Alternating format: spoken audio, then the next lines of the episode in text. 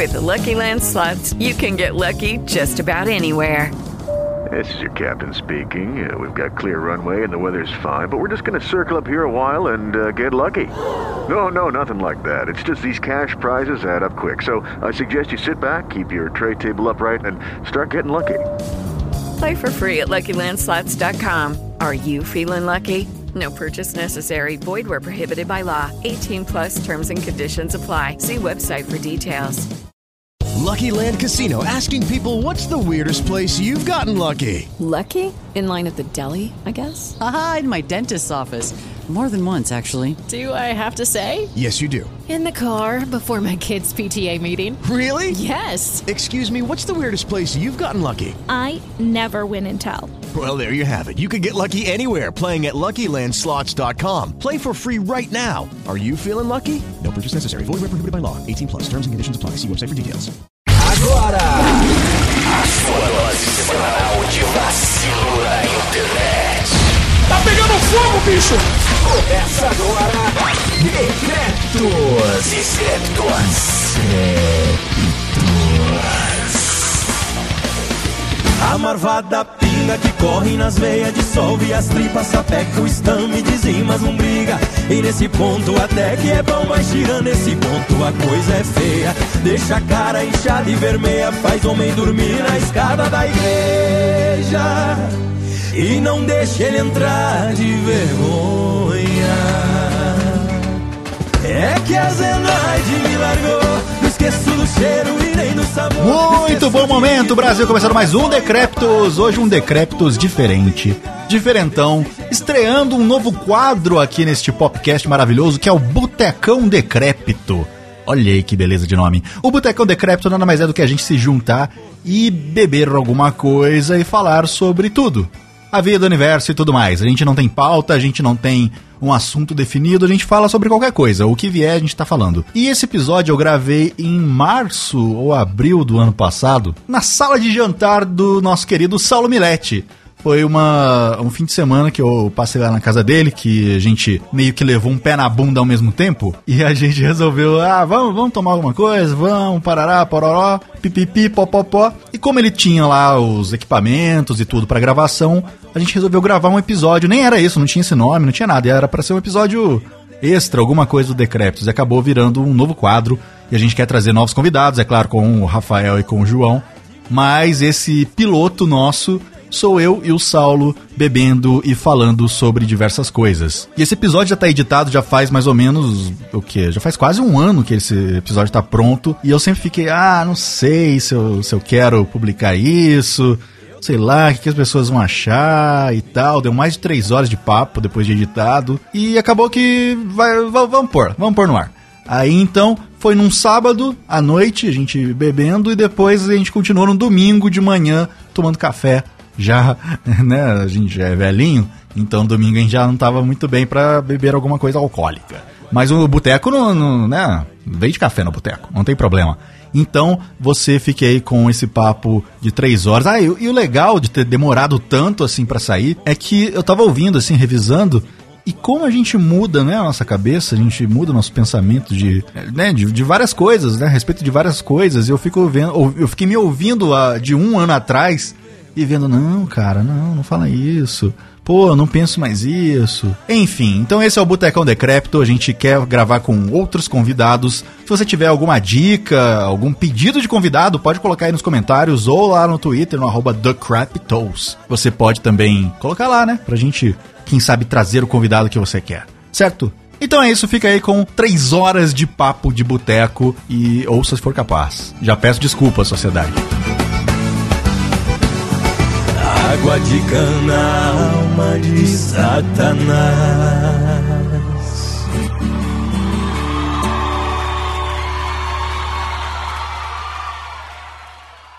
E aí, meu amigo Bayer? E aí, meu amigo Saulo? Cara, a gente tá aqui nesse sábado, dia, segundo aqui meu calendário, dia 25 de março de 2017. Segundo a Wikipedia. E foi o seguinte, a gente falou de manhã e você falou, pô, tô de boa na lagoa, então vou pra ir pra São Paulo. E nos encontramos, estamos aqui. Sim, quase nos desencontramos né, na rodoviária. É verdade. Aconteceu, gente, acontece. É, Mas... é que você mandou uma mensagem falando que você tava na casa do, pau de, do pão de queijo, desculpa. Eu sempre confundo, cara. É, que seria um pau de queijo? Eu acho que seria algo muito gostoso. Você já viu aque- aquele negócio que parece um pão de queijo, que chama chipa? Uhum. Parece uma bucetinha? Sim, sim. Então, acho que o pão de queijo seria aquilo aberto, É um pau de queijo. né? Se tem a bucetinha de queijo, por que não o pau É. de queijo? Momento de cultura, pra você ver como é interessante o conceito do pau de queijo. Sim. Nas, olha que interessante, nas obras de arte da- do período renascentista, várias delas têm sempre um personagem com ereção. Por quê? Tudo bem que é uma visão machista, mas é porque a ereção é um momento de criação. Então ele te conecta com Deus.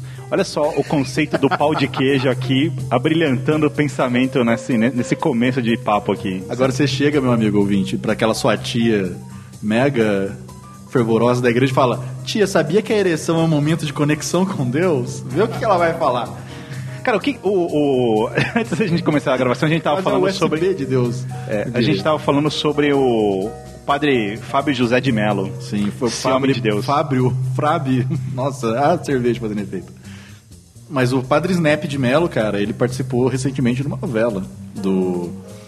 Do. Acho que foi do Carrossel ou das Chiquititas. Não sei, o Silvio Santos repete a mesma novela 300 vezes. Ele participou, cara, e eu não sei, eu acho isso meio. Sim. Mas você, sabe, mas você sabe que o, Fábio- o padre Fábio, ele é além de padre. sempre vai errar o nome dele. É, além de, além de um homem de Deus, ele é um formiguense. Ele é formiguense? Ele é formiguense, nasceu em Formiga, Minas Gerais. Quem nasce em Formiga é formiguense. Olha só, É. nasceu no formigueiro, literalmente. ah, eu espero muito que essas gravações sejam aproveitadas depois. Tomara. Se você senta com a bunda no formigueiro, Deus pode te salvar? Ou não há salvação? Depende. Interrogação! É. A saúva, será? Ah, este é mais um embriagado. Salva aqui, Jesus. que bosta. Bom, a gente tá aqui hoje pra falar sobre o quão dura é a vida, meu amigo. Sim, quando dura é o pau de queijo. O pau de queijo, se deixar muito tempo no forno, você sabe, né? Quanto mais esquenta, mais duro fica. Mas, o, cara, que piada ruim, velho. Eu preciso parar de beber. Mas a, a- a gente ainda não chegou a uma conclusão se isso aqui é um decréptus ou se isso aqui é um osmose.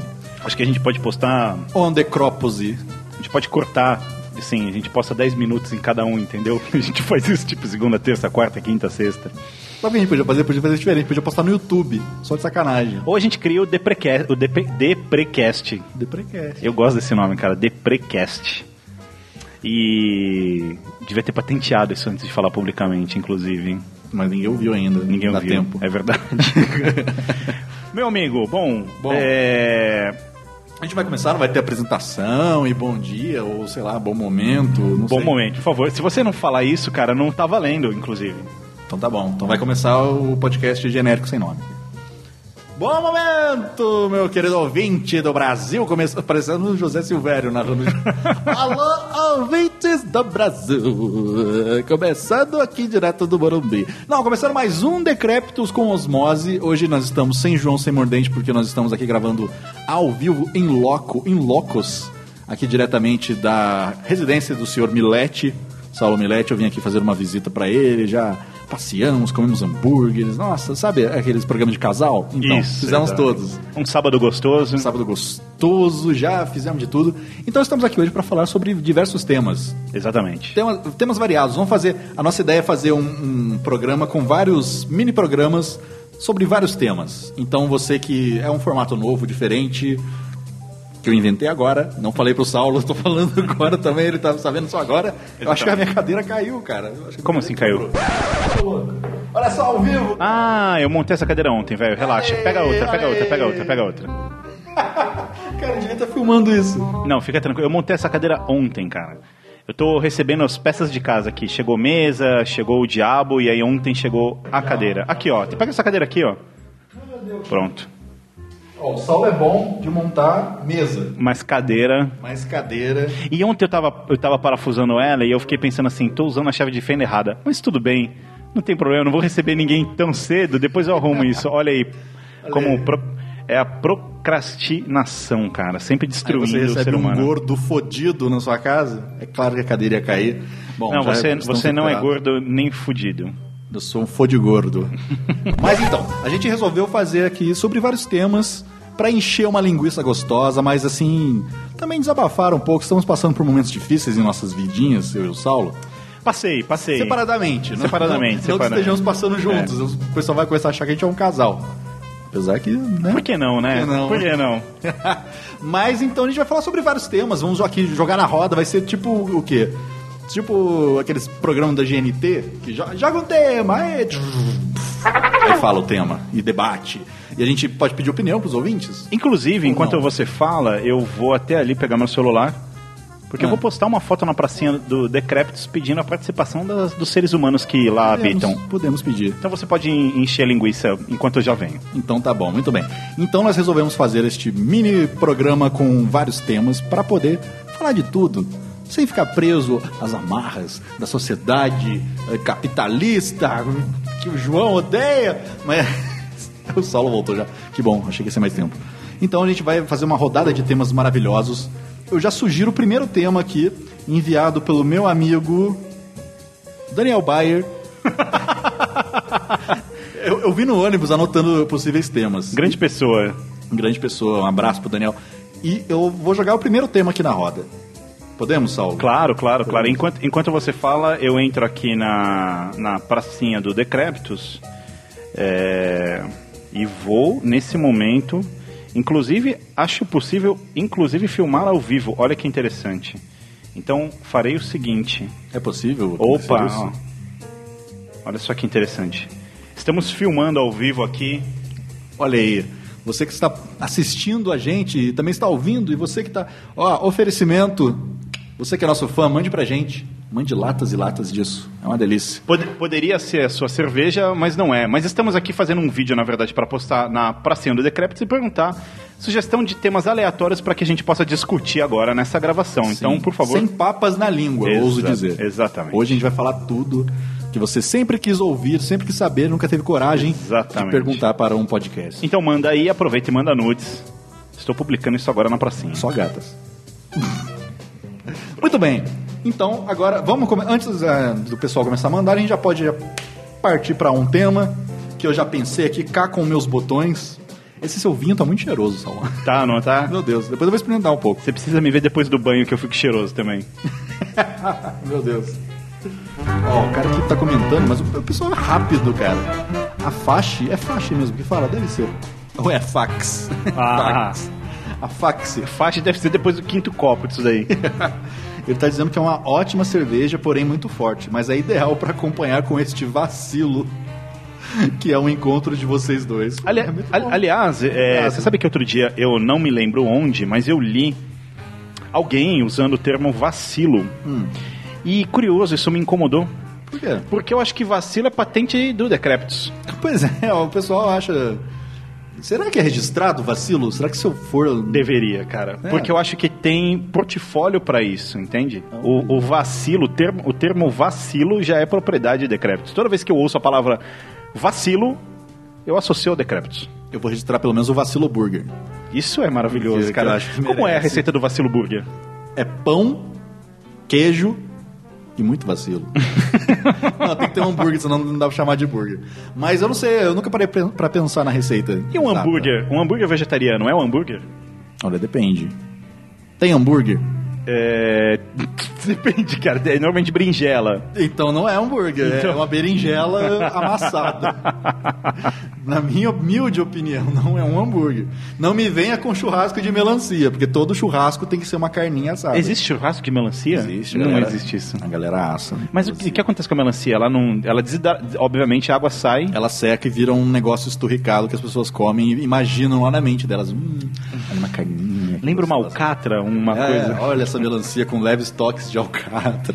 Eu me lembro a primeira vez que eu comi carne de soja na minha vida. Cara, eu, eu, eu nunca senti a morte tão de perto, sabe? Na... It is Ryan here, and I have a question for you. What do you do when you win? Like, are you a fist pumper? A woohooer, a hand clapper, a high fiver. I kind of like the high five, but if you want to hone in on those winning moves, check out Chumba Casino. At chumbacasino.com, choose from hundreds of social casino style games for your chance to redeem serious cash prizes. There are new game releases weekly, plus free daily bonuses. So don't wait. Start having the most fun ever at chumbacasino.com. No purchase necessary. Group. Void were prohibited by law. See terms and conditions. 18 plus. With Lucky Land slots, you can get lucky just about anywhere. Dearly beloved, we are gathered here today to. Has anyone seen the bride and groom? Sorry, sorry, we're here. We were getting lucky in the limo and we lost track of time. No, Lucky Land Casino, with cash prizes that add up quicker than a guest registry. In that case, I pronounce you lucky. Play for free at LuckyLandSlots.com. Daily bonuses are waiting. No purchase necessary. Void were prohibited by law. 18 plus. Terms and conditions apply. See website for details. No, no paladar é uma coisa impressionante.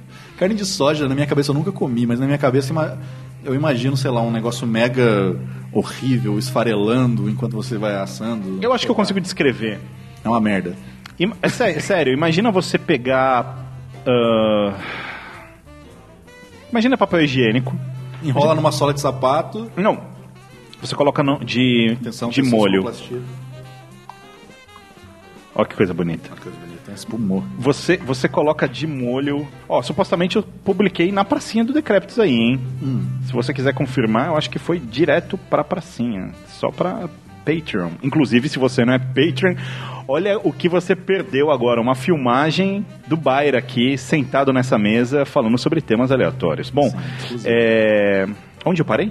Na, na receita da, da coisa de soja. Na receita. Então você pega o papel higiênico, coloca uma espécie de banho-maria de água com sal, deixa um tempo até aquilo virar qualquer coisa. Então depois você, você processa num liquidificador ou num mixer, aí você amassa bem e tempera, tem que temperar. Então você refoga, joga uma cebola, joga um alho, joga um tempero, e depois disso você faz um, um bolinho. E aí esse bolinho você joga na chapa, ou frita, ou assa, ou faz o que você quiser. Agora troca o papel higiênico por soja. Então é, é meio que a mesma coisa. A textura acho que é até parecida. Meu Deus, cara, não, não, não. Ai. Me desculpem os veganos, vegetarianos, respeito o gosto de cada um, mas, né? não dá, né? né? Vamos ser sinceros. Se você não gosta de hambúrguer, você não gosta de carne, por que você tenta emular um negócio que você não gosta? Sabe? Ah, sei lá, vamos fazer um exemplo de comparação idiota. Eu não gosto de ir à missa. Então eu não vou numa balada que tem um cara com vestido jogando água benta nas pessoas, emulando uma missa. Aliás, eu fui numa missa, sabia? É um exemplo muito bosta isso, inclusive, que eu usei, mas... Eu- Eu que não sou religioso e etc, eu fui Eu que numa não missa. sou religioso. Engraçado. Eu, eu fui numa missa no último dia do ano passado. Nossa, Eu saí tava de... foda mesmo. Cara, tava foda, é verdade. Eu saí O pra... Brasil me obrigou a isso. Eu saí pra, pra passear, fui andar um pouco e tal, e aí eu andei, andei, andei, andei, tal, rou- roupinha de ginástica, assim. Imagina a cena. Andei, andei, andei, até encontrar. Aí eu parei na frente de uma igreja que tem aqui perto, uma igreja católica, e era o último culto do ano, e eu fiquei pensando, por que não? Por que não? Entrei e fiquei ouvindo o padre falar. Não consegui acompanhar a Tá missa parecendo inteira. a história do, É. da escolinha do professor. Entrar ou não entrar? Entrar ou não entrar? Entrei, oh, oh. É, e aí eu acabei, enfim, indo lá, é, não acompanhei a missa inteira, eu já tinha visto aquele stand-up, eu já meio que já sabia o rolê do que o cara tava falando, e voltei pra casa, e é isso, acabei meu ano assim, acabei meu ano numa igreja pedindo, pelo amor de Deus, faça o ano acabar. E foi isso. E foi isso, cara, e foi isso. Estamos aqui, então, no Facebook, vamos ver se, se a gente já tem uma audiência. Ah, não, impressionante aqui, eu tô vendo aqui, são 4 milhões e meio de pessoas já, comença, já comentaram aqui o post. Isso é impressionante. Mentira, na verdade só você. Só eu que Só você deu like. viu todo mundo vendo o Lula Palusa, cara. Que bosta. Aliás, aliás, aliás, eu acho que esse é o nosso primeiro tema da noite. Opa, já veio um tema aqui, ó. Hum. Como ser tão lindo e imortal como o menino Dan. Imortal? Imortal. Imortal, até acredito. Cara, primeira dica que eu dou pra vocês, não coma nada de soja. Isso é muito importante. Óleo de soja? Talvez. Talvez, mas prefira sempre o azeite. Agora, sobre como ser lindo, eu não sei. Eu não Cara, eu, eu vivi esse momento. Eu quero dizer uma coisa, eu quero, eu quero falar sobre, sobre o Lollapalooza.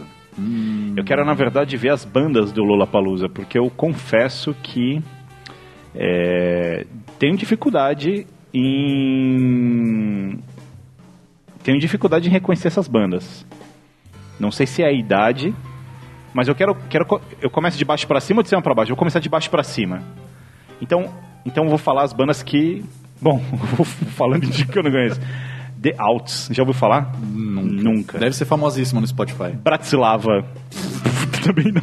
Dr. Phoebes. Não. Ricci. Gabriel Boni. Baiana System. O nome é bom, O nome hein? é bom, hein? Mas não... Não conheço. Gab- Daniel Groove. Também não conheço. Gris. Silver Sun Pickups. Haikas. Jaldo. Bob Moses. Quando eu conheci alguém, eu paro. Victor Ruiz. Borgoré. Suricato. Suricato conheço. Suricato eu já ouvi falar. Ah, é uma banda nacional. Banda Sim, sim, sim, sim, ganhou sim. algum programa desses É verdade. Da, da Globo. É, Vance Joy, Chemical Surf, Don Diablo, Shami, Tegan and Sara, Illusionize, Glass Animals, Cell, ok, a Cell, tudo bem, mas só por conta do Caetano também. Vintage Culture, Bottleman, Catfish. Catfish é um programa da MTV. Que, É isso que eu ia falar, É, Catfish a outra coisa. ideia, velho. É, Marshmallow, não é Marshmallow, Marshmallow. Marshmallow. Nervo, Oliver Heldens, MG, Criolo, ok. Ah, insuportável. Cage the Elephant. Já ouvi falar de Já longe, ouvi nunca falar. ouvi uma música. Melanie Martinez, Tove Law, nossa, G-Easy, The... Nossa, velho, não... Ah, pronto, agora eu conheço alguém. Duran Duran. Duran Duran. Boa. Esse é minha mãe conhece. Tem mais um. Rancid, conheço também, velho. Two Doors Cinema Club. Não. Conheço tipo, só de nome, nunca ouvi. É. É banda de hipster. Uh, Flume, ou Flume, não sei o que é isso. The Chainsmokers, não sei. Conheço de nome. The Double X ou XX, sei lá que porra é essa. XX conheço, eu tive The uma Weeknd, ex que adorava. é, não conheço. The Weeknd, não conheço. The Strokes, conheço. Conheço. Ah, mas ah, não, existe ainda. E Metallica. É, O que, que Metallica tá fazendo aqui? Você vê que o que, que é o nome no Serasa, né, velho? Porque o cara aceita, não é muito bizarro, velho. Metallica. Cara, o Metallica você pagou, bicho. Ele vem. Ele vem no- na festa do Silvio Santos, ele vem no, no Criança Esperança. É só pagar, bicho. Puta, o Felipe, Felipe Lemos mandou uma mensagem aqui. Contar a história do Decreptus, como foi o fim do Zoeiracast para dar origem ao podcast atual e se o Dan viu alguma coisa depois do túnel, experiência pós-morte. Nossa, polêmica essa. Caralho. Então, então vamos por, por partes. Fim do Zuracast. Não tava dando certo, era muito bagunça, a galera começou a brigar demais, todo mundo queria ganhar dinheiro, ninguém ganhava dinheiro, fim do Zuracast. Resumi, muito bem. Início do Decreptus. Eu comecei o Decreptus sozinho, querendo fazer um podcast, um podcast na época, para brincar, não tinha Mordente, não tinha João, era eu e o Douglas Fear. E depois a gente chamou o Pablo Peixoto, a gente gravou o piloto com o João, mas não tinha Mordente, porque eu nem conhecia o Mordente na época. Depois a gente grava, depois da gente ter gravado o piloto, acho que uns três semanas depois a gente foi gravar outro, era uma bagunça. Aí eu chamei o João e o Mordente e foi ficando, foi ficando e ficou. O segundo episódio foi do Carnaval, que é muito bom, se você nunca ouviu, ouça. Episódio número 2, que o Mordente revela como ele perdeu o cabaço dele no Carnaval. Mas foi isso. A história. Qual era a outra pergunta? Que maravilhoso. Do túnel? É, se você teve alguma experiência num túnel pós-morte. Tava pensando Pós-vida. aqui, Quer dizer, não, é, é, é isso. V- Vamos dar uma pausa aqui. Você tá com esse negocinho. Não tem como você jogar isso Hum. no PC e a gente transmitir isso ao vivo no YouTube? Teria. Numa live? Se. Se tivesse cabo. Não, se esse computador tivesse entrada, ele não tem entrada, ele Não só tem? tem saída. Você não tem um computador de verdade? não. Não. Você não tem um computador de verdade? Que bosta, Que velho. merda, cara. Pena que não dá pra fazer então. Não, mas a gente pode ligar o celular e transmitir. O som? É, o som da gente falando. Ah, não vai ser uma coisa, olha só que interessante, mas é possível. Ah, deixa. Depois a gente. Tem certeza? É, tá bom. Então é isso. Depois do túnel eu, eu só vi tristeza e sofrimento. Tô aqui até hoje. Muito bem, muito bem. Mais, ma... opa, chegou mais um aqui, cara. Vamos lá. Chutãozinho Chororó, vídeo e obra. Esse é, esse é bom. O que é GAV? Ga.A.V. É um grupo de apoio aos vacilões da pracinha Fernanda Montenegro, que é a pracinha dos.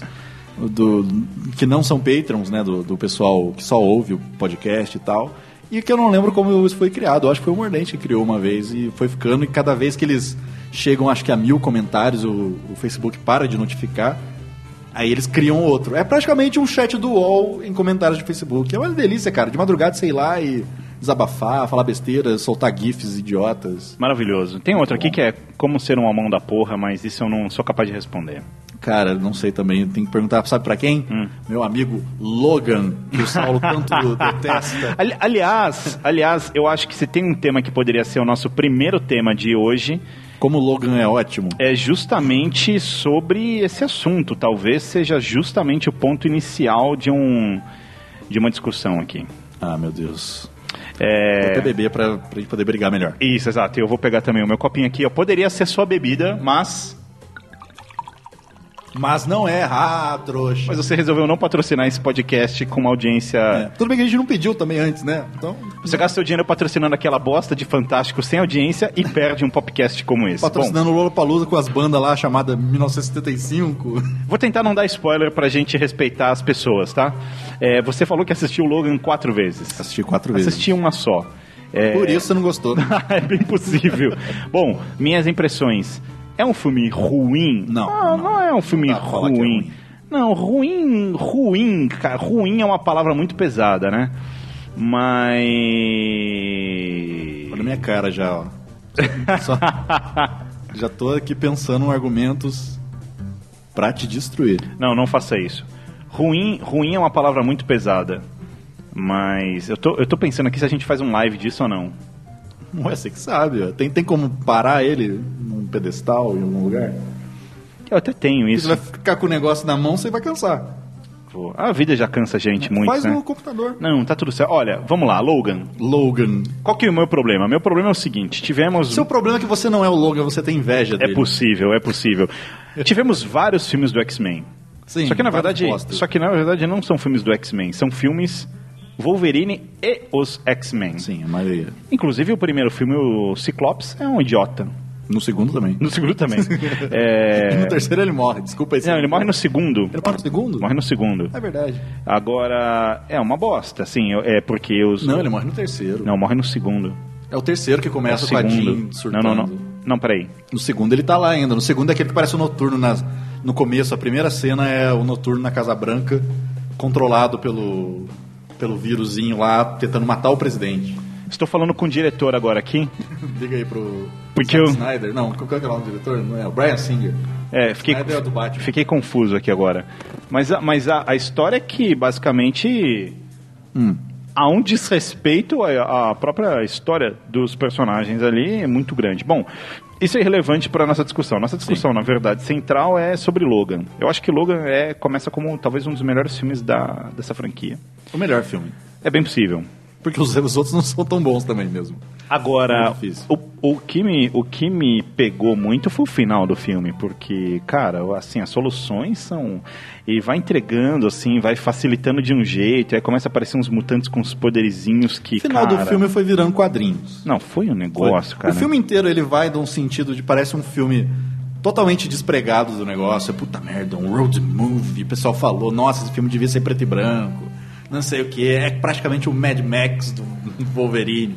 Aí no final, quando já tá tudo fodido, acaba virando lá um quadrinhos mesmo. Eu não achei que isso atrapalhou, eu acho que, que fez jus ao que é o Wolverine. É, mas, mas tem, um, tem, uns, tem uns mutantes ali, porque eu me lembro que na, na- no, no Dias do Futuro Piriroca, acho que é um desses aí, aparece um mutante lá que é uma menina que ela tem asinha de libélula e, e cospe uma saliva. E que merda, né? Que bosta ser mutante tendo isso, sabe? É tipo, sei lá, qual, qual é o seu poder? Sei lá, eu, eu, eu, eu saio algodão da minha orelha, sabe? Uma coisa bem tosca, assim. Aliás, um superpoder seria transformar coisas em bacon. Nossa, Você toca o seu pensou? inimigo e ele vira bacon. Então você vai lá e come ele. Você faz um carbonara do seu inimigo. Mas é, mas é, Bom. concordo. Tem, tem poderes boss, mas é que o X-Men, cara, a galera começou lá na época dos quadrinhos. Eu não sou entendedor de quadrinhos, porra nenhuma. Eu só lia quando eu era criança, eu não Uhum. sou estudioso. Mas eles começaram a criar as coisas. Não... Okay, round two. Name something that's not boring. A laundry? Ooh, a book club. Computer solitaire, huh? Ah, sorry, we were looking for Chumba Casino.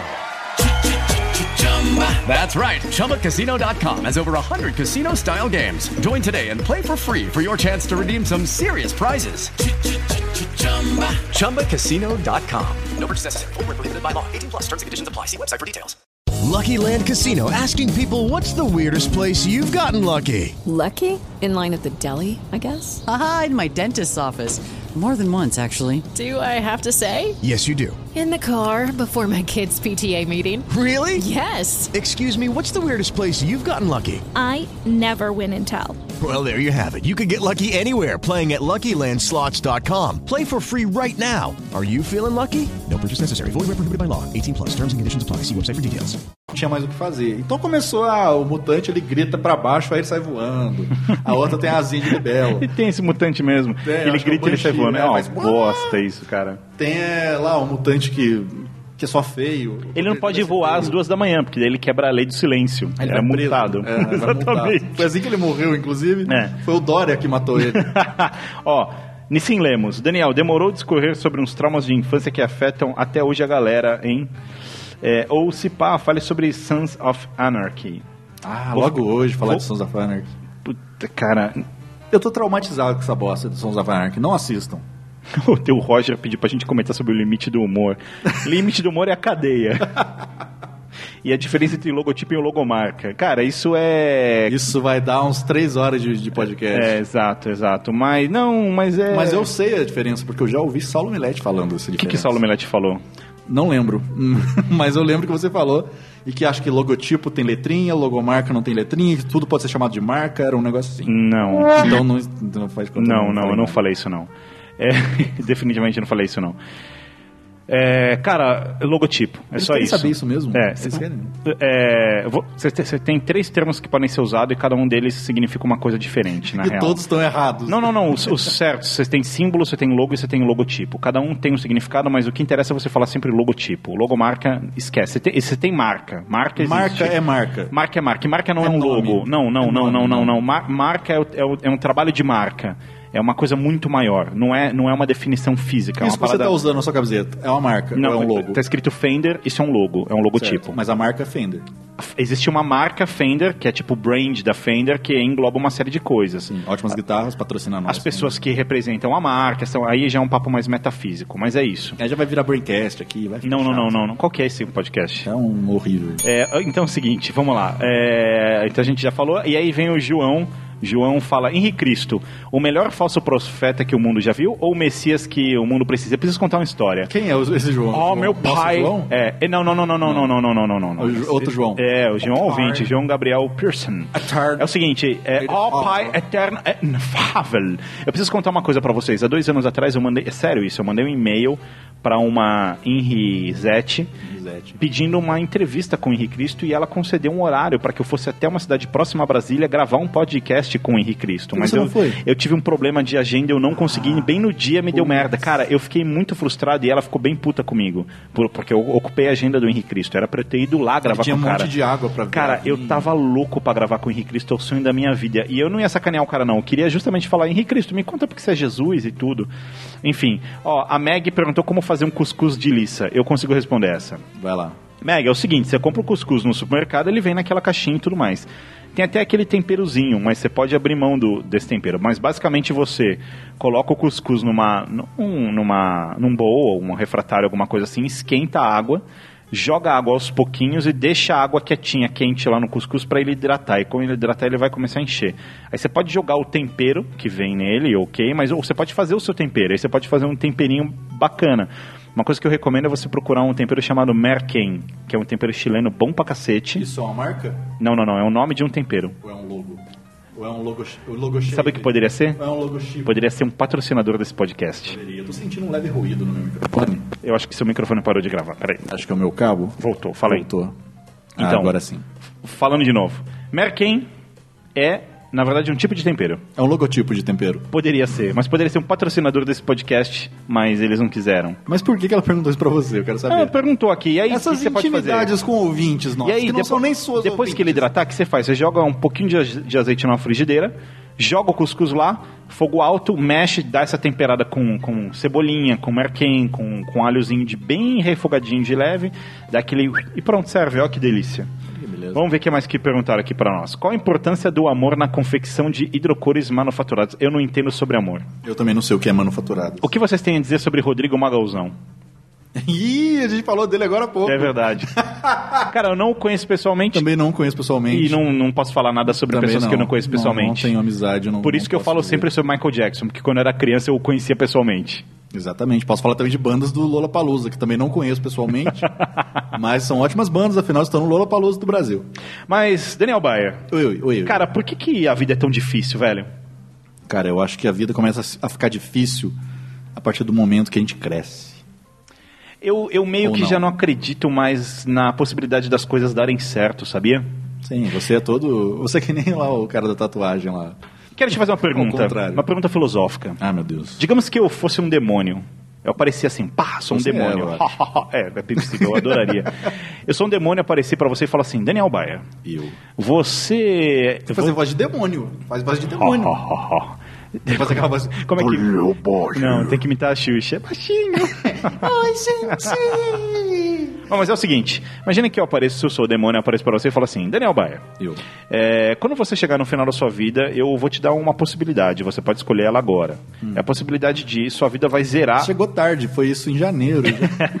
sua vida zera e recomeça, mas ela recomeça exatamente igual. Você não pode mudar nada, você vai viver tudo que você já viveu de novo, tudo, tudo. As em vez de coisas- morrer? Em vez de morrer, você volta. E você volta, tipo, reiniciou o videogame. Nossa, e reiniciou não. o videogame com todas as fases, com todas as coisas que aconteceram, todas, sem exceção. E você não pode mudar. Vai acontecer tudo o que aconteceu de novo. Não tenho nada, não tenho nenhuma moedinha do Mario, nem Em vez, de te- em vez de tela preta, você vai voltar e vai viver tudo o que você viveu de novo, 100%. Você o faria? Jamais. Olha só que, co- que coisa interessante, velho. Jamais. Olha só que coisa interessante. Jamais. Jamais. O que prova que a vida é uma merda. Sim, eu não sei, eu não conheço a vida das outras pessoas. Eu acho, eu considero a minha uma merda. Mas eu sei que tem gente com a vida mais merda do que a minha.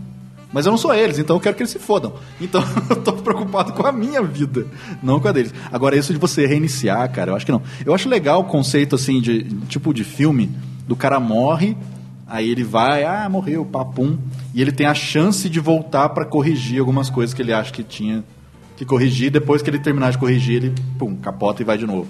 Isso eu acho legal, cara. Eu queria ter, sabe, voltar no tempo mesmo. Ah, vamos voltar aqui 1997, aquele dia que você fez tal coisa.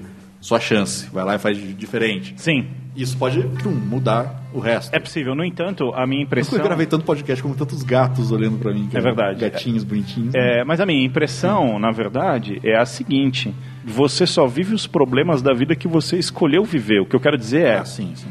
Você fala assim: olha, eu tive esse relacionamento e no final foi uma merda. Puxa, se eu não tivesse tido esse relacionamento, tivesse tido aquele outro relacionamento, esses problemas nunca teriam acontecido. Isso é verdade, mas teriam acontecido outros problemas. Sim. Entendeu? Eu posso, é, eu não tô aqui desgraçado da cabeça por causa de um, de um relacionamento, mas tô desgraçado da cabeça porque naquele dia que eu poderia começar aquele relacionamento, não. Eu fui lá, fiz uma dívida, entrei no Serasa, tô fudido. Isso, exato. Ou não entrei nesse relacionamento, entrei nesse outro. Então, mas aí cada relacionamento vai ter seu problema e por aí vai. É, você fala assim, olha, se eu, se eu tivesse feito engenharia, eu não sofreria os problemas que eu sofro por ter ido trabalhar com comunicação. É verdade. Por quê? Porque eu sofreria outros problemas. No final das contas, é, outro dia eu ouvi uma definição que eu adorei, que ela falava o seguinte, a- no final das contas a vida é só uma coisa meio idiota e sem sentido mesmo. A gente que fica tentando im- imputar uma, uma razão, Significado. um signo, nossa, olha só, porque a vida e tal. E eu te digo que esse papo de de vida pós-morte, assim, de, re- de reconectar, de voltar de novo. Se tem uma coisa que me dá agonia é isso, cara, porque eu sonho com a tela preta mesmo, assim. Pô, é, é muito sofrimento uma vida só, velho. Essa porra tem que acabar uma hora, sabe? Eu acho, cara, eu acho também que a gente tá muito otimista hoje aqui nesse, nesse Exatamente. papo. Mas eu não sei, cara. Eu fico às vezes pensando nisso, que a vida é uma merda e coisas desse tipo. E eu penso que tem gente com a vida muito pior que a minha, foi o que eu falei. Não me importo, no final de contas não é a minha. Mas sei lá, cara, eu acho que tem coisa que não, não vale a pena você voltar, re- mesmo resetar e você já saber que, opa, daquela vez eu fiz isso, não vou fazer de novo. Acho que não, acho que é melhor já acaba, vai descansar, né? Vai descansar lá na, na sete palmos de terra mesmo, ou no- nas cinzas, se você quiser ser cremado, inclusive, recado, deixar registrado, gravado de novo que eu quero ser cremado. Já deixei isso em documento, se não respeitar eu volto pra puxar o pé de quem não fizer. Cara, você sabe que a cremação me assusta? Por quê? Porque é o seguinte. É fogo, né? É quente. É o último calor, a última, a última vez que você vai suar É o seguinte. vida.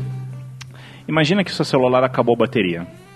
Você demora três dias para carregar, certo? Certo. Na hora que você carregar seu celular, o que, que vai ter no seu celular? Tudo, certo? Uhum. Ele não perdeu nada, tá tudo lá. Seu celular mantém um mínimo de energia para guardar essas coisas. Aham. Imagina se o corpo é igual. Imagina se na hora que você morre, tipo, supostamente seu corpo inteiro parou, mas ainda existe uma microenergia bombando na cabeça da, da- na, na sua cabeça, cabeça, bombando na cabeça é uma delícia, velho. Bombando na cabeça do É, existe, existe uma microenergia ainda rolando no seu cérebro e que segura de alguma forma a sua alma ou coisa do tipo. Ou seja, você ainda sente ou ainda tá vivo dentro só da sua cabeça. Meu Deus. E aí alguém te joga num forno de pizza e você queima, velho. Que assustador. Caralho, É, não tem condição, velho. Eu prefiro, eu prefiro sentir uma larva me comendo do que. Imagina se isso dura, sei lá, seis meses. Ah. Você fica seis meses dentro da sua cabeça só, assim, passeando e você não sente mais seu corpo porque seu corpo morreu. É, mas você sabe que tem casos aí que o pessoal que acredita nessas coisas dizem, né, que que acontece da pessoa não só ser cremada, mas dela ser enterrada e ficar vagando meses, anos ali no cemitério e perdida, tentando voltar para casa. Alguns espíritos pegam e voltam e ficam na casa porque não entendem que morreram. Eu, eu não acredito nessas coisas, mas eu acho que se isso existisse, seria um negócio muito assustador, cara. Você ter seu próprio purgatório dentro da sua casa, imagina? Você voltar, tipo filme, meu Deus. um- Tem um filme com a menininha, uma loirinha, não sei se você já viu. É um filme muito bosta. Qual? A menina entra em coma, aí ela fica lá em coma e tal, e tem toda essa coisa de experiência de quase morte. Aí ela volta pra casa dela, o espírito dela, e tem um cara alugando a casa dela, porque o pessoal já tava dando ela como morta. Sim. E esse cara começa a ver ela. É uma comédia tosca, escrota. Aquele cara que faz o. Como é que é o nome dele agora? O cara que faz o Hulk agora da Marvel. Acho cara- que é o Mark Ruffalo. Ah, sim, sim, sim. É com ele esse filme. Esse filme é uma bosta, é uma merda, passa na sessão da tarde. Mas é engraçado você imaginar isso, cara. Imagina você voltar pra sua casa. Ai meu Deus, tô aqui, tô de boa, tô sentado, vou ligar a televisão. Aí você pega o controle. Oi, não consigo pegar o controle. Ai meu Deus. Aí tem outras pessoas mostrando: olha aqui, essa casa, ela tem o pé direito, não sei o quê, blá blá blá. E você fica ali perdido sem saber que, porra, não, eu não morri. Tenho certeza que eu não morri. Mas ela Agora, morreu. Mas ela morreu. Quer dizer, no filme ela não morreu, no filme ela tá só em coma. Mas isso que você falou, cara, de você ser assado num forno de pizza. É, É muito é- é- não, bizarro. é te- tenso. Ó, tem um outro comentário aqui do Carlos Eduardo Viana. Mandem um abraço pra mim, pra Xuxa e pro Bezerrão Cuqueteiro. Um abraço Carlos, Carlos o quê? Eduardo? Viana. Viana, pra Xuxa Cuqueteira, Xuxa Cuqueteira não, pra Xuxa e pro grande bezerrão Cuqueteiro. Ele continua. Aceito o abraço, mas principalmente fale sobre vacilos vividos por vocês que vocês se orgulham por ter passado. Ah, existe? Porra, cara. Porra. Difícil, hein? Olha, que eu me orgulho de ter passado. Eu me orgulho muito de ter ficado com o nome sujo. Por quê? Na praça. Por quê? Porque você pode se aproveitar das pessoas, usar o cartão de crédito delas. Tá. Me ajuda, eu tenho nome de sujo, não sei o quê. E tipo, se for parar pra pensar, seu nome não serve pra nada. Cara, eu, é, eu, eu, eu vou te falar que eu tenho uma história de nome, de nome sujo bem tensa. Que foi o seguinte, Hum. eu anos atrás tive uma conta conjunta, na verdade foi minha conta, a minha primeira conta bancária, uma conta conjunta no no Itaú. Certo. Tá vendo, Itaú? Se você patrocinasse esse podcast, a gente não ia falar mal de você agora. Puxa vida. Mas a gente, eu tive essa conta conjunta com a minha mãe, ela abriu quando eu tinha uns 15 ou 16 anos, eu não me recordo. E foi isso, cara. Eu cresci, fui crescendo e tal, e essa era a conta que eu tinha numa conta conjunta com ela. Bom, em um determinado momento eu passei a ter a minha própria conta. Lucky Land Casino asking people what's the weirdest place you've gotten lucky? Lucky? In line at the deli, I guess? Haha, in my dentist's office. More than once, actually. Do I have to say? Yes, you do. In the car before my kids' PTA meeting. Really? Yes. Excuse me, what's the weirdest place you've gotten lucky? I never win and tell. Well, there you have it. You can get lucky anywhere playing at LuckyLandSlots.com. Play for free right now. Are you feeling lucky? No purchase necessary. Void where prohibited by law. 18 plus. Terms and conditions apply. See website for details. Hello, it is Ryan, and I was on a flight the other day playing one of my favorite social spin slot games on chumbacasino.com. I looked over the person sitting next to me, and you know what they were doing? They were also playing Chumba Casino. Coincidence? I think not. Everybody's loving having fun with it. Chumba Casino is home to hundreds of casino style games that you can play for free anytime, anywhere, even at 30,000 feet. So sign up now at chumbacasino.com to claim your free welcome bonus. That's chumbacasino.com and live the Chumba life. No purchase necessary. Group. Void were prohibited by law. See terms and conditions. 18 plus. E essa conta conjunta com ela foi abandonada. Eu não, presta atenção, eu não fechei a conta. Eu só deixei de usar a conta. E aí eu acabei indo embora de casa, fui morar sozinho, etc, etc, etc. Bom, o que acontece, no final das contas, é o seguinte. Passam os anos. No final das contas mesmo, né? É, Literalmente. é, cara, passam anos que eu simplesmente não uso essa conta, não tenho o menor contato com essa conta, há muitos anos. Um dia toco meu telefone e é o Banco Itaú. e aí eu atendo e falo assim: Ah, favor, não é? É ele. Ah, aqui é o Jonathan do Banco Itaú. Não, só tem tá uma dívida aqui, não sei o que lá. Eu falei: Como assim eu tenho uma dívida? É, da conta tal, tal, tal e tudo. Filha da puta, né? E aí eu fiquei meio assim, falei, não, mas, poxa, como assim dívida, né? Porque eu nem uso mais essa conta, era uma conta que eu usava quando eu era moleque e tal, uma conta conjunta com a minha mãe. Bom, qual que é a história? Minha mãe usou a conta, o limite da conta, que era um limite acho que de 4 mil reais, e a conta tinha dois cartões de crédito, um Visa e um Master. Ela usou os dois cartões de crédito, estourou o limite dos dois cartões, só que como era uma conta conjunta da época que eu morava com ela, o telefone de contato dessa conta era a casa dela. Ou seja, quando eu ligava de cobrança, eu ligava na casa dela. Não nunca para mim. Só que isso foi acumulando durante muitos anos, muitos anos. Acho que quatro ou cinco anos acumulando.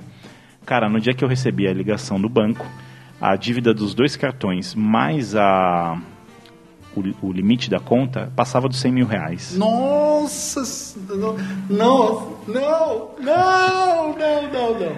E aí. 100 mil? 100 O pau. que você fez? Acho que eram 118 contos. Vendeu a casa. Não, cê- é, então, o que, que eu fiz, velho? Bom, eu, eu- Olha a sorte como, como a vida é, né? Naquela época, eu, eu, eu trabalhava numa empresa que uma das, das funcionárias do RH, que era super gente boa, Giovana, ela namorava um cara que trabalhava no departamento de renegociação de dívidas do Itaú. Porque o Itaú tem as empresas terceirizadas, mas é um departamento disso. E o cara era tipo o supervisor desse departamento. E aí eu comentei com ela a história e ela comentou comigo, poxa, meu namorado trabalha lá, porque você não. E eu conheci o cara, conhecia de leve, né? Por que você não fala com o Thiago? Eu falei com o, o cara, super gente boa. Me salva aí, Thiago, pelo amor de Deus. Ele me ajudou, renegociou a dívida, demorou várias semanas. E ele conseguiu diminuir essa dívida para tipo 6 mil reais. Nossa. Cara, ainda assim, ainda assim é. né? É, você pagou É, menos que eu. É, o zaroba de seis pau, mas. Mas quando o cara falou cento e poucos mil, eu comecei a rir. Rir. Eu falei, amigo, me mata, sei lá. Sendo que, sei lá, a sua dívida mesmo era uns 5, 6. Eu não me lembro quanto era. era Eu não me lembro, eu não me lembro. E, e eu me lembro que. O que eu me lembro é que quando eu falei isso com a minha mãe, eu falei, cara, eu não acredito que você fez isso e tal. E ela, fiz o quê? Imagina. Isso daí é intriga do banco, sabe? Tirando o cu da reta. Enfim, foi uma bosta, mas eu sobrevivi, cara. Eu sobrevivi. Mas se o Itaú patrocinasse esse podcast, essa história jamais teria acontecido. jamais. Jamais teria contado. Na verdade, o Itaú foi, né, foi gente boa, te ajudou a. Na verdade, é, que, é exato. Foi, foi, foi. Foi uma negociação relativamente ok. Ninguém É. veio atrás de mim me matar. Eu fiquei devendo pro. Ah, tem que mudar a câmera, eu esqueço. Eu fiquei devendo pro. Santander, acho que pode falar, ele também nunca vai patrocinar isso. Alguns mil reais Tá. também. E quando eu fui ver, sei lá, eu, eu devo ter ficado devendo mesmo, cara, uns. sei lá, 3 mil reais. Tá. E quando eu fui ver, isso já tava em 22 mil. Uau. E eu consegui pagar mais ou menos isso, 6, 7, Nossa, 7 e pouco. E eu saí do Serasa, eu- só os foguetes. Cara, E foi assim, também negociando coisa, eu descobri que a dívida tava com outro com outra empresa já. Uhum. E eles foram É, porque como é que isso negociaram, funciona? negociaram. Eles vendem a dívida, né? Sim. Então, por exemplo, o cara deve 5 mil. Eles tentam, tentam, tentam, tentam, tentam, eles pegam essa, vida, essa dívida e vendem para outra empresa. E a empresa passa a ligar para você e tudo mais, querendo cobrar de você, obviamente, os juros, porque seria a margem de lucro deles, entendeu? Sim. Se a empresa tenta muito tempo e ela não consegue, ela vende para outra empresa. E normalmente são empresas mais e mais e mais agressivas, cada vez pior, entendeu? É, Temos mais, mais sugestões de temas ou de perguntas aqui. Temos mais, vamos falar, vamos falar de deseducação financeira. Quantas lambidas são necessárias para se chegar ao centro de um pirulito? Roger, depende, eu não sei o quão áspera é a sua língua. Sim, nem Ah. o tamanho dela. É. E nem o tamanho do pirulito. Eu conheço a minha chupada. Mas a sua, infelizmente, eu ainda não conheço. Olha, eu vou dizer que eu não gosto de pirulito, mas. Mas de chupada, quem não gosta, né? Com certeza. tá demais as perguntas. Fizemos um ao vivo aqui rapidinho no... no. no Twitter. Teve um cara que comentou aqui: pô, não dá pra saber quem é o Saulo quem é o Daniel. Gente- será que a gente é meio parecido? A gente tá meio parecido, cara. Copa preta, barbinha e tal. Mas o solo é mais bonito. Não, não sou, cara. Mas se a gente tivesse um filho, ele seria lindo, essa é a verdade. Seria, seria, né? Seria com roupa preta, Isso, barbinha. exato. E totalmente deprimido. Totalmente deprimido, ele, ele se mata no berçário, né? Ele ia quebrar aquele vidro da, da incubadora e enfiar no pescoço. assim. Imagina um bebê suicida, cara, que ele olha assim pro mundo e fala, não. Caralho, isso dá um bom nome de banda. Bebê suicida? Não, acho que em inglês fica melhor. Suicide Babies. Imagina, cara, se não existir, eu quero muito que exista. Você que tem banda, você é jovem, que vai montar a sua banda agora. Suicide Babies. O bebê chega no mundo, olha pra enfermeira e fala, cara, não, fui recepcionado com porrada aqui, frio, e limparam minha bunda, velho. Passaram a mão na minha bunda, não, não tem o que fazer aqui. Como a, a falta de consciência é boa quando a gente nasce, né? Quin- 15 coisas que só guerreiros medievais e astronautas nascidos em 1837 vão entender. A sétima vai te enlouquecer. Não sou capaz de responder isso. Primeiro porque não tinha guerreiro medieval nesse ano e muito menos astronauta. Então eu fico munido de. de- Minha resposta é sim. É, é possível. Vai me mas eu fico surpreender. munido de não Certeza, aqui. certeza que vai me surpreender. É, bom, o ponto é. Eu estou sentindo uma leve microfonia no seu. Você não tá ouvindo? Talvez eu não, mas Será? eu vou diminuir o volume aqui do meu fone de ouvido. Pronto. Agora não tá mais. Olha aí. Eu tava ouvindo um. Aliás, eu preciso te contar uma coisa, não só pra você, porque aqui a gente tá falando com o Brasil, inclusive com quatro países da América Latina. Estamos transmitindo também para Venezuela, Chile, Uruguai e Argentina. Pero que eu não hablo espanhol, mas... lo Da da Argentina praticamente fazer parte do Brasil, né? Que lugar maravilhoso. Que lugar horrível. Vocês têm algum amigo anão? Podem me apresentar? Infelizmente eu não tenho, mas uma vez eu tive um aluno chamado Felipe num curso que eu dei, muita gente boa, mas amigo anão eu infelizmente não tenho. Eu já estudei com um anão. Mas ele, como ele era criança, ele ainda não parecia um Um anão. anão, interessante. Mas ele era anão porque você via os bracinhos dele e ele falava, ele não tinha vergonha nenhuma de falar que ele É, é, o porquê teria, né? Ué, não. normal. É, eles têm alto, baixo, gordo, magro. O que eu ia contar é o seguinte: essa semana eu, eu passei por uma experiência diferente. Cara, Daniel Bayer aí, ouvintes, audiência. Hum. Além de montar uma mesa. Além de montar uma mesa hoje, hoje eu. Hoje não, foi na terça-feira eu fiz uma aula de yoga. Olha só. Ai, ai, ai, ai, ai. Eu tô imaginando a cena. Eu fiz uma aula de yoga com shortinhos, roupinha de academia e num tapetinho de borracha. Cheio de gente bonita em volta. Foi legal, cara. Foi bom? Foi legal. Assim, eu Fez disse... diferença? Você atingiu o Nirvana? Ah, cara, eu preciso de muito, velho. Começou assim... a tocar os meus Lighting Spirit? Então. Não.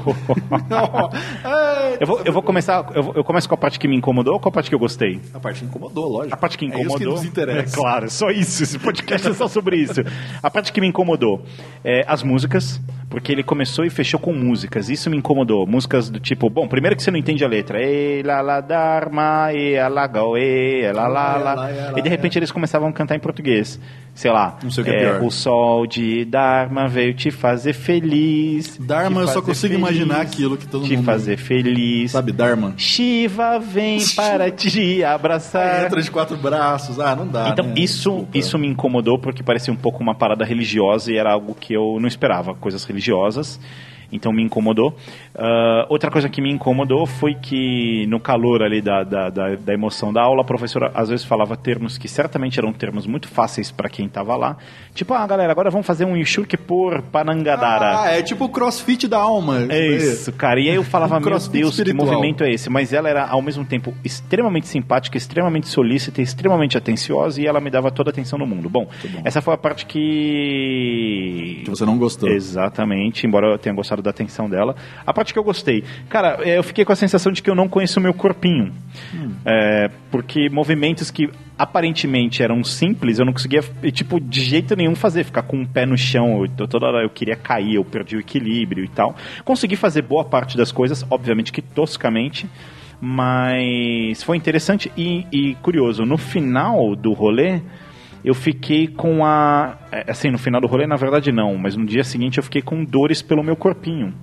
Então você vê que, mesmo sendo uma coisa super leve para beginners, é, ele pega você, cara. Ele, ele realmente uma te desafia. Opa, eu fiquei. na- eu lembrei muito do Dalsin, Yoga Flyer, Yoga Yoga Flame. é, lembrei muito do Dalsin, percebi como era difícil, inclusive, jogar com o Dalsin, não só porque ele tinha um movimento mais leve, mas porque o Dalsin fazia yoga. Sim. Então. E ele voava. Voava, cara. Um nível muito alto de Eu tô numa fase de descobertas, então o yoga foi uma espécie de descoberta. Na semana anterior a essa, eu fui no Templo Zulai, um templo budista aqui de São Paulo. Veja que eu sou agnóstico, eu não acredito em nada. Foi muito bom. Inclusive tem um incenso, eu acenderei um incenso quando estivermos comendo uma pizza de calabresa com queijo hoje. Hum, muito bom. Quando já estivemos bêbados. Um incenso de ervas. Ah. Você percebe que hoje o final é a gente transando, né? Porque incenso, cara, incenso Isso a gente não vai é- mostrar no, no podcast, não. A gente, inclusive, um dos motivos que a gente resolveu gravar isso foi primeiro que a gente tava puto. Eu e o Saulo, nós estávamos desgraçados da cabeça juntos novamente, né? Acontece frequentemente, então a gente falou: ah, vamos, vamos, ah, vamos, foda-se, vou pegar o ônibus aqui e vamos. E segundo, para você ter um episódio gostoso para você ouvir azedando com amigos. Faz quando você tá aqui sentado com a gente na mesa, bonita, tomando aqui bebidas de marcas que nós não, não vamos dizer o nome, pois não nos patrocinam. Mas você tá falando do yoga, cara, ou do yoga, como a pessoa preferir dizer, eu acho que eu ia me dar muito mal nisso, cara. Porque eu sou muito desastrado e destrambelhado com coisas. Eu já tentei fazer diversas coisas assim, tipo, como por exemplo andar, e eu não consegui. Sabe, eu caio e tudo. Mas eu acho legal, o yoga é aquela coisa do mesmo da, das posições, né? Que a pessoa põe o pé aqui e joga ali, aí estica não sei na onde. Ou isso é pilates, eu não sei. Cara, eu acho Pilates que... é o da bola, é isso? Isso, exatamente. É, Pilates é o da bola, você deita na bola do parque. fica, "Ah, Exatamente, uma exatamente, bola." exatamente. É o que o Mordente faz. Um grande abraço pro nosso amigo. Ah, ele faz, ele faz, pilates? O Olha Mordente só que adora. interessante, Ele falou que cara. a única coisa que corrigiu a postura dele Foi o pilates. foi o Pilates. Inclusive, né, só não corrigiu a postura de quem? Jesus Cristo. Afinal, o Pilates foi lá e... Pôncio Pilates. No, God! Cara, o que corrigiu minha postura Agora eu sou forma- tio, eu posso fazer essas piadas. Boa. Oficialmente eu, sou, eu fui tio semana passada. Acho eu importante e o que corrigiu de certa forma minha postura foi o Chibatadas da vida. foi o seu Ronald. Seu Ronald? O seu Ronald era o diretor da escola que eu estudei, me deu Ah, muitas susto, suspensões. McDonald's. Eu chamava ele de Ronald McDonald's. Aliás, um dia eu tomei uma suspensão por isso. Porque eu cheguei pra ele e falei, e aí, seu Ronald McDonald's? Aí ele me suspendeu. Nossa, que curioso, nós temos muita coisa em comum. Já tomei uma suspensão de um inspetor da escola porque eu apelidei ele de Senhor Cabeça de Batata, do Toy Story, que ele era muito parecido. Aí depois o pessoal deu uma corruptela desse apelido e começou a chamar ele de Seu Batatinha. E se eu encontro com ele na rua. Batatinha. Se eu encontro com ele na rua até hoje, ele acha que ele me odeia. Zamiliano mandou uma pergunta aqui. Como foi que você escolheu o nome de seus gatos? Eu vou começar pelo Federico Eu Fellini. pensei que você ia conversar com- comigo, Daniel. Foi no dia que o Zamiliano tava baixando minha cueca, eu lembrei de uma cena do, do- do- de um dos filmes do Federico Fellini e pensei, por que não batizar meu gato de Federico Fellini para sempre lembrar dessa cena maravilhosa com o Zamiliano. Ele mandou outra. Quando foi que você realizou eh, quando foi que você realizou que eu sou o seu verdadeiro amor, que Marx é foda e o resto é moda? Ah, ele tinha que falar, né? Alguma coisa. Claro. Zamiliano, eu vou falar publicamente algo que você sabe, que eu sei, mas que as pessoas não sabem. Que você apoiou o João Dória. Você apoiou João Dória. Você é filho. Hello, it is Ryan, and I was on a flight the other day playing one of my favorite social spin slot games on chumbacasino.com. I looked over the person sitting next to me, and you know what they were doing? They were also playing Chumba Casino. Coincidence? I think not. Everybody's loving having fun with it. Chumba Casino is home to hundreds of casino style games that you can play for free anytime, anywhere, even at 30,000 feet. So sign up now at chumbacasino.com to claim your free welcome bonus. That's chumbacasino.com and live the Chumba life. No purchase necessary. VGW Group. Void were prohibited by law. See terms and conditions. 18 plus. With the Lucky Land slots, you can get lucky just about anywhere. This is your captain speaking. Uh, we've got clear runway and the weather's fine, but we're just going to circle up here a while and uh, get lucky. No, no, nothing like that. It's just these cash prizes add up quick. So I suggest you sit back, keep your tray table upright, and start getting lucky. Play for free at LuckyLandSlots.com. Are you feeling lucky? No purchase necessary. Void where prohibited by law. 18 plus terms and conditions apply. See website for details. Aliado ao PSDB. E tudo isso, toda essa esquerdice é só marra e pinta sua para ocultar seu verdadeiro amor pela direita brasileira. Muito bom. Inclusive, eu apoio João Dória para o novo Lanterna Verde.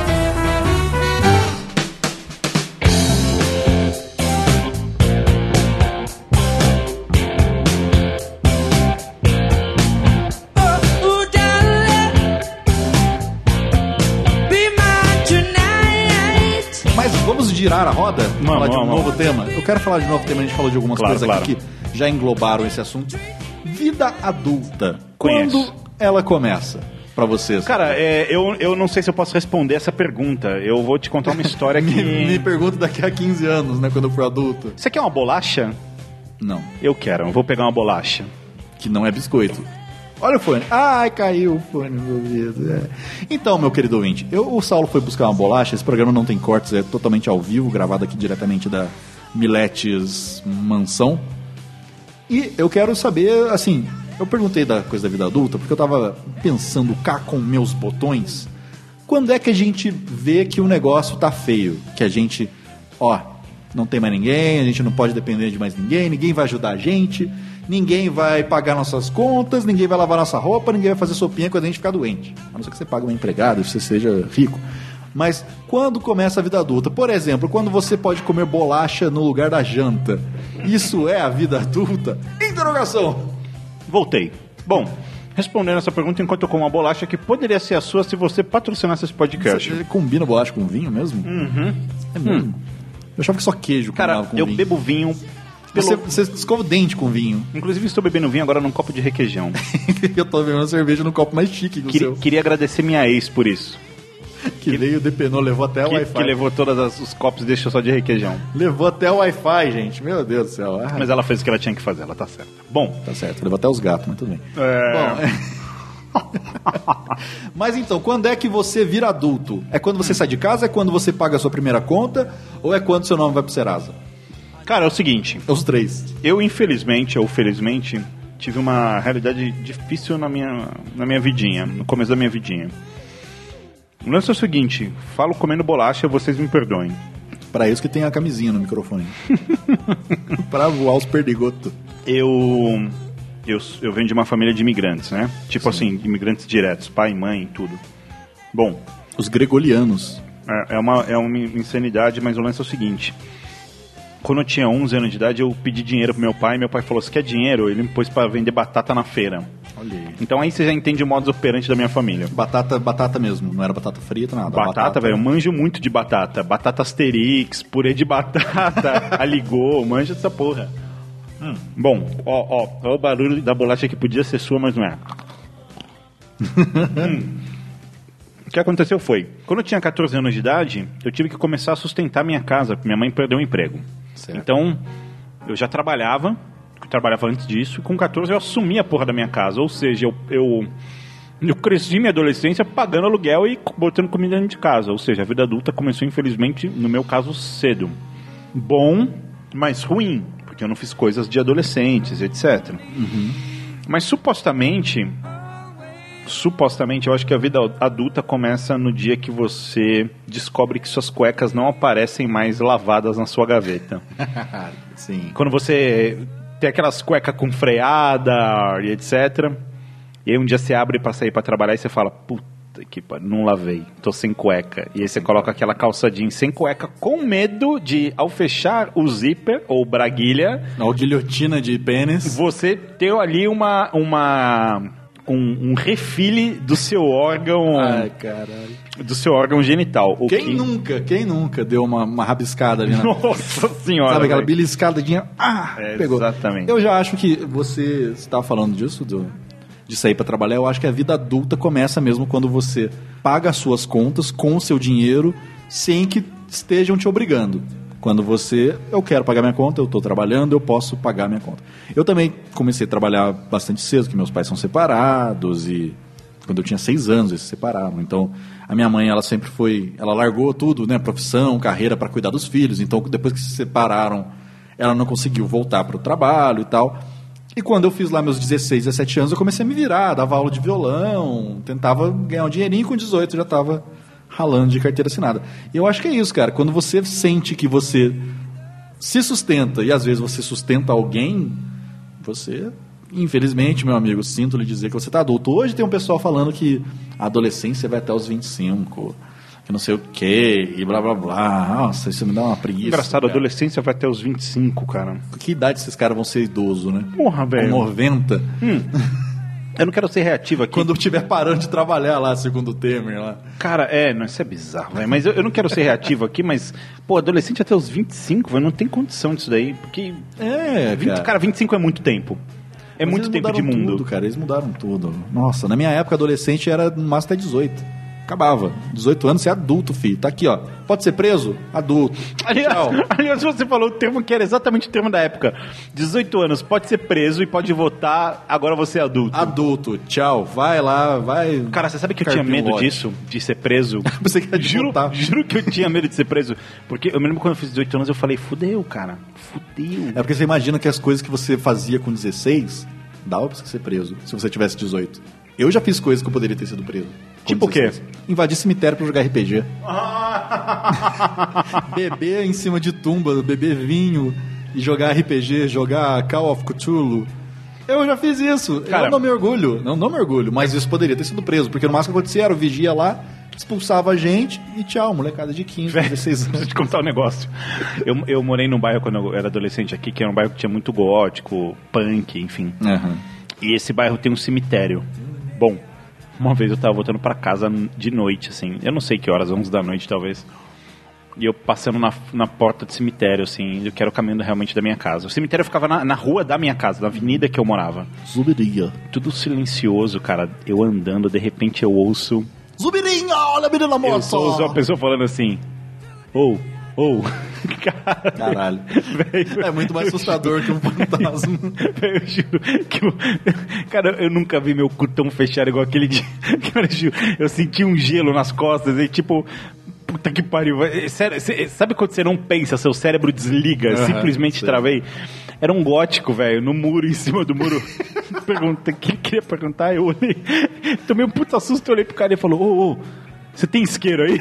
Puta que pariu, nossa, tinha que ser gótico. O cara queria um isqueiro, velho. Porra, Nossa, tá lá o maldito Merlin Manson trepado no, no negócio. Ô, ô, tem isqueiro aí?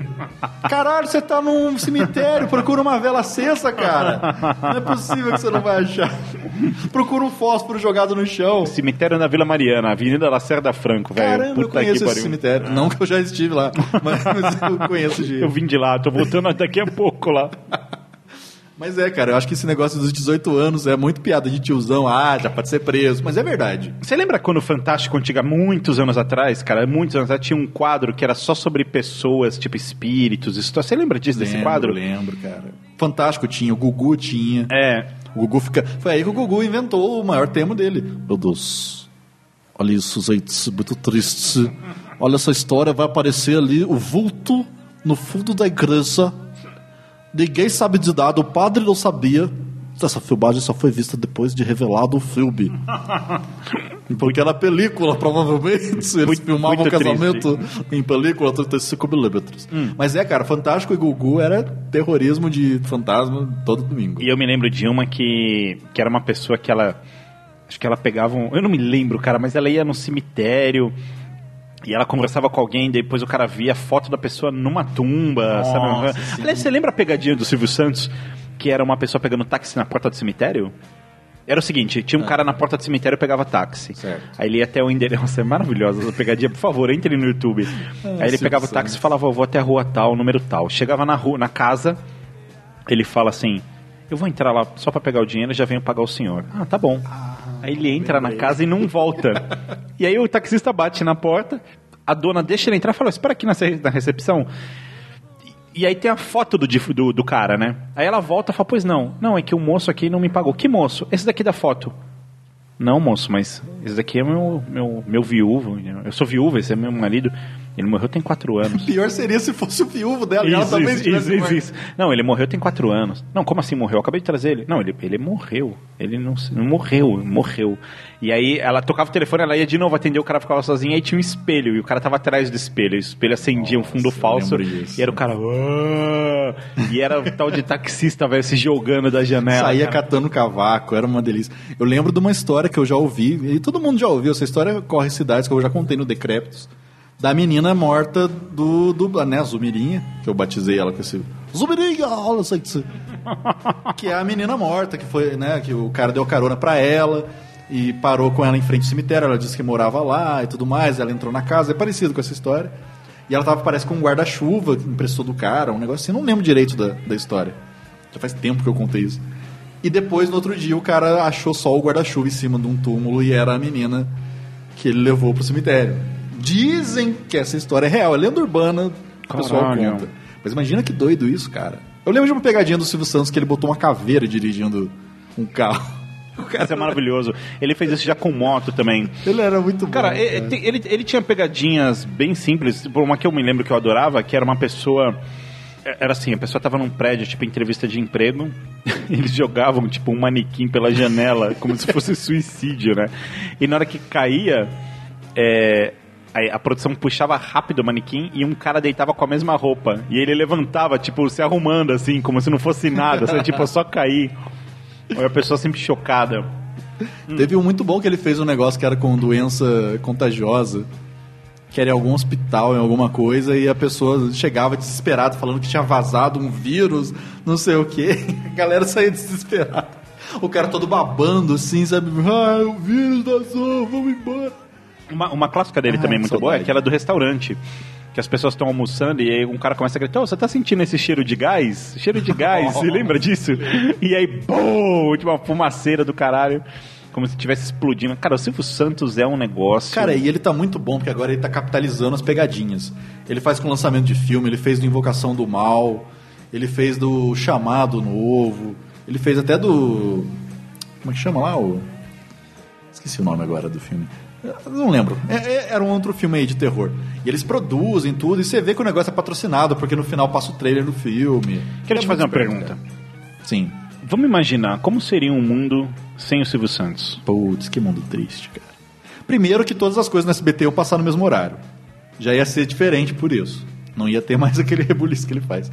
Mas não ia ter. Eu, eu não sei nem se não ia ter, porque a gente está num mundo hoje em dia que tão é, internetizado, né, com YouTube, com tudo, que qualquer geração daqui a 30, 40 anos vai conseguir ver as coisas do Silvio Santos, vai saber. É que nem a gente com Chacrinha. Eu não vi o Chacrinha é, conduzindo o programa nem nada. Eu vejo Chacrinha no vídeo show, vejo Chacrinha no, na- na- no Faustão, né? Postando, fa- falando coisa antiga. Mas eu acho que vai ser parecido. Você tá filmando? É isso? Não? Tava tirando uma fotinha aqui Ah, só. que bonito. Mas se ficar ruim, eu não, eu não vou deixar postar. Mas eu acho que vai ser parecido com o que é com o Chacrinha. Ah, o cara era genial, o cara não sei o quê. A diferença é que o Silvio Santos vai ter muito mais registro, porque ele tem até hoje. O SBT tem um puta de um canal no YouTube, que pouca gente fala disso, cara. É o canal do, do, é, da televisão brasileira que mais sabe aproveitar o YouTube. Eles botam lá Danilo Gentili. Okay, round two. Name something that's not boring. Laundry? Ooh, a book club.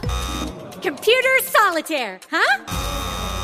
Ah, sorry, we were looking for Chumba Casino. That's right. ChumbaCasino.com has over 100 casino style games. Join today and play for free for your chance to redeem some serious prizes. ChumbaCasino.com. No purchase necessary. Void where prohibited by law. 18 plus terms and conditions apply. See website for details. It is Ryan here, and I have a question for you. What do you do when you win? Like, are you a fist pumper? A woohooer, a hand clapper, a high fiver. I kind of like the high five, but if you want to hone in on those winning moves, check out Chumba Casino. At chumbacasino.com, choose from hundreds of social casino style games for your chance to redeem serious cash prizes. There are new game releases weekly, plus free daily bonuses. So don't wait. Start having the most fun ever at chumbacasino.com. No purchase necessary. VGW Group. Void where prohibited by law. See terms and conditions. 18 plus. na íntegra, bota Silvio Santos, você não precisa pagar nada pra assistir. Tá lá. Tá lá, 51 minutos de Danilo Gentili, sem intervalo. Porra. O, o Silvio, cara, o Silvio é um visionário. A exposição, tá, eu, eu te contei isso antes da, da gravação, né? A exposição dele é um negócio impressionante. Assim, A minha exposição é maravilhosa. É um negócio impressionante. Agora, o, cara, o mundo sem o Silvio Santos é um negócio. Eu fico pergun- me perguntando se o Silvio Santos já não é um, um, um, um ser não pertencente a esse mundo, sabe? É um dos poucos. Eu coloco o Silvio Santos ali do lado de uns caras tipo Steve Jobs. Ele é genial. Uns caras É, assim. eu- mas eu te digo que eu já sinto. Eu, eu começo lá embaixo, eu já sinto saudade, por exemplo, da Hebe. Que um, Sim. Não tem outra grande apresentadora como a. Hebe. Não adianta, não vai Não, ter. Não tem. A, Mas, a, a- a Hebe ela tem uma característica que me chama muita atenção no. Quem tem isso é o Caetano Veloso. Que é o seguinte: é quando a pessoa ela não é definida por algo. Por exemplo, a Hebe não é apresentadora. Nunca foi. O Caetano não é cantor. É, a Hebe era atriz, humorista, apresentadora, Sa- Sabe, tipo. Eu digo mais, a Hebe era a Hebe. É, é, Você é, fala a Hebe, você já pensa em tudo, né?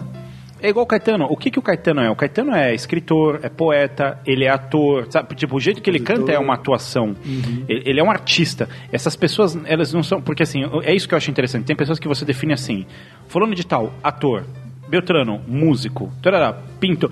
Esse, essas, esse, Caetano e Hebe são artistas, eles são completos. Não? Mano, você me falou um negócio agora que eu lembrei. Pra quem não sabe, eu sou de Lorena, interior de São Paulo. Tendo show do Caetano Veloso hoje lá. Olha aí, velho. Quem nasce né? em Lorena é o quê? Lorenense. Pensei que você ia falar triste. Também. Não só eu que sou triste. Não, mas antes era- podia ser pior. A cidade chamava Guaipacaré. hum? Guaipacaré. Guaipacaré. Eu tenho pavor. Terra das Palmeiras, em Tupi-Guarani. Daniel Baer, eu preciso te dizer que eu tenho pavor. Sério, isso. De lorenense? N- Eu n- sei, não, é, não, não é piada, não, isso é sério. Eu tenho pavor de palavras indígenas, sabia? É, Taubaté, Ubatuba. Eu, eu, trabalhei, eu trabalhei numa rua aqui que eu detestava o nome dela, aliás, eu detesto até hoje, chamada Rua Anhanha. Anhanha Melo? Anhanha. Não, não, Rua Anhanha. Fica no. Bom Retiro. Rua Anhanha. Cara, é um nome Anhanha. É ruim, É uns sabe? nomes uns nome ruins, né? Pirassununga. Vai É. fazer o quê? É, é, Jabaquara, verdade, Taubaté, Taubaté, Itaquera. Tatuapé. Você conhece Itaquera? Cara, é ruim demais, cara. Corinthians. Não, não, não, não, não tem, não tem, sério, de verdade, nomes indígenas é uma, é uma coisa minha, não gosto, particularmente não, Não, gosto. tudo bem, é gosto. Eu não... Itacoacoraré, sabe, essas palavras são, Itacoaxetuba. nossa, velho. Eu não tenho nada contra, eu também acho feio, acho que faz parte, ah, legal, a cultura do Brasil, os índios e tudo mais. Tudo bem, mas sei lá, faz parte. Mas então, continuando o que a gente estava falando mesmo, ah, é, das pegadinhas do Silvio Santos, como o Silvio Santos é um gênio. Eu acho que, sei lá, meu filho, se um dia eu vier a ter, que eu acredito que eu não vou ter filhos, mas eu acho que ele, ele vai ter essa vantagem que a gente não tem, né, a respeito de outros apresentadores, que a gente dependia muito de vídeo show, de Faustão e tal, de mostrar um chacrinha, de mostrar lá o homem do sapato branco. Esses caras que foram né, considerados os geniais apresentadores e animadores de antigamente. Eles vão ter essa vantagem que o Silvio Santos está aí até hoje, então ele vai ter muita coisa no YouTube, vai todo mundo falar, ah, filho, teve um apresentador, Silvio Santos, que putz, era foda. E mesmo assim é triste falar isso, mas de uns 15 anos pra cá, a gente vive um Silvio Santos já meio decadente. Era muito mais coisa que ele fazia. Tinha Porta da Esperança, tinha Tentação. Nossa, é- é, eu adorava aquela.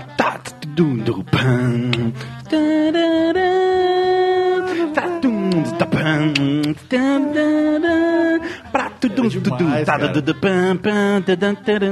Era muito, era muito mais. Né, ele fazia muito mais coisa. Tudo bem, a gente entende. O cara tem quase 90 anos e tá aí até agora tentando empurrar as filhas dele goela abaixo, nossa.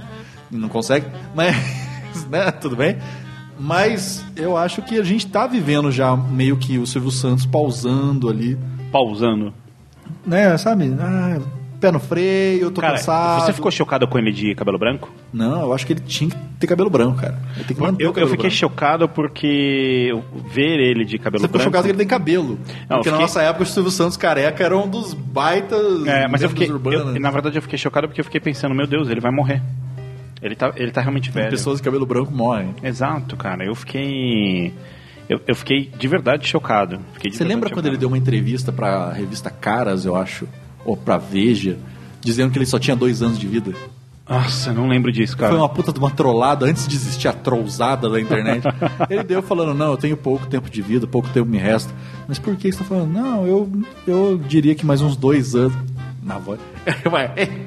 eu diria que mais uns dois anos eu devo ter de vida, porque afinal de contas meu cabelo tá ficando branco, e afinal de contas eu estou já com câncer de pele na testa, não sei se vocês sabem, eu tirei duas vezes, Ah, o é? Lombardi já morreu. É sério isso? É sério isso. O Lombardi já morreu. O Rock eu acho até que já morreu às vezes, mas ele tá lá ainda. O Liminha eu já mandei embora.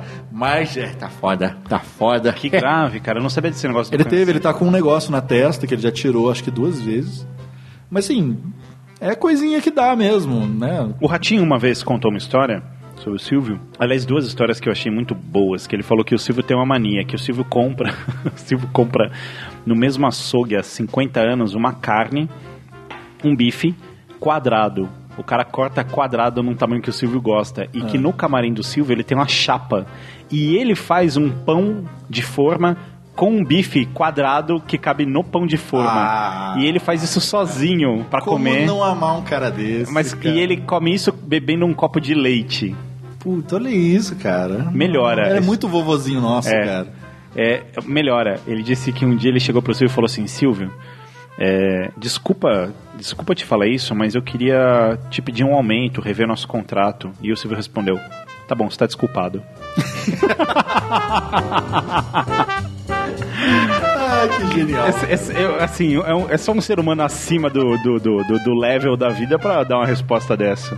Nossa, Silvio Santos, se você estiver ouvindo isso, Silvio, por favor, manda um abraço, você é, você é muito gênio.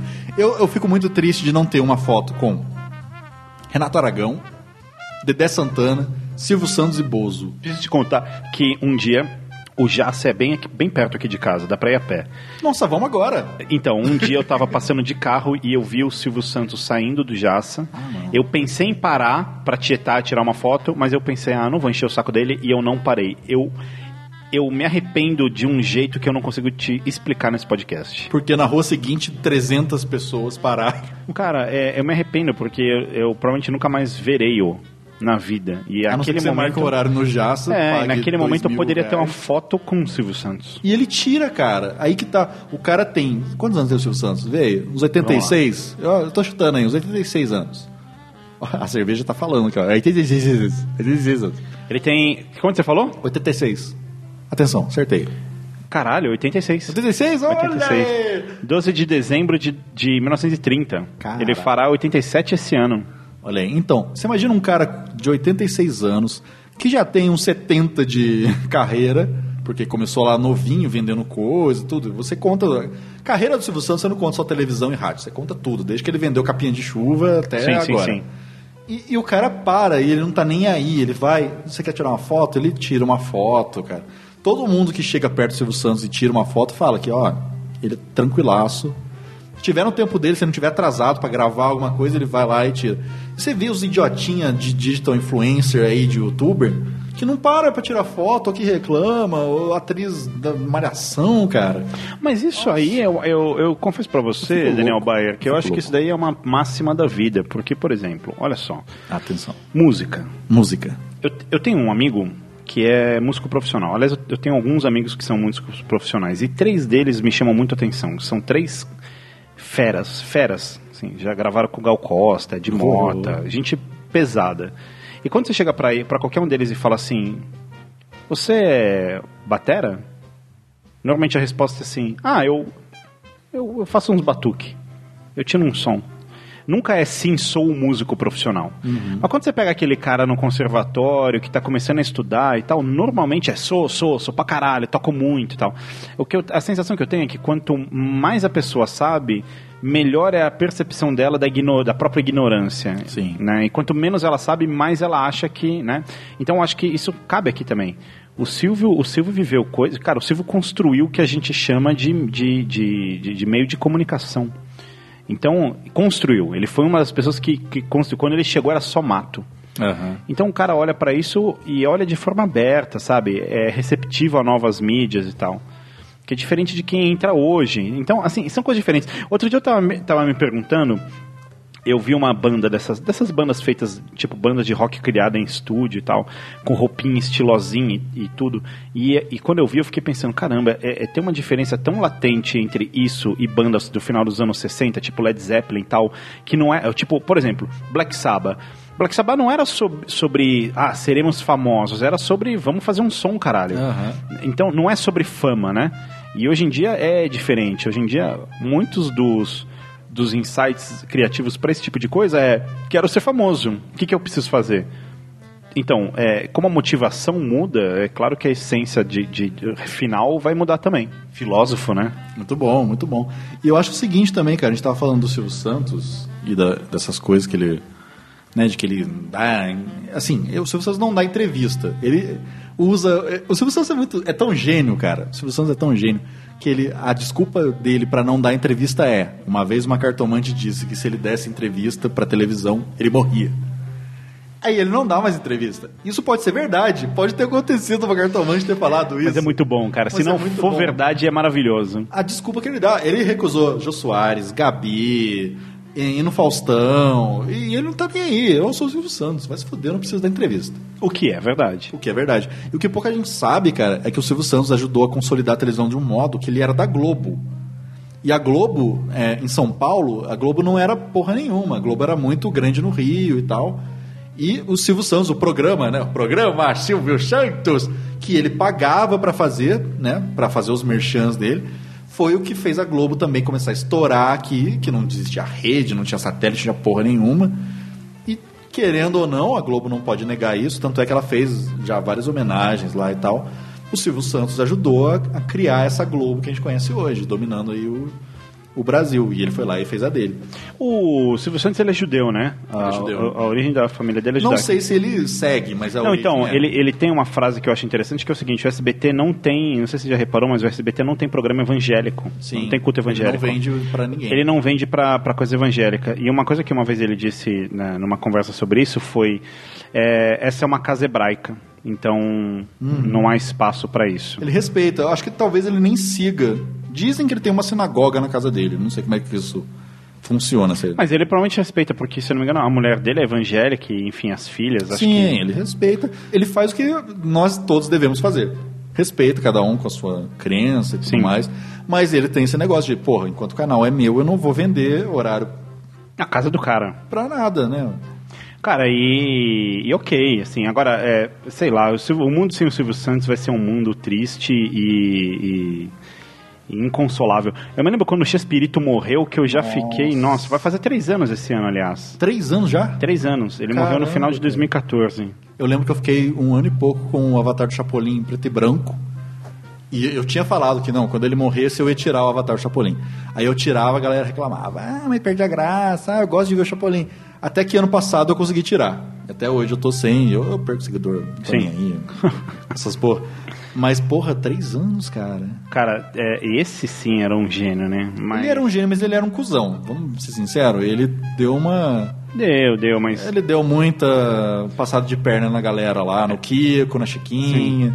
Mas, o, mas o, uma coisa que eu acho interessante dele é esse apelido Chespirito, né? Uhum. Porque eu não falo espanhol nem nada, mas eu já ouvi falar que é uma, uma- quem deu esse apelido nele, na verdade, esse apelido é uma é uma abreviação de é como se fosse Shake- Shakespearezinho. Pequeno Shakespeare. Isso, porque o cara escreve tão bem, tão bem, tão bem que um escritor deu esse apelido pra ele. Falou, pô, o cara é uma espécie de Shakespeare escrevendo. Não é muito interessante isso? Ele é fudido, cara. Aliás, Chapolin, velho, Chapolin, é, é, sério.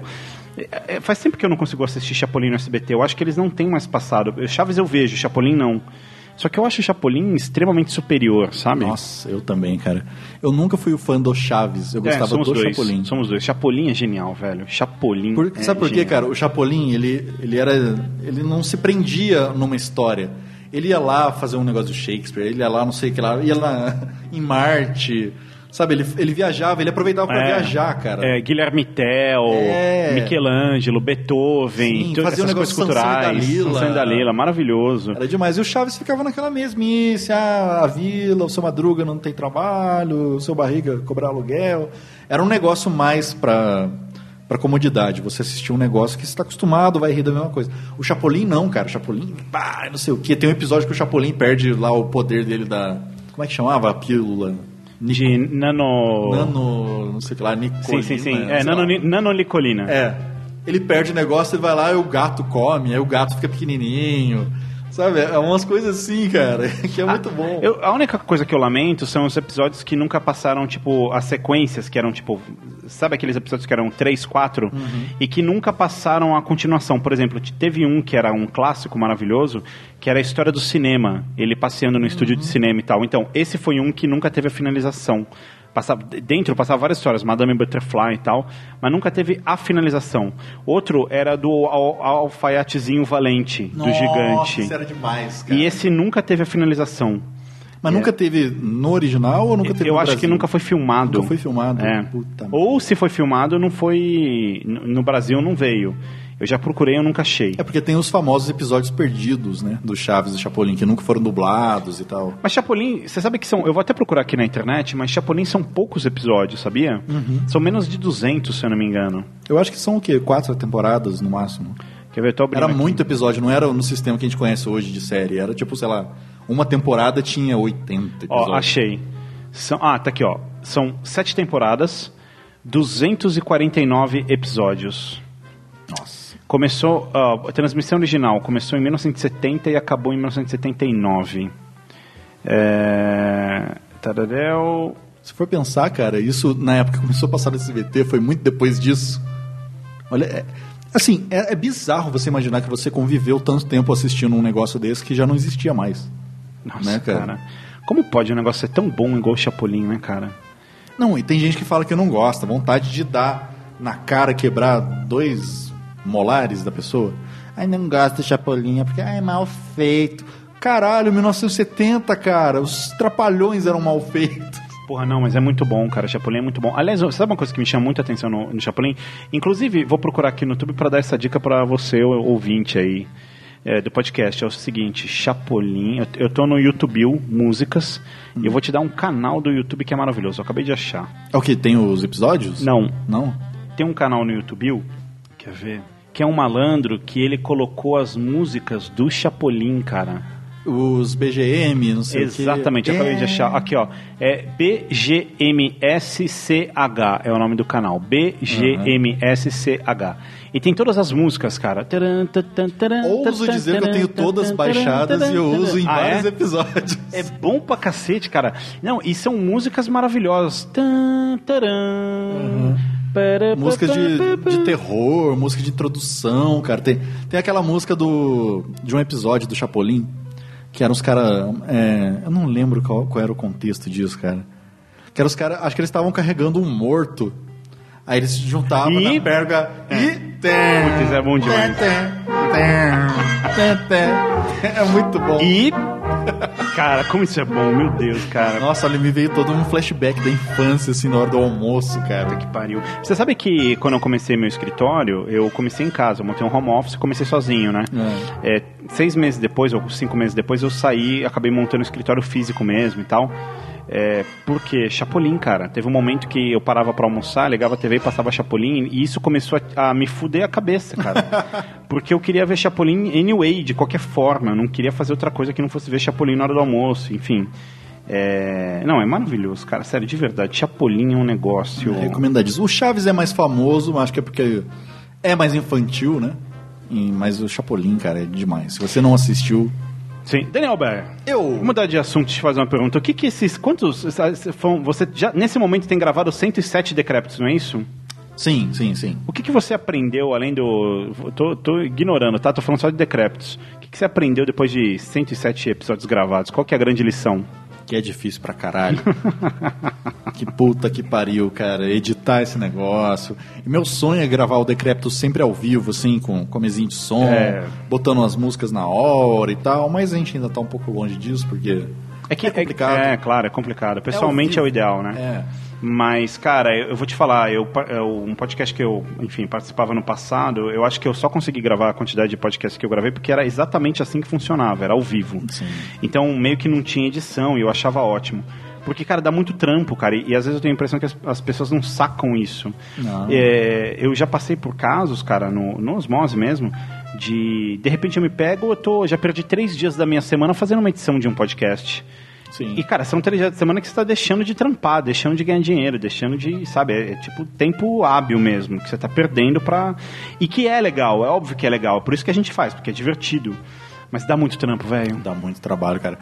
Eu, como tô no Decréptos, né, que é o que eu faço ali e tal, que eu tenho que gravar, eu tenho que editar e tal, e geralmente sou eu que, que produzo as pautas e tal. E eu também tô no Não Ovo, então também dependo deles me mandarem o arquivo, os brutos e tal. E, e o Não Ovo é muito difícil ter frente. É muito difícil. É raro acontecer isso. Porque eles gravam alguns temas ali e tal. Então, pra mim, é pior ainda, porque eu tô lá, puta, decrépitos aqui, duas horas e pouco de gravação. Ah, tem que enxugar isso aqui pra no máximo uma hora. Beleza. Aí chega o não ovo. Aí não sei o que. Aí, vai, ai meu Deus, o que, que acontece? Então, se fosse um, um ao vivo, se eu conseguisse fazer um ao vivo no Decrépitos, pelo Sim. menos, seria muito melhor, cara. Muito, mil vezes melhor. Eu andei conversando esses dias com o Léo Lopes. Sim, genial. Sobre isso. Sobre a vantagem de. As vantagens, a gente até brincou, nossa, parece um livro, as vantagens de se fazer ao vivo. E ele é formado no mesmo que eu, na, na rádio oficina. Sim. Em, em turmas diferentes, de pouco tempo de diferença.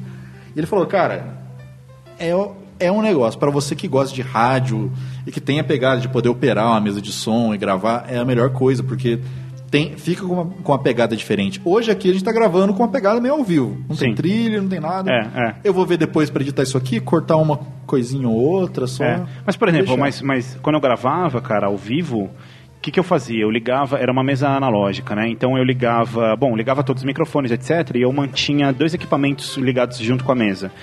Que era um, um iPod, que eu já eu subi várias músicas, então eu. Eu escolhia na hora, eu, eu tinha playlists, não é playlist, eu tinha discos que eu sabia que eram discos que funcionavam como trilha mesmo para as vozes e músicas que funcionavam para abertura de programa. E eu tinha um iPad esse tablet que era com um programinha que eu não me lembro o nome, mas é um, um programa onde eu, eu tinha é, botões e. Tipo a cartucheira. Isso, tipo uma, uma cartucheira. Então tinha botões e cada botão era um quadro do programa. Então eu parava ao vivo, eu fazia tipo a entrada de, dos quadros e a música, tudo ao vivo, ao vivo, ao vivo. Cara, quando acabava a gravação, eu tirava o disco, o disco SD do gravador.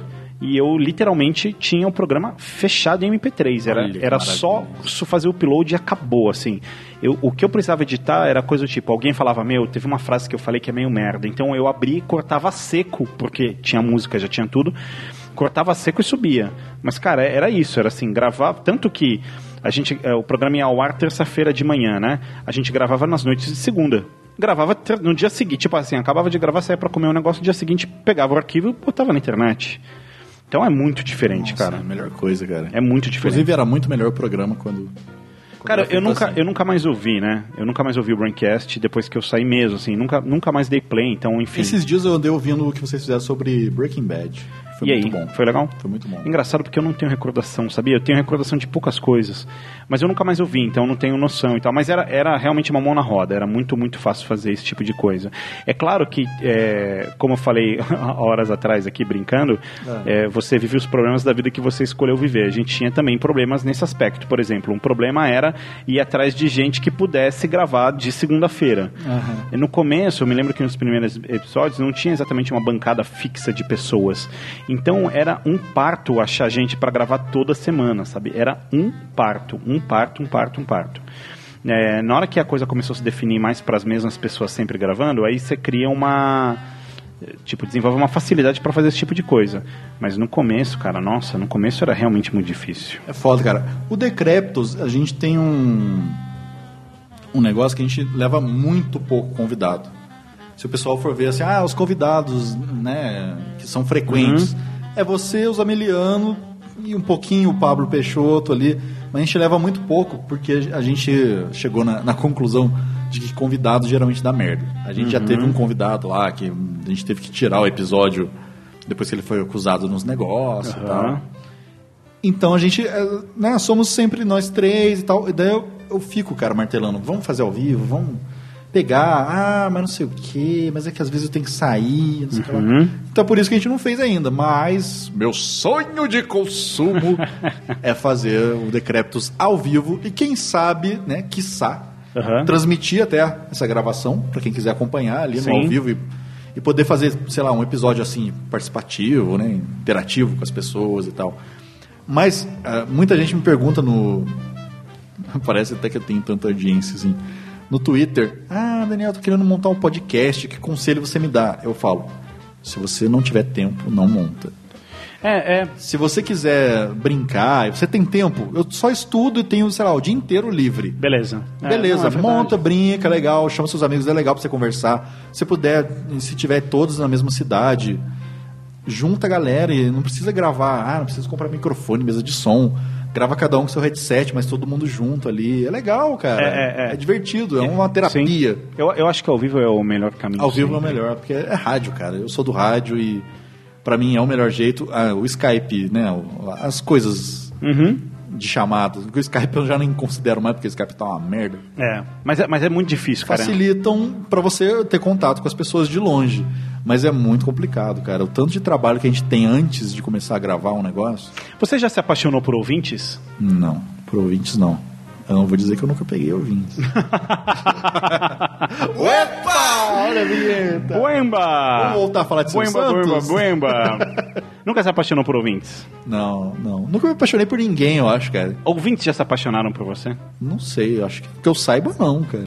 Assim, eu já recebi presentes.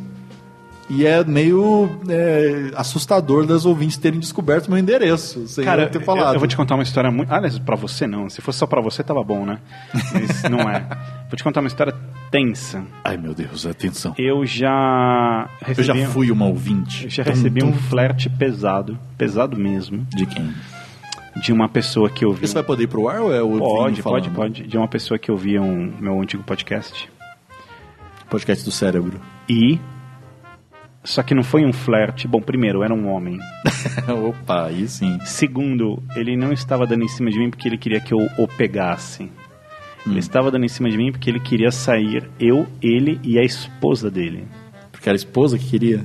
Exatamente. Olha só! Exatamente. O famoso homenagem. É, exatamente. E você cara. foi, não? Eu fiquei, eu fiquei, juro, eu fiquei tão Mas ele chegou e falou: Olha, sou seu ouvinte. direto a queima-roupa. Eu juro que eu fiquei Que tão isso. constrangido, cara. Tão, É complicado. Eu recebo várias coisas que eu fico também meio. Eita, que que é isso? Eu fiquei tão constrangido. Essa é a sociedade que vai sediar a Copa? E veja, eu não fiquei tão, tão é, constrangido no sentido de, ai, nossa, eu sou. co-". Não, não é isso.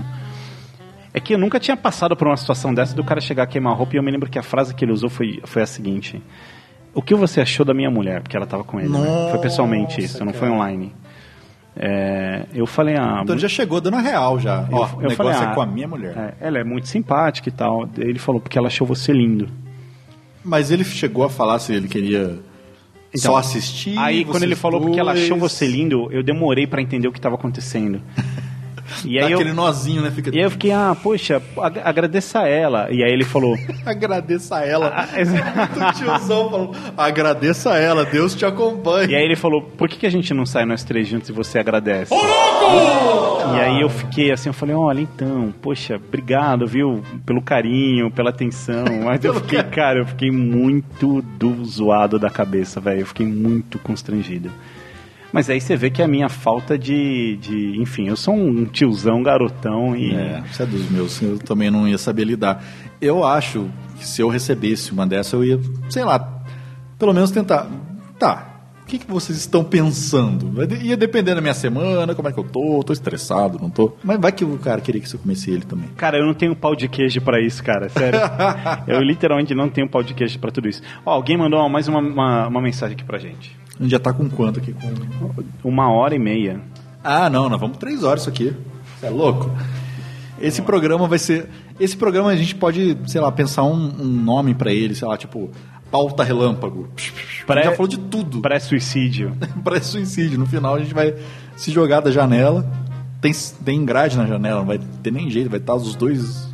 E o pior é que eu moro no primeiro andar, então no máximo vai- a gente quebra o pé. Não vai fazer nem estrago, cara, que horrível. Vamos ver.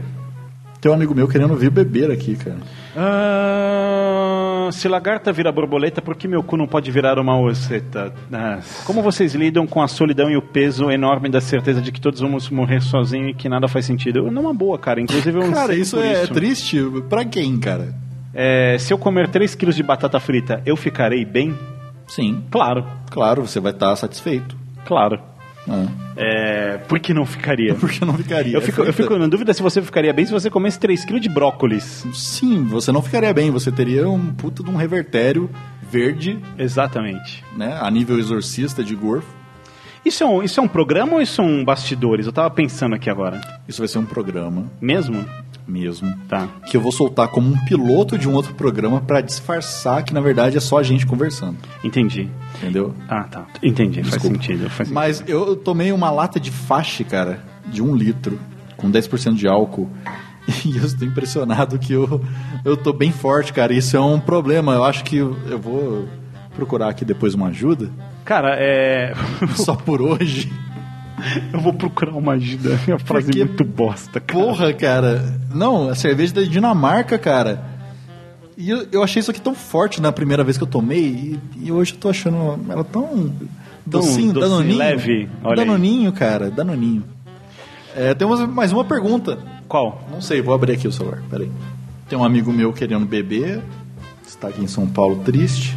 Mais um, olha só que coisa. As pessoas, ó, eu, eu tenho um desabafo para fazer aqui. 2017 é o ano das pessoas tristes, cara. Porra, 2016 eu sofri tanto, cara. Mas 2017 tá sendo pior.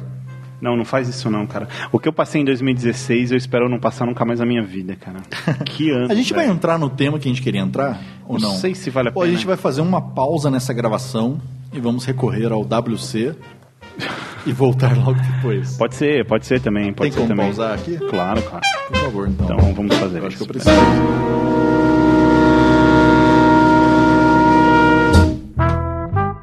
Cara, mas você tem história feliz? Porque eu vou te falar que eu tô em falta, cara. De verdade, não tem. A vida é. Não, não, mentira. Eu, ó, eu vou até abrir aqui no meu celularzinho. Eu tô fazendo agora a listinha da gratidão. Há, há várias Ah, semanas sim. eu faço isso, né? Então. Gratidão. Use a hashtag gratidão se você estiver ouvindo isso. E, e aí é engraçado, é porque eu, te- assim, eu tô vendo qual, qual não é tão pessoal, que tem várias que são pessoais, né? É. Imagina o cara aqui, ó. Primeira, gratidão. Hoje meu pau subiu. Hashtag gratidão. Olha, olha só que bonitinho aqui. Escrevi um. Dia 3 de março desse ano. Coloquei, ó. É, tomei um banho longo e excelente. Fiz uma ótima viagem. Comprei uma coisa bem legal. Conheci um texto chamado Fevereiro de uma pessoa é, chamada Matilde Campilho. E comi um ótimo tiramisu. Tipo, sou grato por tudo isso, entendeu? Ah, aí, dia 2, no dia anterior. Sou grato pelo café da manhã de hoje, pela tarde pacífica que tive, pela oportunidade de gravar um podcast bacana com o Bruno, que foi de 2001. Foi gravado no dia 2 de março. Então, eu comecei a tentar fazer uma listinha de agradecimentos pra, pra vida, sabe? Ó, Aham. sou grato por essas coisas e tudo. Não ficar só reclamando, né? Não ficar só reclamando, cara. E é engraçado porque você percebe que você acaba sendo grato em pequenas coisas, sabe? Pequenas Aham. coisas, na verdade. Isso é muito difícil a gente perceber, né? Porque a gente fica meio fodido da cabeça e não percebe, porra, eu, eu paguei todos os boletos esse mês, olha aí, que maravilha. É. Gratidão, hashtag. Mas é foda, cara, o ser humano, ele, ele tá sempre descontente com alguma coisa. Uma, Não uma tem- coisa, é, uma coisa que eu tem já ouvi algumas vezes, Baer, é, algumas pessoas já falaram, já levantaram pra mim uma questão de, de Poxa, mas, sei lá, você tem alguma audiência ou grava uns podcasts e tal, e isso, porra, isso é do caralho, isso é um grande diferencial e tal. Aí eu tenho várias impressões sobre esse tipo de coisa. Primeiro que, beleza, a gente está gravando, mas poderia ser qualquer outra pessoa, porque Sim. nós somos qualquer outra pessoa, como Sim, qualquer outra é. pessoa. Isso é o po- primeiro ponto. Então isso é irrelevante, qualquer um poderia estar fazendo isso. Depois que até mesmo esse tipo de coisa traz desgraça pra vida, cara. Traz, traz. Ó, minha voz até falhou. É, velho. Traz, cara. Traz porque, bom, tem um tempo que vai te consumir, etc., mas até sua vida pessoal é podada e tudo, e de certa forma, em alguns momentos até sua liberdade pode ser, né, assim. Cara, eu já recebi, eu já juro, já recebi e-mail, mensagem de gente questionando decisões da minha vida, sabe? Tipo assim, nossa, mas você não pode fazer esse tipo de coisa, não sei o que. lá. Ah, Como não, velho? Pois é. Como não? Se quiser me jogar do prédio, eu posso, porra. Tudo bem, obrigado, mas não, sabe? É, é, que, que, que, que, sei lá, cara. É, e você passou pela mesma coisa que eu, que foi ter. O estupro? Também. Tá. Inclusive foi ontem, não, mentira. Mas é, a gente tinha um podcast antes, né, que a gente participava. Sim. No seu caso, o- você saiu, o podcast continuou. Não, eu fui expulso. Você foi expulso? Eu fui, eu fui expulso Eu não ia de- falar assim, mas foi. Não, não, você eu fui expulso. Foi assim, eu- minha expulsão se deu da seguinte maneira. É... Você vai contar mesmo? Não, Pode, pode, não, mas é simples, já passou tanto É, tempo. Minha expulsão se deu da seguinte maneira. Estávamos todos num grupinho do Facebook, e aí, de repente, é, o dono do grupo saiu do grupo. E aí ficou um puta torta de climão no grupo, Uhum. e ele criou outro grupo sem me adicionar. Então, essa foi a minha expulsão. Nossa. E depois eu recebi um e-mail falando... Colegial, né? Obrigado pelas participações, você está fora. Foi isso. Caramba. Foi isso. Aí vem o carinha depois falar, ah, o Saulo quis sair da banda. Não sei o É. que, eu ouvi isso. Mas enfim, a gente já participou de um podcast que não estamos mais. No meu caso, o podcast acabou. No seu caso, ele continuou lá e você não tá mais. E quando a gente vai fazer um outro, cara, um outro podcast, né? Tô falando de podcast porque é onde nós estamos inseridos. O que vem de gente, né, questionar e, pô, mas era tão mais legal o outro, por que que vai mudar? E agora vai ser igual, não vai ser? E é um saco isso, cara. Vou ser sincero que É. às vezes enche o saco. Agora já não tem mais. Acho que depois de que eu tô lá com cento e tantos episódios, Sim. O povo já acostumou. Cara, eu, eu, eu, me, eu abri mão da rotatividade, da, da frequência constante do osmose, sabe? Tipo assim, toda semana um osmose. Eu, inclusive, tô com um gravado que eu simplesmente não publiquei por razões de não quis publicar ainda. Uhum. Mas eu tô mais numa coisa de gravar pontualmente nos momentos que eu acho interessante, mas fazer programas bons. Por exemplo, o último foi um, mega programa interessante e tal. Não, não que todos vão necessariamente ser cabeça mas que tenha pelo menos alguma relevância ou embasamento, uh, não exatamente técnico, mas pode ser empírico também, mas enfim, mas, mas algum pensamento que talvez valha a pena para alguém, entendeu?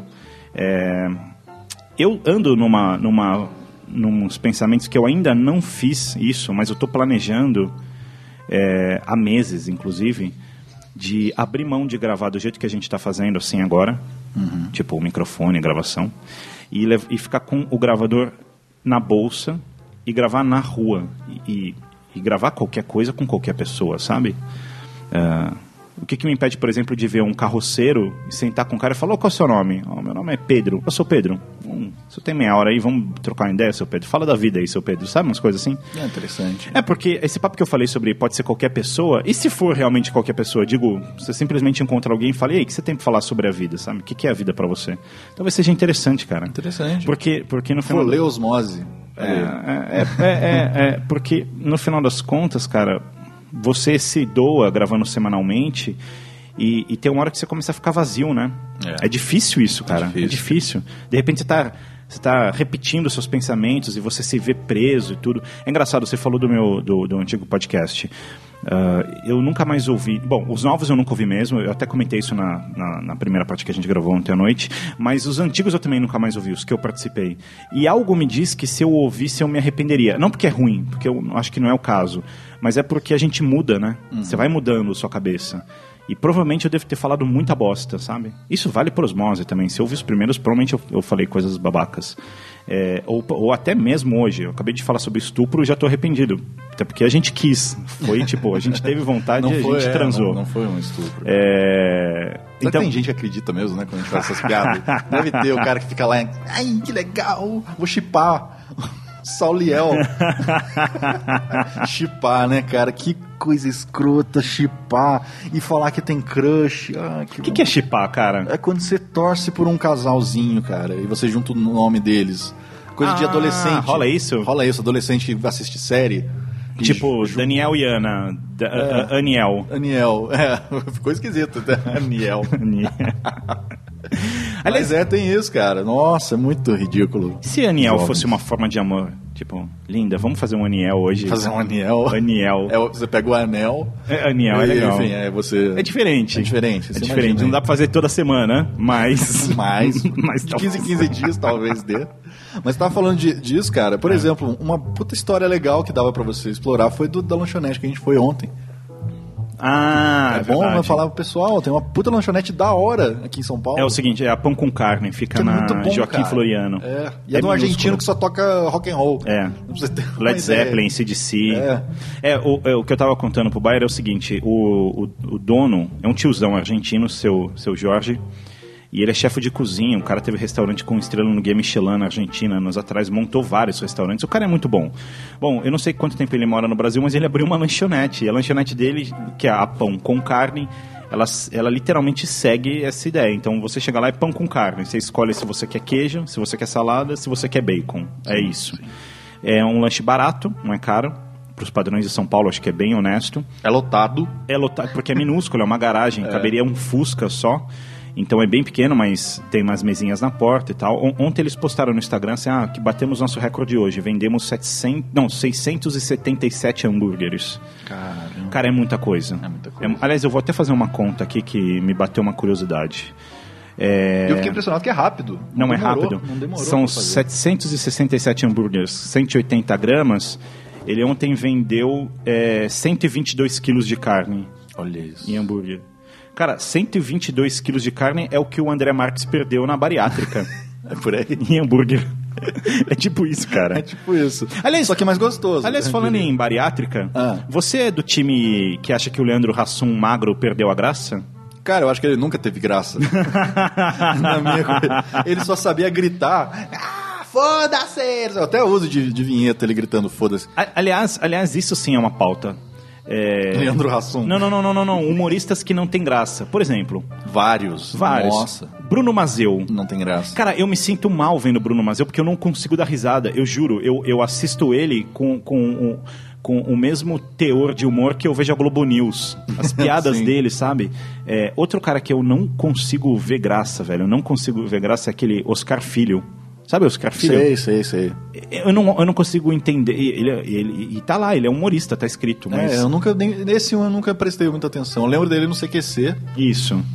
E só. Mas não é- lembro é- se ele era talvez engraçado. não seja minha faixa etária, talvez seja ser, isso. É aquele humor meio mais bobildo, cara. Outro cara que a gente tava falando ontem, que também era do CQC, é o Marco Luque. Uhum. O Marco Luque também é, é- Você falou uma verdade, que, que você comentou que ele é da escola Chico Anísio, né? É, quando ele faz personagens ali é todo. É, a escola Chico Anísio. Mas não passou de ano na escola, não, velho. Ele tirou vermelho. Tá, tá bem abaixo. Tá abaixo. Mas o bom dele é o stand-up, cara. Eu não sou fã de stand-up, eu não Uhum. gosto, mas eu vi o dele e dei gostosas gargalhadas. Hum. É muito bom, assim. Mas tem uns caras. Ah, outro cara que esse sim é um famosão e eu não consigo rir dele, cara. Juro, eu não consigo rir. Se rir de duas piadas até hoje foi muito. É o Adnet. Adnet? Eu não dou risada com o Adnet, cara. Eu acho ele ruim mesmo. É, não ruim, sei, eu, ruim. go- eu gosto do que ele faz, assim, no Tá No Ar, sabe? A proposta, mas não é exatamente ele ali. Exato, é isso É que eu ia te falar. mundo, é né? isso, porque, por exemplo, lá no Tanora ele tem uma, uma, uma humorista, eu não sei o sobrenome dela, mas o nome dela é Renata. Cara, ela é hilária. Tem aquele outro cara que é um carequinha, gordinho, de óculos, que ele fazia parte dos melhores do Sim, mundo. sim, o Elder. Meu, esse cara é genial. Ele é muito bom, ele faz tudo lá É, também, é, né? é. O cara carrega o programa nas costas. ele é muito Ent- bom. Então você tem. Aliás, o Leandro Hassum é engraçado, porque o Leandro Hassum é essa coisa dele. ah, Mas aquele dupla dele é mais engraçado do que ele, o magrelão. O cara é engraçado. Mas, mas é, é- é bizarro você ver. Tudo bem que, enfim, cada pessoa tem o seu estilo de humor e tal. Mas o Bruno Mazeu, pra mim, é a, é a mazela do humor, sabe? De- Bruno Bruno. Mazela, velho. Porque, porque não é engraçado, cara. Ele, ele faz. Assim, sério, eu acho que o meu contador é mais engraçado do que ele. Saulo, chegou um Darf. Eu dou mais risada do que com as piadas, sketch do, do Bruno Mazeu, cara. Ele deve estar aí mais pelo sobrenome, eu acho, né? Não sei. Não quero acusar ninguém. Não, e, e, assim, Bruno Mazeu, te amo. É, mentira, não te amo, a gente nem se conhece. é. Mas nada, nada contra você, pessoa física. Eu tô falando do Bruno Mazeu CNPJ. Tipo, não, acho engraçado, ponto. Não vejo, não consigo ver humor em você. É o mesmo que você vê um cantor e você não gostar dele. Não gosta desse cara cantando. Isso. Seu gosto, seu gosto pessoal. Tem gente que gosta. Cara, tá aí, o Bruno Mazella, ele é o Dinho Ouro Preto do humor, cara. Sim. Só falta ele ficar, ei, cara, isso aí, cara, isso aí. É, fora a burguesia, cara, vamos lá queimar Brasília. Só falta isso. É, ele, ele é literalmente o, o, o dinheiro preto do humor, cara. É, é, enfim, não... eu ia fazer uma piada com cair de palco, mas eu resolvi suspender essa. Porque, sei lá, porque o, o sininho aqui do processinho, sei lá. Eu não trouxe o sininho, cara. Depois que eu tava já chegando aqui que eu pensei, devia ter levado. Não é sonoplastia, é real. Tem, tem um sininho. Eu comprei uma sinetinha. Isso. Custou 12 reais. sinetinha de hotel e fica lá. Mas eu não tô conseguindo acompanhar, porque tem hora que o negócio é muito forte. Mas você tava falando do Dinheiro Preto, cara. Eu tive a chance de conhecer o Dinheiro Preto. Isso é uma show. chance? Isso é uma Não, uma tragédia. chance. É, eu fui trabalhar num show deles, do Capital, Uhum. na parte ali do som. E ele é muito gente boa, cara. Por incrível que pareça, ele não é chato daquele jeito. Ele é chato quando você bota ele pra falar. Uhum. Você joga um tema pra ele, ele fica todo, ah, não sei o que, cara. Mas ele é muito, sabe, atencioso com, a- com- as fãs, Sim. com os fãs e tal. E, assim, não gosto dele cantando, ok, mas ele é um cara que você não pode falar que, porra, esse cara aí é xaropão. O que eu já não acho que o Bruno Mazeu seja. Ele não tem a mínima cara de ser simpático com as pessoas. Não, sei. Não, nem, é verdade. Né? Nem É, isso é. ele tem. É. Cara de simpático. O que, que é isso? É Snapchat? Eu Não. só liguei aqui uma câmerazinha. Ah. Não, mas é, o, o Bruno, cara, eu não só concordo com você, mas como eu também fiquei pensando aqui, o que, que deve ser ser vizinho do Bruno Mazeu, encontrar o Bruno Mazeu no, no elevador, até, oh, ah, tudo bem, bom dia, deve ser aquele cara, ah, ah, ah, Bom dia. ah.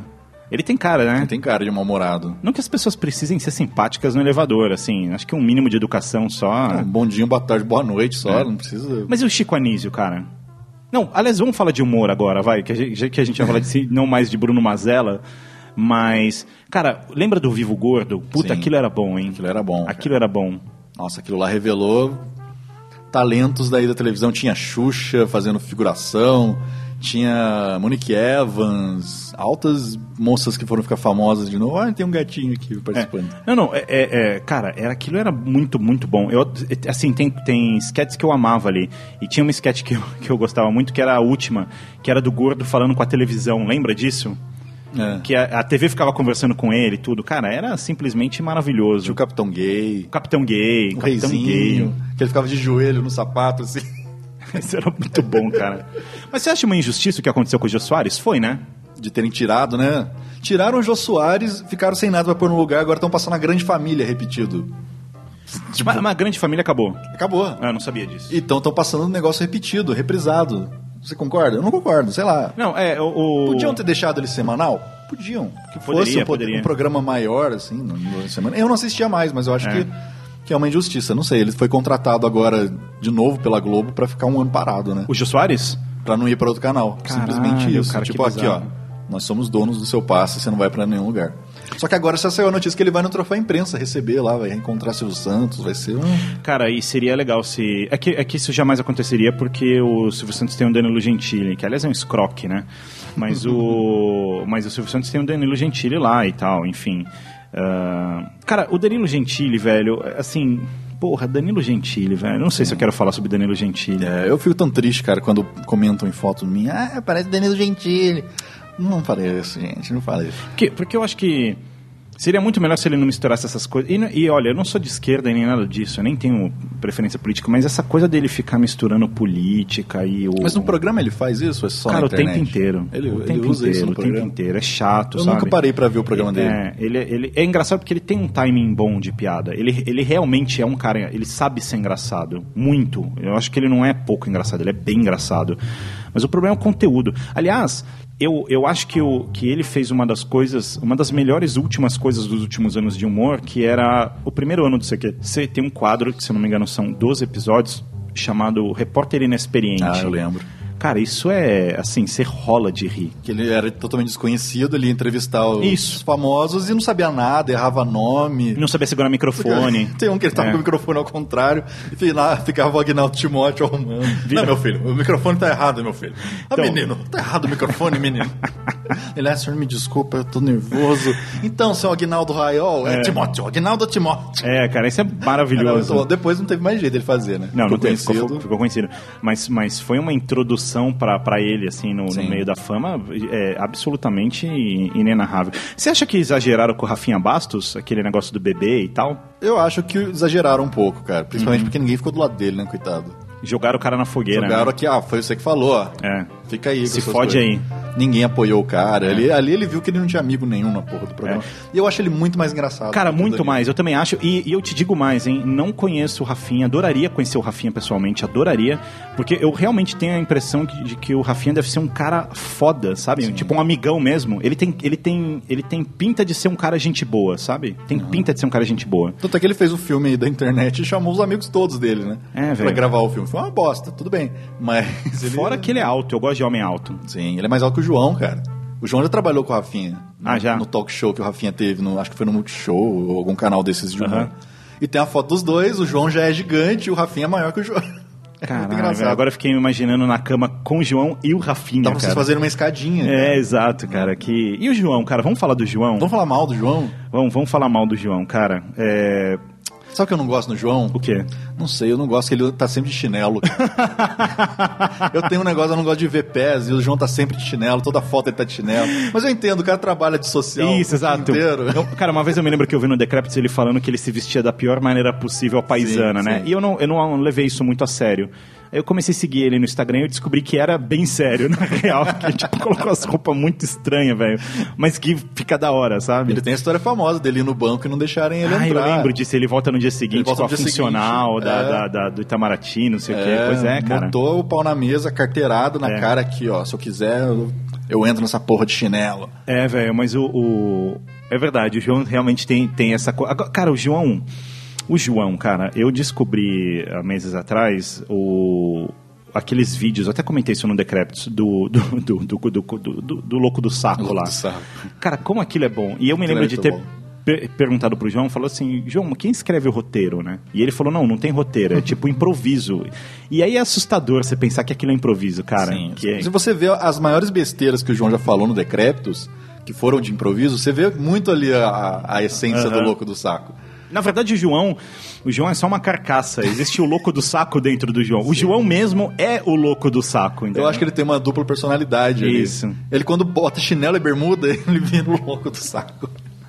O, o- o João ele fica chaveando, mas se você descascar igual uma cebola, você vai encontrar o louco do saco lá dentro, cara. Você vai... Aliás, o Decréptus me chama muita atenção a, a justamente essa disruptura entre vocês, vocês três.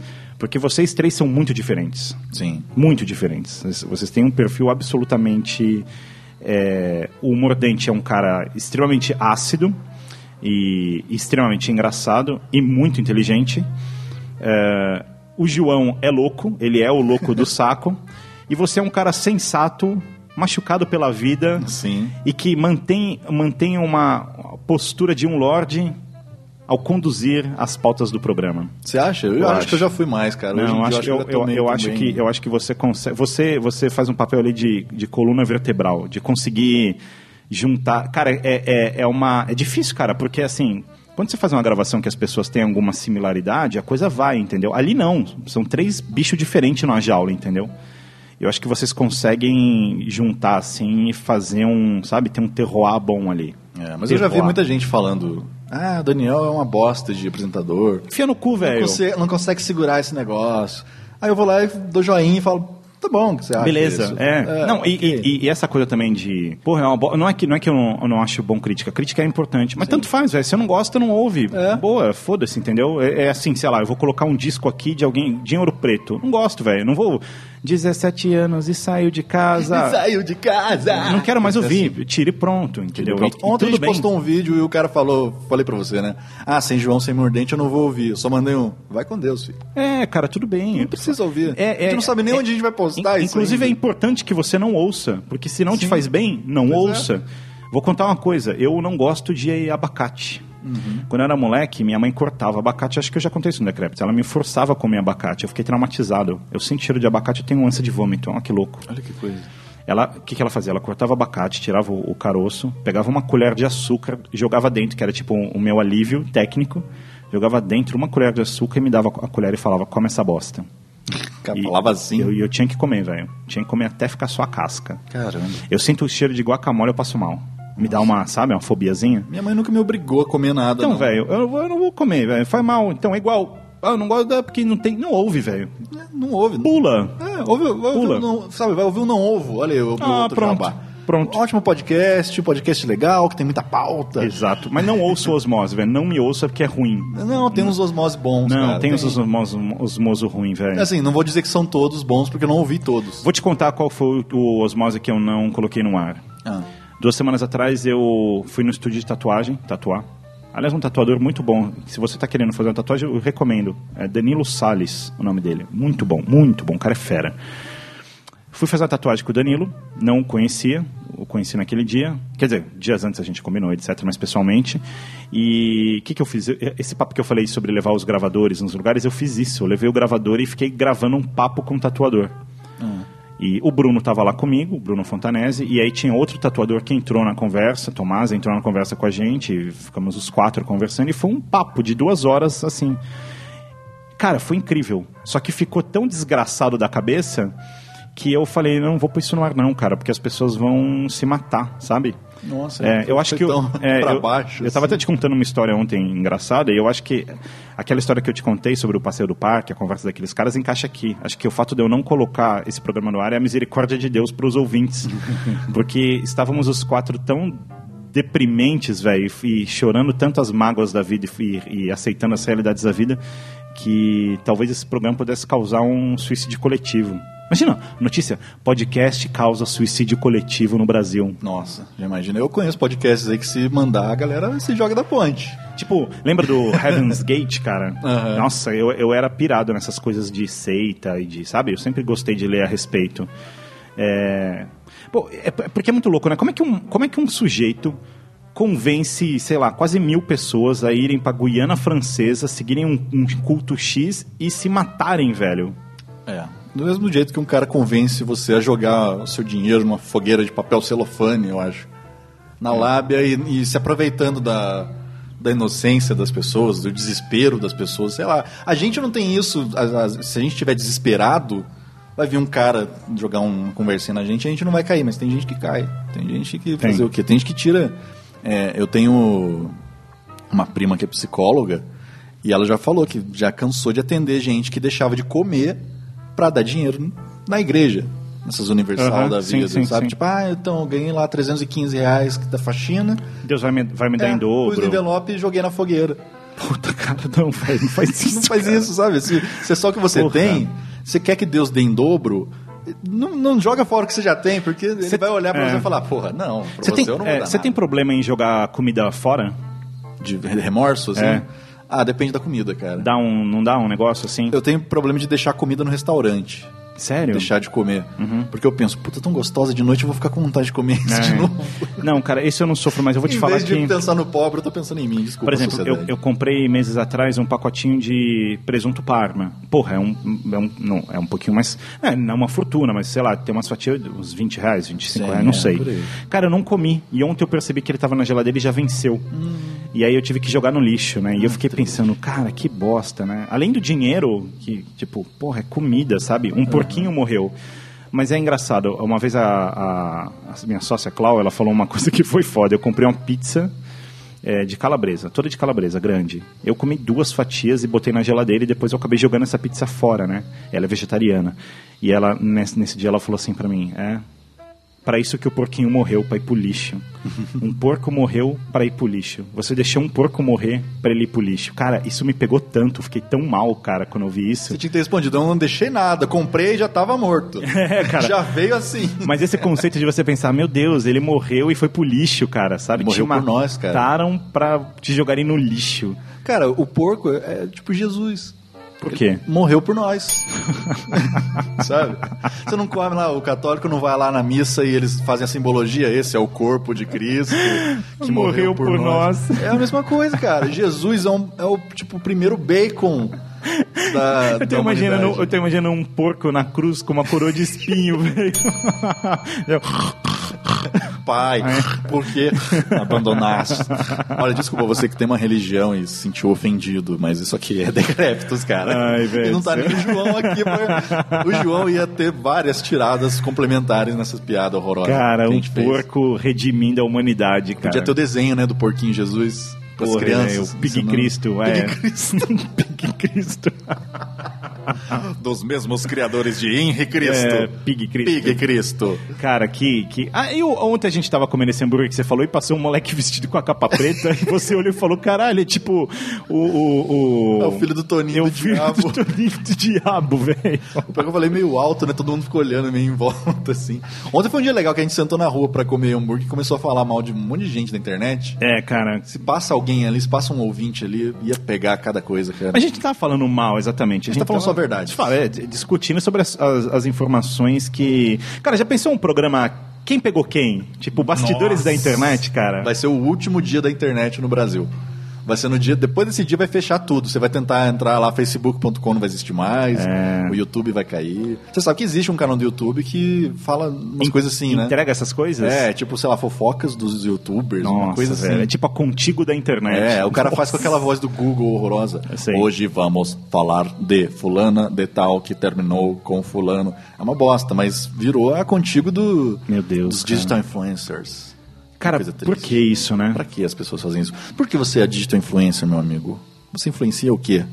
Pense bem no que você está influenciando. É, Você sabe que é, a sensação ho- honesta sobre esse tipo de coisa é que se tem uma, uma algo errado, é difícil falar errado, né? Apontar o que é certo e o que é errado. É. Mas se tem algo estranho nos tempos que a gente vive, é a quantidade de opinião. Eu acho que a gente vive numa era que tem muito eu acho. E eu acho que é, isso é ruim. E inclusive eu tô falando eu acho, sabe? É, é, é, mas, mas de verdade, me, me parece que só opiniões são ruins. Eu vou te dar um exemplo. é, Inclusive uma coisa que eu estava conversando com o Bruno esses dias. Cinema. Cara, meio que todo mundo é crítico de cinema. Ah, mas, mas é sempre assim: ah, eu achei a trilha boa, eu achei a atuação legal, eu achei a fotografia linda, eu achei. Aí tem dois, duas coisas que se repetem aqui. Primeiro é eu acho, e não, não há um embasamento, e segundo, adjetivos.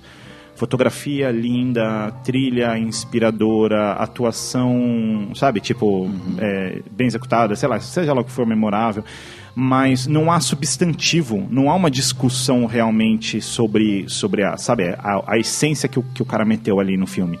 Eu estou usando o filme como exemplo, poderia ser qualquer outra coisa, Qualquer coisa, é. mas, mas fica nessa coisa do eu acho, eu acho, eu acho, e a minha sensação é justamente essa, que falta substância pro debate, sabe? Pra, pra, porque daí fica só no, ah, eu acho, eu acho, eu acho, eu acho. Fica tudo muito raso, muito superficial, sabe? E cansa. Na real, Sim, isso sim, cansa.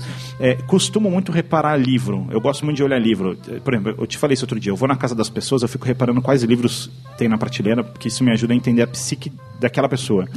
Mas quando eu vou em livraria, eu também reparo quais são os livros mais vendidos. E, cara, isso é Nossa, trágico, isso velho. é triste demais, Você olha lá cara. os, os top 20. Os top Kéferas. É, é, é, exato, é Felipe Neto, sabe? É. Tipo, cara, não, né? Assim, sei lá. É, é- E pensar que eu sou de uma época que eu reclamava que os mais vendidos eram Harry Potter. Isso é tão mil vezes melhor do que É, um exato, livro de youtuber, exato, né, cara? Exato. É porque, assim, eu não acho, eu não acho, eu quero ser o, o babaca chato, que assim, ai, tudo tem que ser cult, Não, intelectual. mas a gente tá aqui pra ser, pode Não, não, mas, eu, mas eu, eu- é que eu realmente não acho isso. Eu acho que pode ser divertido, sabe? Eu acho que tem que ser legal, tem que ser algo que te faça bem. Mas é que realmente tem coisa melhor, sabe? Sim. Tem coisa melhor do que ler a biografia do Felipe Neto, por exemplo. Ah, Tipo, aí, velho, é, tem, tem realmente coisas melhores, en- enfim. Aliás, ontem a gente tava comentando rapidamente sobre o Stephen King. Sim. Você gosta dele? Gosto pra caramba. Vou te dar um livro, peraí. Você vai me dar um livro? É. Eu vou ganhar um presente, gente. Olha aí. Primeiro, primeiro presente que eu ganho nessa, nesse mundo podcastal. Atenção, está vindo o presente. Putz, esse aí, vou te falar que já comecei a ler e não terminei. Sabe por quê? Porque eu tava lendo no celular, não aguentei minha vista. Porra, não, então não eu peguei um livro pra te dar que é um livro que você já tem. Não, eu comecei a ler no celular Ah, e não então, consegui terminar de então ler. agora eu tô te dando um livro. Stephen só. King, o livro que inspirou a série Under the Dome, Sob a Redoma. Vamos ler aqui, ó. É, era um dia como outro qualquer na cidade de Chester Mill, no Maine. Aliás, uma curiosidade sobre o Stephen King, se um amigo ouvinte não sabe, mas é que as histórias do Stephen King, via de regra, sempre acontecem no Maine. Sim. Ele, ele costuma colocar nessa região, poucas coisas não são lá. Subitamente, a cidade é isolada do resto do mundo por um campo de força invisível. Aviões explodem quando tentam atravessá-la, ou pessoas eh, trabalhando em cidades vizinhas são separadas de suas famílias. Ninguém consegue entender o que é essa barreira, de onde ela veio e quando ou se irá desaparecer. Mas essa não é a única preocupação dos habitantes. O isolamento expõe os medos e as ambições de cada um, até os sentimentos mais reprimidos. Assim, enquanto correm contra o pouco tempo que tem, eh, que tem para descobrir a origem da redoma, e uma forma de desfazê-la, ainda terão que combater a crueldade humana em sua forma mais primitiva. Sob a Redoma é um thriller arrebatador e uma inquietante reflexão sobre a nossa própria potencialidade para o bem e o mal. Sim. Você chegou a ver a série? Não. É boa? Não é boa, cara. É Todo ruim. mundo fala, ó, o livro é um milhão de vezes melhor. Porque era uma série de TV aberta, então não podia ter tanta coisa assim, tanta violência. Porque o livro já começa com um cara meio que estuprando a menina, um negócio assim.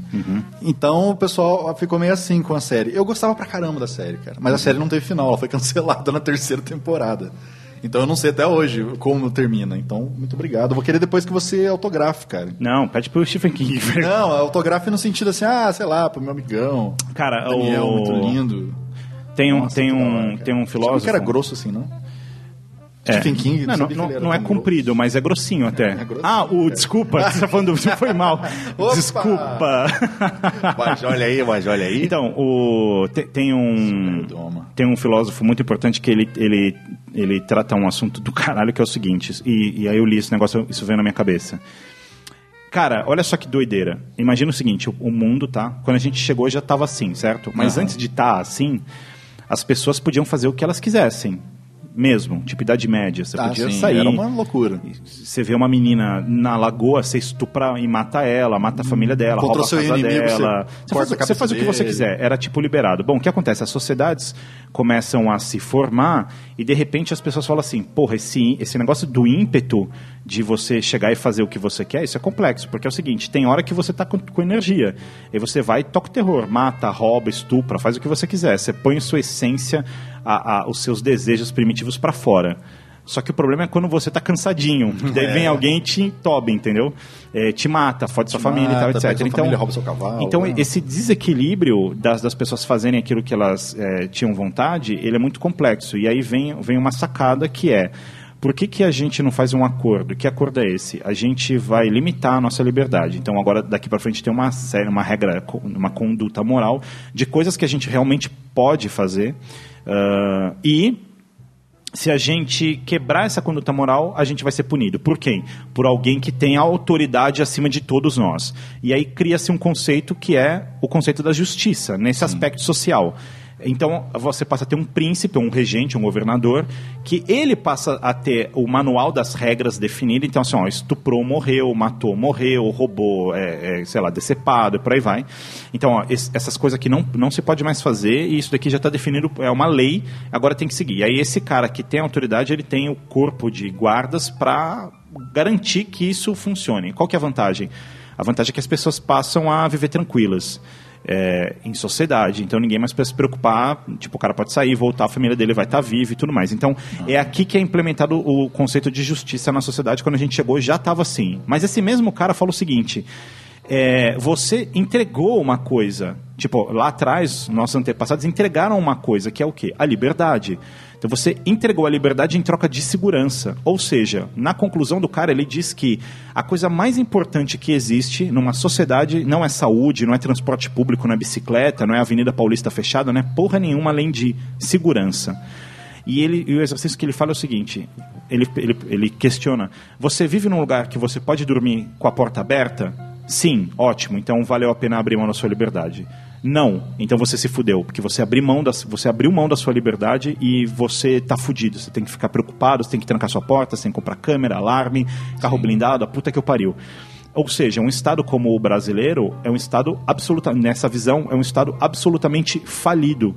Sim, Por- sim. Porque ele é perigosíssimo, né? Perigosíssimo. Porque a gente abriu mão da nossa liberdade e alguns poucos não estão nem aí e vem. Não, não, é- é- e, a questão Não. nem, nem é que são alguns poucos, mas é realmente que, é, que, é, que a segurança não é garantida. Não, não e, e ela, na verdade, não é garantida por, por questões de tipo distribuição de renda, tipo contrato social, etc, etc.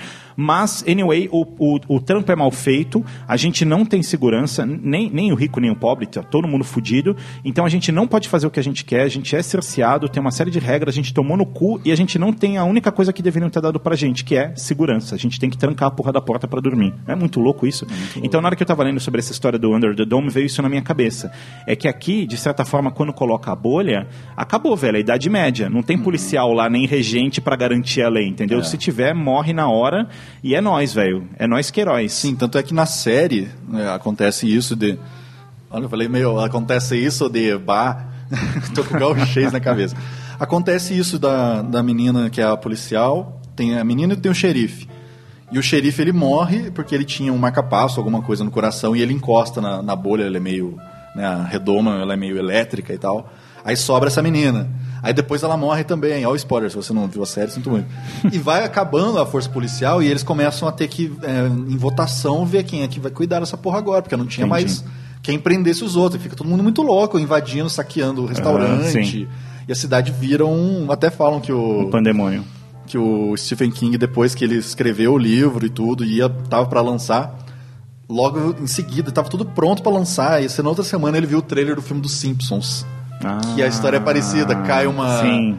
uma redoma em cima Sim. de Springfield, mas era por causa que a, lá tava tóxico. Isso, isso. Que o Homer despejou não sei o que Sim. no Rio. Ele falou, puta merda, olha só, tanto trabalho que eu tive para criar essa história. Os Simpsons E os. Simpsons vêm, fazem primeiro, vai sair semana que vem o trailer do negócio, o filme. Mas é muito bom, cara. A, a série eu gostava bastante, até ela começar a desandar, assim. Uhum. Que começaram a falar que estava muito diferente do livro. Mas eu lerei, com certeza. Essa imagem, inclusive, é muito bonita, cara. É, cara, mas enfim, não, não, eu li muito Stephen King, cara, quando eu era moleque. Eu, depois eu li Ah, eu vários. gosto até hoje, cara. É, depois Nossa. eu acabei parando de ler o cara, eu comecei a ficar meio de saco cheio, mas talvez porque eu tenha lido vários dele. Mas tem um livro do Stephen King que, que, se- assim, se você nunca leu Stephen King, tem um livro que eu recomendo. É um livro, é o menor livro dele, são porque por que é menor? Porque na verdade são quatro livros dentro de um. Então, além dele ser pequeno, são quatro histórias muito rápidas. Você lê em uma tarde cada uma delas. Então, quatro tardezinhas. Não, se bobear num final de semana, você lê o livro É, inteiro quatro cagadas ali. Você... chama Quatro Estações. Quatro Estações. Esse, esse, esse livro é tão bom que das quatro histórias, três viraram filme. É mesmo? A Espera de um Milagre tá lá dentro. Um Sonho de Liberdade tá lá dentro. E tem um outro filme que eu não sei a tradução em português, mas é Apt Pupil.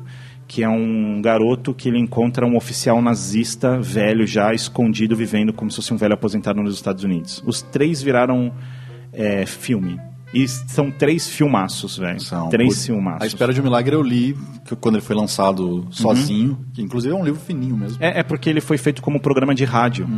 Um- ele tem um amigo radialista que convidou ele para fazer tipo uma espécie de radionovela. E ele fez seis capítulos. Então Espera de Milagre é uma radionovela. E é um puta filme foda. É animal, cara. Nossa, toda vez que passa eu eu acho assim, eu falo, não consigo tirar, fico vendo. Tom Hanks em seu melhor, cara. Tom Hanks, até o, o cara que faz lá o Coffee, lá, como é que é o nome? John Coffey. É, é não, Michael nome- Clark é, Duncan, né? isso, Morreu isso, já isso. até. Ele era gigante, né? Ele cara? morreu? Ele morreu, cara. Morreu do quê, velho? Acho que foi causas naturais. Caralho, um se esse negão morreu, coisa. eu tô fudido, velho. É. Cara saudável, grandão. Mas ele, nesse filme, ele tá muito. Oh, sabe, você fica assim com- Aham, com a é, pena é, do é. cara foda. E os próprios policiais ficam, porque eles veem, puta merda, esse cara não fez porra nenhuma. Eu chorei. É muito foda esse filme, muito Eu foda. chorei. Aliás, eu chorei nos três filmes. Eu chorei no, no, no Espera de um Milagre, chorei no, no Sonho de Liberdade e chorei no Apt Pupil. Sonho de Liberdade é da cadeia, né, também. É, também é da cadeia, exato. cadeia. Exato, também é da cadeia. Outro que pouca gente sabe que é do Stephen King, Conta Comigo. Também é baseado em... Cara, peraí, peraí, peraí, peraí. De- Dos menininhos. Não, não, isso eu Sabe? sei, mas o que eu tô tentando me lembrar é o seguinte, peraí. Tem um gato passando aqui no É. meio dos fios. aqui. Não, peraí, eu tô. É, é porque, peraí, Espera de Milagre.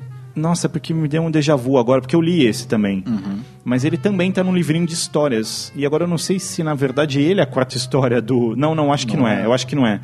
Mas é um, é um livrinho pequeno também, Conta Comigo. Uhum, Conta é um Comigo, livrinho é. pequeno. Ah, agora, A Espera de Milagre, o livro tem uma coisa que, eu- que o filme não tem e que eu acho fundamental, que é o seguinte. Fundamental de verdade. Ele tem uma questão ali que é, você tem aquele guarda escroto na cadeia, né? Sim. Então, na, na realidade que o Tom Hanks está velho no asilo, tem um personagem que no filme não tem, que é, existe um, um monitor do asilo que é tão escroto quanto aquele cara. Aham. E o Tom Hanks, no- quer dizer, o, supostamente o personagem que faz o Tom Hanks, no, no livro sofre, no- na realidade, do presente com esse sujeito. E isso é uma coisa muito fundamental. Por quê? Porque é um, é uma, é um arco de conexão, é uma rima, rima, que eu entre, entre os dois personagens, entre aquele escroto, acho que Pierce, eu não me lembro o nome do cara, do passado. E o cara que está no futuro, com uma diferença, que no passado ele era chefe do escroto e agora ele é refém do escroto. É como Sim. se ele fosse um presidiário, É, entendeu? Porque ele tá no asilo. Porque ele tá no né? asilo e tudo. Então tem essa, tem essa, essa conexão que é, é incrível, mas no filme não tem. Eles não criaram essa conexão no filme, né? Ah, mas é um filmaço, velho. É um filmaço. É um filmaço. E você tava falando do policial escroto, a cena que eles é, metem a porrada, deixam o cara meter a porrada no, no escroto, porque ele tinha deixado o cara fritar sem, Isso, isso, sem ter isso. molhado o É, negócio, é. cara. Aquilo ali é muito bom. É, é, não, é um, é um filmaço. Filmaço. É um Se você não filmaço. assistiu A Espera de um Milagre, assista. Tem na Netflix, se Sim. não me engano. Cara, uma coisa que eu acho que é obrigatório pra qualquer ser humano assistir, na real, não é filme, é série, é Sopranos. Sopranos. Sopranos é uma coisa. Eu demorei pra ver, Eu demorei também, não vi quando passou, não. mas é demais. Puta, é demais, cara. Você Esses viu dias- tudo? Esses dias a gente tava comentando, eu e o Mordente, sobre o final de Sopranos, ele- a gente falando da- até da música e tal. Sim. É bom. Que é, puta, é um final, né, cara? Não, é Muito bom. demais, aquilo é demais. Você sabe que tem uma cena que me marcou muito, porque olha só co- como é, é uma série in- interessante. O James Gandolfini, ele cria um personagem tão bem construído que você passa a ter medo dele na série. Eu, eu digo assim, tem algumas situações que te deixam tenso. Eu me lembro de uma que é o seguinte, a Middle, a filha dele, já, ela tá namorando, ela já tá em Nova York estudando, faculdade e tudo. Ela vai pra casa visitar o pai e ela leva um namoradinho. Aí eles vão no, no, no restaurante... É, Eu, eu tô tentando lembrar o nome do restaurante. Não é Etna, é o nome do. É, Ih, rapaz. é o nome do vulcão, velho. É o. Enfim. Enfim. É, eles estão lá. Eles estão lá. Vesúvios. Vesúvios. Acho que é Vesúvios. Acho que é Vesúvios. Eles estão lá Bom, no. é vulcão, pelo menos. É, é, eles estão lá no. No restaurante, e tá o Tony, a esposa, a filha com o namorado, eles estão jantando e tal. E aí o, o, o menino pede pra ir no banheiro e, ok, a cena continua. Bom, o Tony pede a conta. Ah, eu quero a conta. E o garçom fala: Não, o menino já pagou. Cara, essa cena te deixa num nervosismo, porque o Tony faz uma cara de tipo, o, o quê? Putaço. E você fala, meu, ele vai, ele vai matar o moleque, ele vai, tipo, matar o, o, o, o namorado da filha dele. Aí ele levanta, vai atrás do moleque, pega o moleque saindo do banheiro, empurra o moleque na parede, tipo, mete a mão no bolso, tira um chumaço de dinheiro, bate no peito do moleque, assim, com, tipo, 300 milhões de dólares, assim, pau! E fala assim, al- algo do tipo, seu arrombado, quando você tiver a sua família, você paga. Nessa porra, quem paga sou eu. Nossa, você fala, mano do céu, cara. Porra, beleza então, tio. Cara, é cine- ele, ele cria uma, uma, um personagem tão amedron, amedron, amedron, amedrontador e, e- que- você passa a ter uma tensão gigante pelo Tony, né? O tempo inteiro você fica tenso pelo Tony. E o gozado que ele cria isso tudo sem ter essa aparência, né? Ele era um tiozinho, gordinho, carequinha, de boinha, mas é a expressão que o cara faz, a atuação. Ele me lembra muito, quer dizer, depois me lembra muito como vai virando o Walter White no Breaking Bad, que ele começa todo tiozinho, de boa e tal, cabelinho, óculos, tentando dar aula de química para as crianças que não estão nem aí. e como na virada dele ele já tá, sabe, você começa a ter medo do Sim, cara, sim, a sim, famosa cena de I'm not in danger, É, eu é, sou é. o perigo. É, é, é. Você tem medo do cara, você vê que o cara, puta, esse cara já deu o Breaking Bad mesmo É, dele. é. Eu acho que dá pra fazer esse, esse Bre- é, paralelo. Bre- Bre- Breaking Bad foi uma série que eu abandonei na segunda temporada, que eu achava boa, mas não tão boa, e acabei voltando depois, e aí eu vi tudo de uma vez até chegar na última temporada e acompanhar o final. É uma bela série, Sim, cara. ela queimou minha língua. Eu falava mal direto na internet porque eu odiava fãs. Eu não gosto muito de coisa que tem muito fãs, tipo Game of Thrones. Uhum. Eu tenho raiva, porque tem muitos fãs. Não sei É, porquê. Eles são é. chatos mesmo, os fãs Sim. que estragam. E Breaking Bad eu tinha isso, acho que tava na segunda ou terceira temporada. E ficava a galera e botava hashtag, Aham. todo mundo acompanhando, passando. Falava, nah, vai merda, que bosta essa série aí. É. Até que um dia eu fui assistir na Netflix, graças a uma namoradinha que eu tinha na época.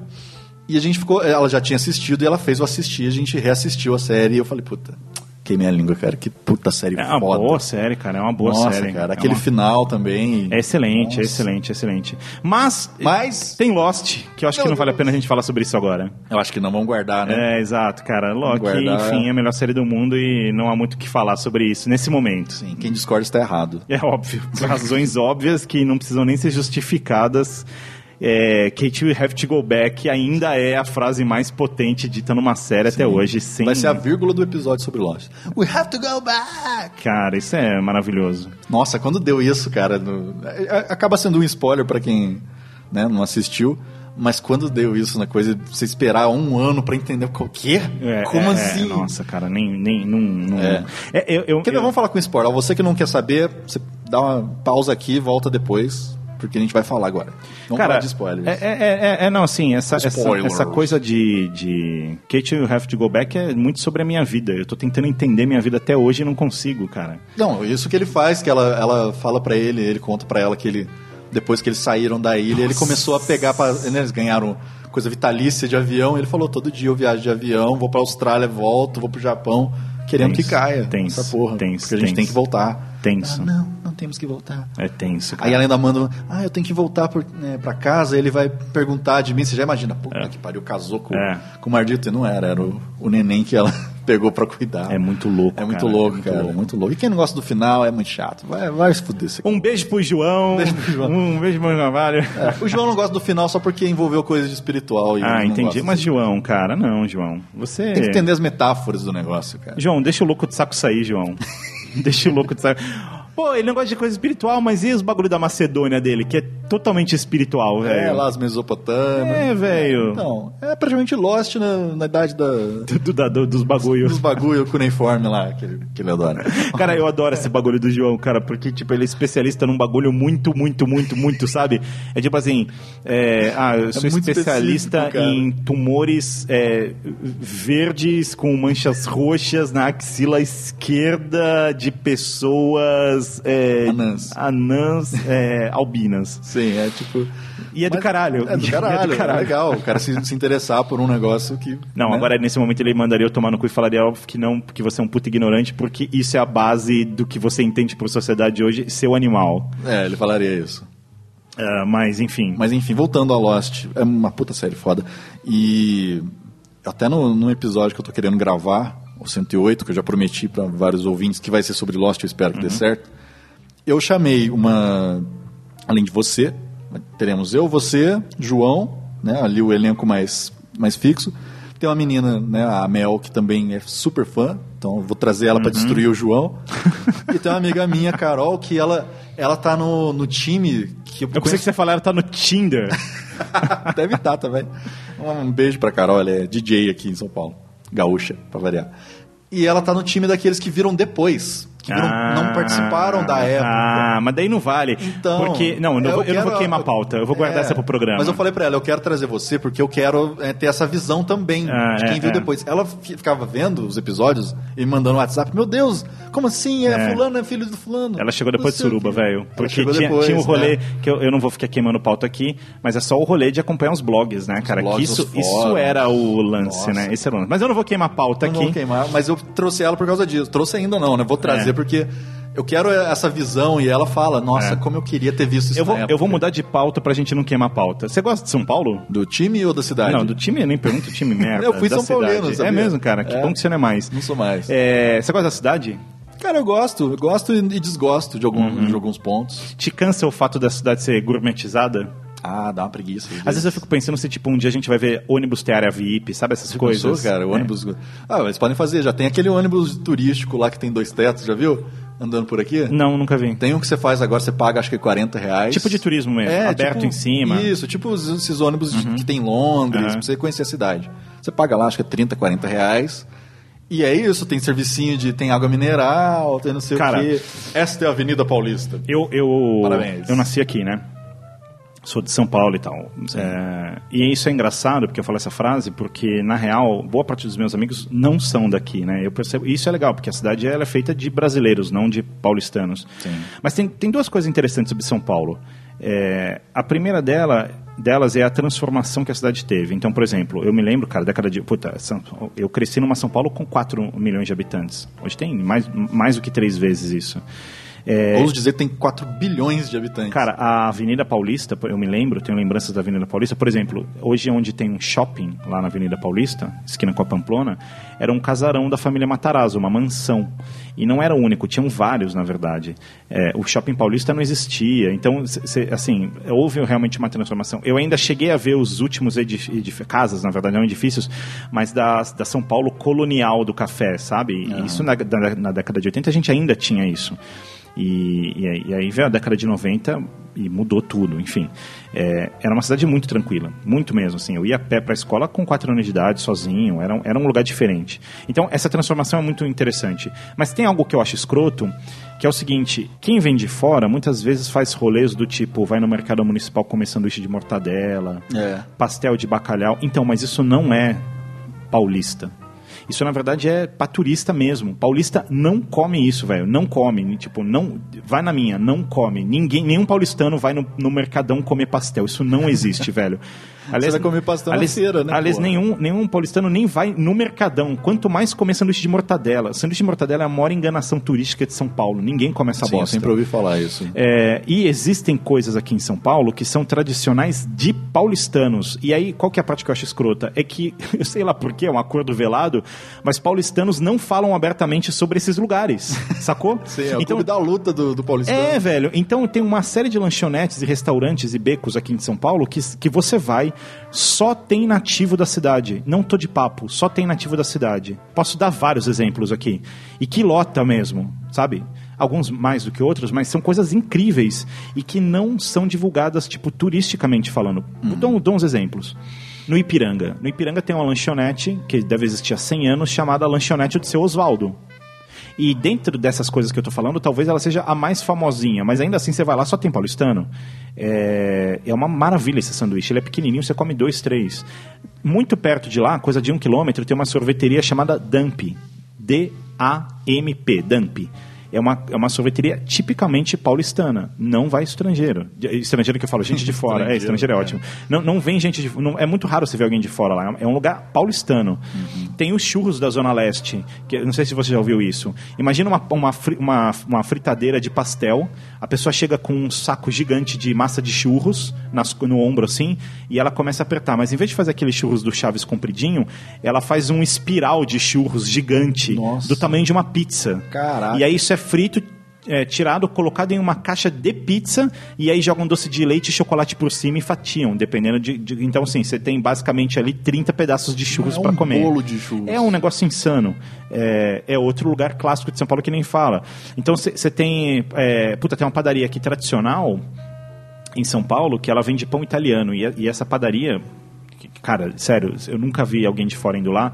É, o italiano que montou essa padaria, tipo, 150 anos atrás, ele era padeiro, ele desmontou o forno dele na Itália, trouxe os tijolos no navio e remontou o forno aqui em São Paulo. Cara. E ele trouxe o levando pão no navio, fazendo pão nos motores do navio, para manter o fermento vivo. E o, disposição. e o pão até hoje que tem nessa padaria é esse pão, velho. É esse pão. Esse pão velho, Esse literalmente. pão velho, é feito com esse fermento que tá lá há 150 anos.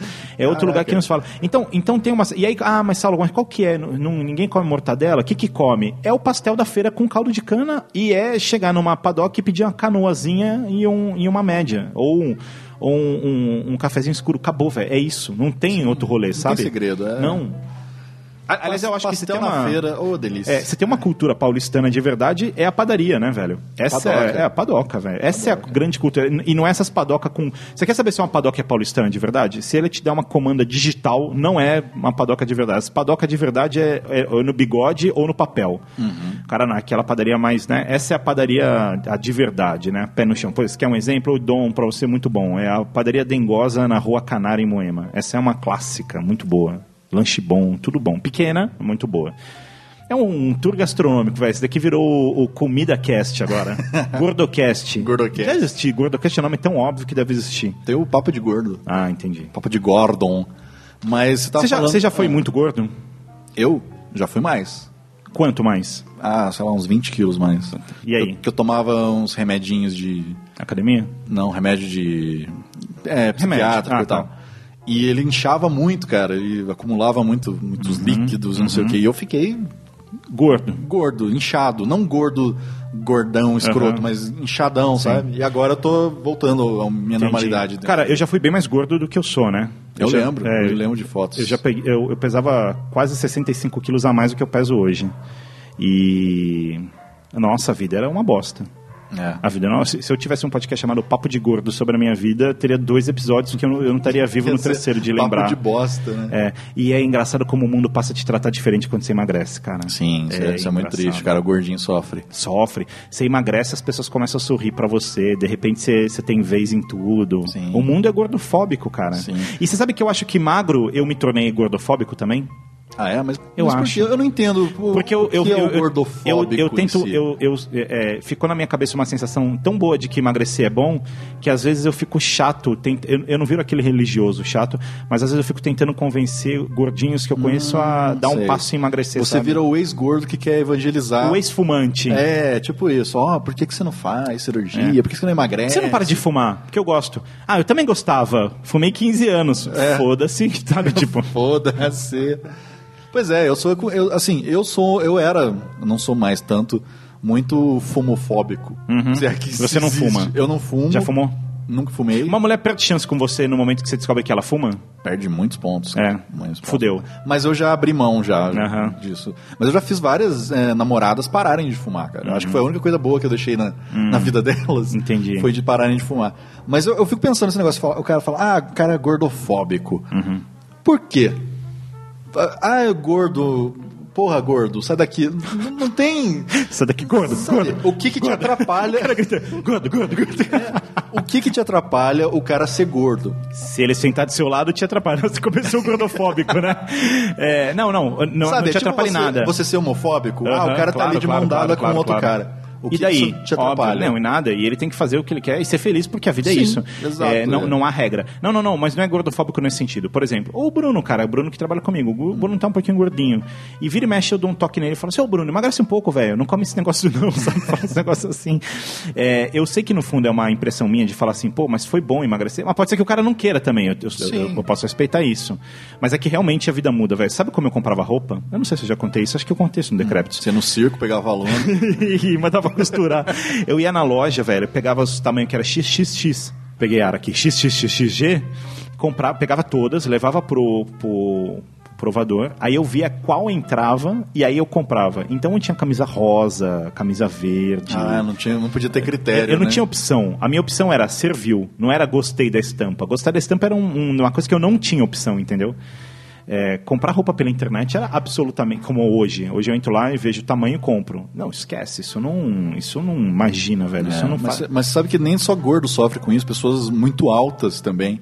Vai Uhum. comprar sapato comprar calça e não consegue qualquer coisa. Uhum. Eu tive. Eu, eu- eu- meu, meu pé, né? Eu não calço tão, tanto, eu calço Uhum. 42.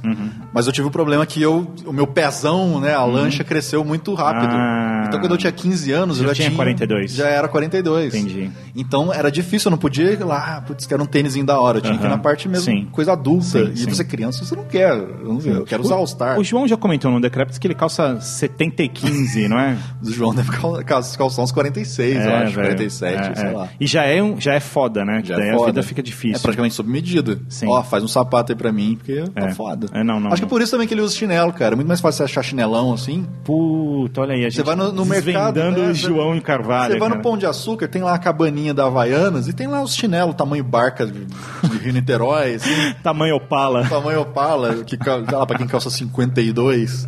E sempre tem. Acho que é Caralho. isso, tá explicado. ó, Desvendamos mais um mistério do João. Essa semana, eu falei Opala, agora eu me lembrei. Essa semana eu vi uma coisa que eu não vi há décadas, cara. Eu vi aqui na rua um cara no Itaí andando com a calça big. Com a calça big, A calça daquela. big, velho. Nossa, A calça big. Eu fiquei lembrando que calça big, cara, usava. Quem Calça nunca? big cheio de bolso. Grandona, assim, Grandona. com a cueca pra fora. Sim, lembra aquela calça que você tirava a- a- o, pé bolo- da calça? Ah, ah, e virava o uma zíper, bermuda? Virava uma bermuda. Opa, quem nunca? Porra, quem nunca? Quem cara? nunca, velho? Aliás, essa, essa calça é maravilhosa. Como é que chamava isso? Essa calça vira. Calça coisa? feia era o nome. Pro- Provavelmente. Eu lembro que tinha um nome, não era calça Transformer, sei lá, era um nome meio Você assim. imagina uma calça falando com você, uma calça transforma. Você tira um pedaço da calça, ela vira uma blusa. né, É, você- é, é. Não, mas o calça big, cara, calça big. big. E. e... A Lavigne usa até hoje, eu acho. Nossa, eu juro que meu cérebro demorou pra buscar a ganela na gaveta. Eu fiquei ever, ever, Aquela ever, menina que ever. morreu e é substituída a cada seis anos, eles trocam. É a muito Avril Lavigne. ruim, velho. A Avril Lavigne, ela, é- ela é como se fosse a irmã mais nova do cantor do, do Silverchair, só que ela era a que tirava 10 na escola, sabe? E aí ela deu errado e ela falou, pô, meu irmão cantando deu certo, acho que eu vou virar musicista também. Ó, a gente tem ouvintes que são fãs de Avril Lavigne. Tudo bem, cara, pode Uma ser. vez eu falei mal e eu fui enxovalhado nos comentários. Mas você vê que eu não tô falando mal da música dela, eu só tô comentando a, a aparência da menina. Ela é bonita e tudo mais, mas ela realmente parece irmã caçula do, do cantor Silverchair que tirava 10 na escola, porra. Isso é. Mas convenhamos que o cantor Silverchair parecia uma menina de 16 anos. Ele é loira. demais, né, velho? O cara, o cara, ele fazia show pra sei lá quantas milhões de pessoas quando ele tinha 16 anos de idade, velho. Precisava dos pais assinando e acompanhando o cara porque não tinha idade pra pra fazer o que ele fazia. Sim. Mas Silverchair é uma banda que se perdeu, né, cara? Era tão bom. existe? Existe. Existe. Os mesmos caras? Os três caras. Só que no, no começo era aquela paulada, aquele rock animal e depois começou Across the Night. Depois virou Lollapalooza, né? É, virou Lollapalooza. Lollapalooza. Lollapalooza. Aliás, a gente ontem estava assistindo Lollapalooza, né? No, a gente parou para ver aqui e você fez um comentário maravilhoso, que é... A melhor parte do Lollapalooza é a Mary Moon. Mary Moon, eu, eu vou falar publicamente uma coisa séria. Eu sou... A gente não se conhece pessoalmente, você sabe disso. Eu sou apaixonado por você. Quem não é? É, eu sou apaixonado por você. sério. Você é, é linda, você é simpática, você é inteligente, você cheirosa. é divertida, você é gente boa. É... Inveja, viu? Tem inveja de quem tem a chance de te conhecer. Preciso te dizer isso, Mary Moon. Mary Moon. Mary Moon. Não, é verdade. Você realmente é uma pessoa encantadora. E ontem, conversando com meu amigo Daniel Bayer, é, houve uma frase que ecoou por essa sala que eu achei a, a- uma frase mais brilhante da noite, provavelmente, que é tá aí, a melhor coisa do Lollapalooza é a Marimun, cara. É a Marimun. E a mais conhecida até, eu acho. Pena, pena que eles fizeram você seguir um script ali. Nossa, o texto tava É. muito ruim, Isso, cara. é. Uau, eu gostei. E vocês? É, é. Tadinha. Devia Queria- ter deixado ela solta. Exato, porque ela, É, ela, ela ela, boa. Ex- boa, era excelente. Ela É. solta ali teria brilhado, cara, maravilhosamente bem. Mas é Globo, né?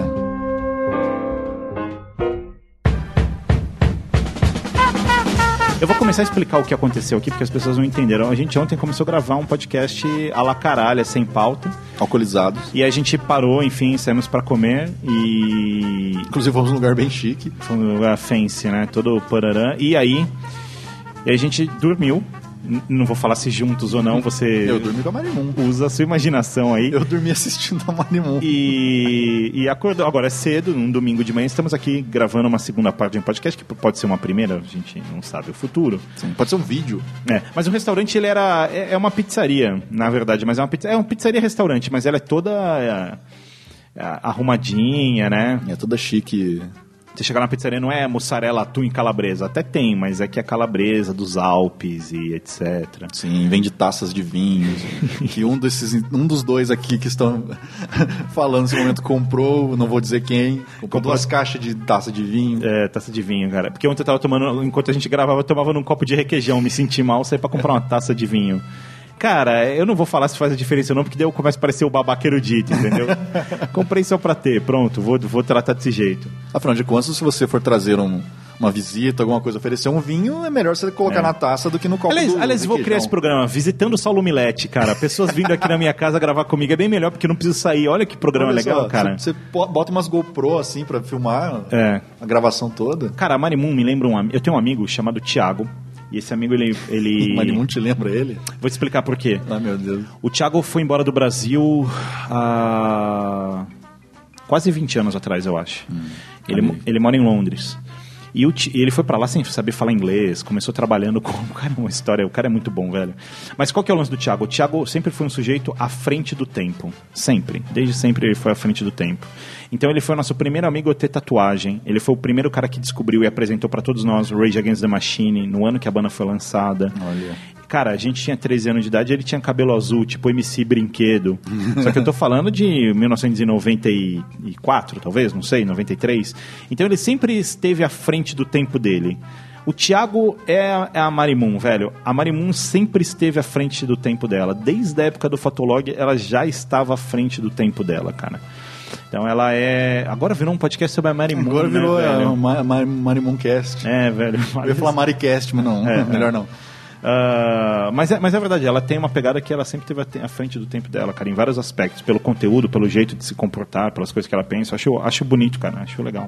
Tô te chavecando, não. Eu tô sendo honesto. É, mas, mas eu, eu acho que uma- se, se eu tivesse falar hoje em dia. E como é que eu não falei, cara? A gente gravou um episódio no Decrep falando de Crush e eu É. não falei Marimun. Como? Cê- Vocês gra... Eu não Como vi esse episódio ainda. É o último que tá, que tá no Ah, ar. eu- por isso eu não Como eu esqueci de falar dela? Como? Eu também não falei da Charlize Theron. É Foda, eu, eu vacilei. Inclusive teve uma galera que reclamou pra caramba desse episódio. Ah, como vocês são machistas. Objetificando as mulheres. Não é isso, gente. São mulheres inatingíveis que nós estamos brincando e falando delas. Mas tipo você a Marimun. Mas eu não acho que ela seja uma pessoa inatingível. Eu quero dizer assim, ela. Pra mim é. Não, eu, eu, eu quero dizer assim, no sentido de. Ela me parece ser uma pessoa bem gente boa. Eu só, Sim, só sim. não a conheço, não faz parte do meu círculo de amigos. Mas ela parece uma, ser uma pessoa bem do tipo que fala, Mari, vamos, vamos sair pra, pra um bar hoje, vai uma galera. Ela parece ser uma pessoa bem tranquilona, Ah, sim, assim. Ela parece ser uma pessoa simples, sabe? Eu tenho essa sensação. Pô, vamos ver uma série hoje, vamos ver um filme. Ah, Me parece ser uma pessoa. Nossa, tinha um anime. Cara, me parece ser uma é? pessoa. Vamos jogar um videogame, sabe? Ela parece uma pessoa, assim, que tranquilo, assim. Tem pessoas que. Não, não são. Não são, mas. Sim, conheço vários que não são. É, é, mas. E, que, e, que, e nem tô falando de gente famosa, gente a paisana mesmo que. É. Ou gente da internet. Famo- A gente é famoso? Eu acho que não, cara. Não, eu não eu sou, sou famoso na minha casa. E eu fico feliz por isso, na É. real. Se eu sair na rua ali, ninguém me conhece. Exato, cara. Se a gente for agora na padaria É. e, sei lá, é, isso na real é boa. E isso acontece com muita gente que é famosona mesmo na internet também. Eles só são famosos nos lugares onde existem as coisas da internet. Você, você já. Por exemplo, você trabalha em amigo do Cid. Sim. Vocês já saíram pra comer, lanchonete, esse Sim, tipo de sim. coisa. Ele já foi abordado nesses rolês? Não. Não, nunca? Não. Então, eu- é o que eu falei, no- num evento, a É. gente vai na Comic Con, o Cid não consegue andar. Claro. É toda hora foto, foto, foto. As pessoas vêm tirar foto até comigo achando que eu sou alguém também. Sim. Mas agora você vai num restaurante. Achando que você é o dinheiro preto. Dinheiro preto. Aí, cara, eu caio do, do palco, imagina. Mas fora disso, eu acho que isso deve acontecer com muita gente. É claro que existem os mega famosões. Claro. Eu acho que uma kéfera num, num Cara, restaurante é- é- talvez chame atenção Eu, hoje. eu já dia. comi numa Não mesa, até susto. um lugarzinho simples com o Jovem Nerd, Uhum. e o cara foi abordado umas quatro vezes. Sim, mas gente é- passando assim. É, mas é que eles já estão num, Ah, não, num outro, é nível, outro nível. né? Ah, E outra, eles são. É impossível você não reconhecer. Mas, mas eu já passei Eles com coisas um- na época do Braincast, por exemplo, de sair pra almoçar com o Merigo, as pessoas não abordarem ele, mas eu, eu reparar que tem gente apontando pro cara na mesa, sabe? Tipo, não, ali, ó, fulano e não sei o quê. E eu me lembro de, de até na época ter comentários com ele falando, nossa, mas isso não te incomoda? E ele falou, sim, incomoda, é uma bosta, sabe? Tipo, uma pessoa que sabe quem é você, você não tem a menor ideia quem é a pessoa. sim. E, cara, eu nem tô falando do Leandro Hassum, assim, eu tô falando de uma pessoa que, sabe, tipo, de internet, então, mas é. é uma bosta. Sabe que agora que eu comecei a. Antes eu não gostava de botar minha cara nos lugares assim. Não- Se eu olhar no meu Instagram, não tem selfie, é muito raro. E eu comecei, a, a gente começou a fazer live no Decréptos e eu comecei a botar, ah, liga a câmera aqui, ou botar minha cara ali e tal. E começou a acontecer isso, de, de às vezes eu estar no shopping e eu ver gente apontando pra mim, eu tô, sei lá, com a minha irmã. E minha irmã, ah, a menina tá apontando pra você, o que, que é aquilo lá? Eu falei, ah, sei lá, vai ver que ela né, me achou bonitinho, alguma coisa. e não era, era ouvinte também, porque acaba conhecendo os decrépitos do não ovo, que acaba Entendi. tendo ali. ó, Né, a pessoa clica no, no meu link lá do, no não salvo, aparece a minha cara. Então ela acaba me vendo. Até no, no Twitter eu não usava, eu usava o Chapolin, agora eu uso a minha cara. Não por isso, Sim, sim. mas porque eu cansei mesmo de ficar olhando pra cara do Chapolin e, e tal. Mas é engraçado isso, porque às vezes as pessoas não, né, elas acham que ah, o cara é famoso na internet, o cara anda por aí carregando multidões. E não é assim. É se você estiver num lugar da internet, se você estiver no YouPix da vida, talvez, para esse pessoal que é famoso Uhum. mesmo, o Cid, o, o Jovem Nerd, o Kéfera, Felipe Neto, PC Siqueira e tal. Uhum. Eu acho que até esse, para esse pessoal que é mais antigo é mais fácil ser reconhecido, porque a maioria já teve na televisão. PC, Marimun, Sim. Cid. Cara, o filme da Kéfera eu não assisti, mas eu vi o trailer. E eu, eu vou te dizer que quando eu vi o trailer foi uma, foi uma coisa que me deixou. Me deu um- uma bad, velho, ver aquele trailer. Dá uma gastrite, né? Juro, me deu uma bad gigante, cara. Porque é um sentimento de falência do cinema é, completo, sabe? Assim, é, Sim. esse é o sentimento de falência. É o cinema caça-níquel É, total. cara, total. assim, Vamos tirar dinheiro dessas crianças. Vamos ver quem tem audiência. E, ah, fez um curso de interpretação. Pô, beleza. Pode ter até carteirinha, atriz profissional, mas é ruim, cara. É, no trailer. Não, e o trailer conta o filme. O que. Aí você já sabe que é um filme bosta. É, você já supõe, na verdade, né? Só vai saber quando assistir. Mas dá uma bad, cara. Dá uma bad gigantesca, sabe? De. Uma de... tristeza. E, não- e teve um de um outro também. É, a Kéfera é diferente da Mary Moon. A Ké- a Kéfera é uma pessoa que eu não, não sei se eu gostaria de conhecer. Nada, na- nada contra, mas acho que a gente não, não bateria nossas ideias. Ah, já começa que eu sou bloqueado por ela, então já não, acho que já não rolaria. Ela te bloqueou? Ah, sim, claro. Antigamente no, no falecido Zoeira Cast, a gente zoava muito ela. A gente gravou com ela antes dela ser famosona. E ela é Aham. muito chata. Mas a. Mas não, não, não, enfim, não tenho nenhuma ligação. Na verdade, cara, eu não sei, meus, meus, meus heróis morreram de overdose, sabe? Juro, assim, meus inimigos estão no poder. É. Pois é, isso é um outro bom assunto nesse nosso episódio aleatório de diversos assuntos Uhum. aleatórios. Eu, eu fico pensando, cara, analisando minha, minha vida inteira, tô com 31 anos, eu acho que eu nunca fui fã de nada nem de ninguém. Eu acho isso meio triste. Eu nunca fui, ah, vou botar, que nem menininhas botam o KLB, hoje em dia não, né, KLB, coitado. Mas a minha irmã, por exemplo, que também Uhum. tem pouca diferença de mim de idade, ela tinha posters do KLB, posters do Bon Jovi. É Kiko, Bruno e Leandro, não é, isso? Acho que é. E Kiko, Bruno e Leandro. Não, Kiko, Leandro e Bruno, né? Senão fica É verdade. KBL. KBL. KBL parece, é, parece coisa russa, né? Parece, ah, vem aí o KBL, uns caras armados com um chapéuzão russo. Mas eu fico pensando, cara, é muito triste. Eu acho que eu nunca fui fã de nada. Eu, assim, ah, o Daniel gosta de bandas e tudo. Eu tô com a camiseta do Black Sabbath, mas eu não vou dizer que eu sou fã do Ozzy. Porra, eu sou, cara. Eu Eu, sou, eu já fui, lá. eu sou fã de várias coisas. É, confesso pra você que eu sou fãzaço do Ozzy e me preocupo quando o Ozzy morrer. É. Vou ficar triste. De novo? Vou ficar triste. Já morreu. Paul McCartney, vou ficar triste também. Você é fã do Paul McCartney? Eu não sei. Eu nunca fui fã do Beatles, eu acho legal. Acho bem legal o Beatles, na real. Assim, não é que eu, eu- Quando eu falo não sou fã, não é que. Não, acho bom pra cacete. Mas eu sou muito mais fã do, do, do- Cara, eu sou muito fã do LED, muito, assim. Pra mim é a melhor banda do mundo, abismo as outras. E sendo que as- a primeira das outras é Black Sabbath. Black Sabbath é incrível. É, mas eu sou fã de várias coisas, inclusive coisas nacionais, cara. Vou te falar de coisas nacionais que eu sou seu putinho, assim. Gosto muito de Mota. É mesmo? Gosto de Mota, eu acho incrível. Gosto, gosto muito do Gilberto Gil. Gilberto Gil? Gilberto Gil foi o cara que me fez estudar música. É mesmo, olha aí. Eu vi um show dele chamado Quanta Gente Veio Ver.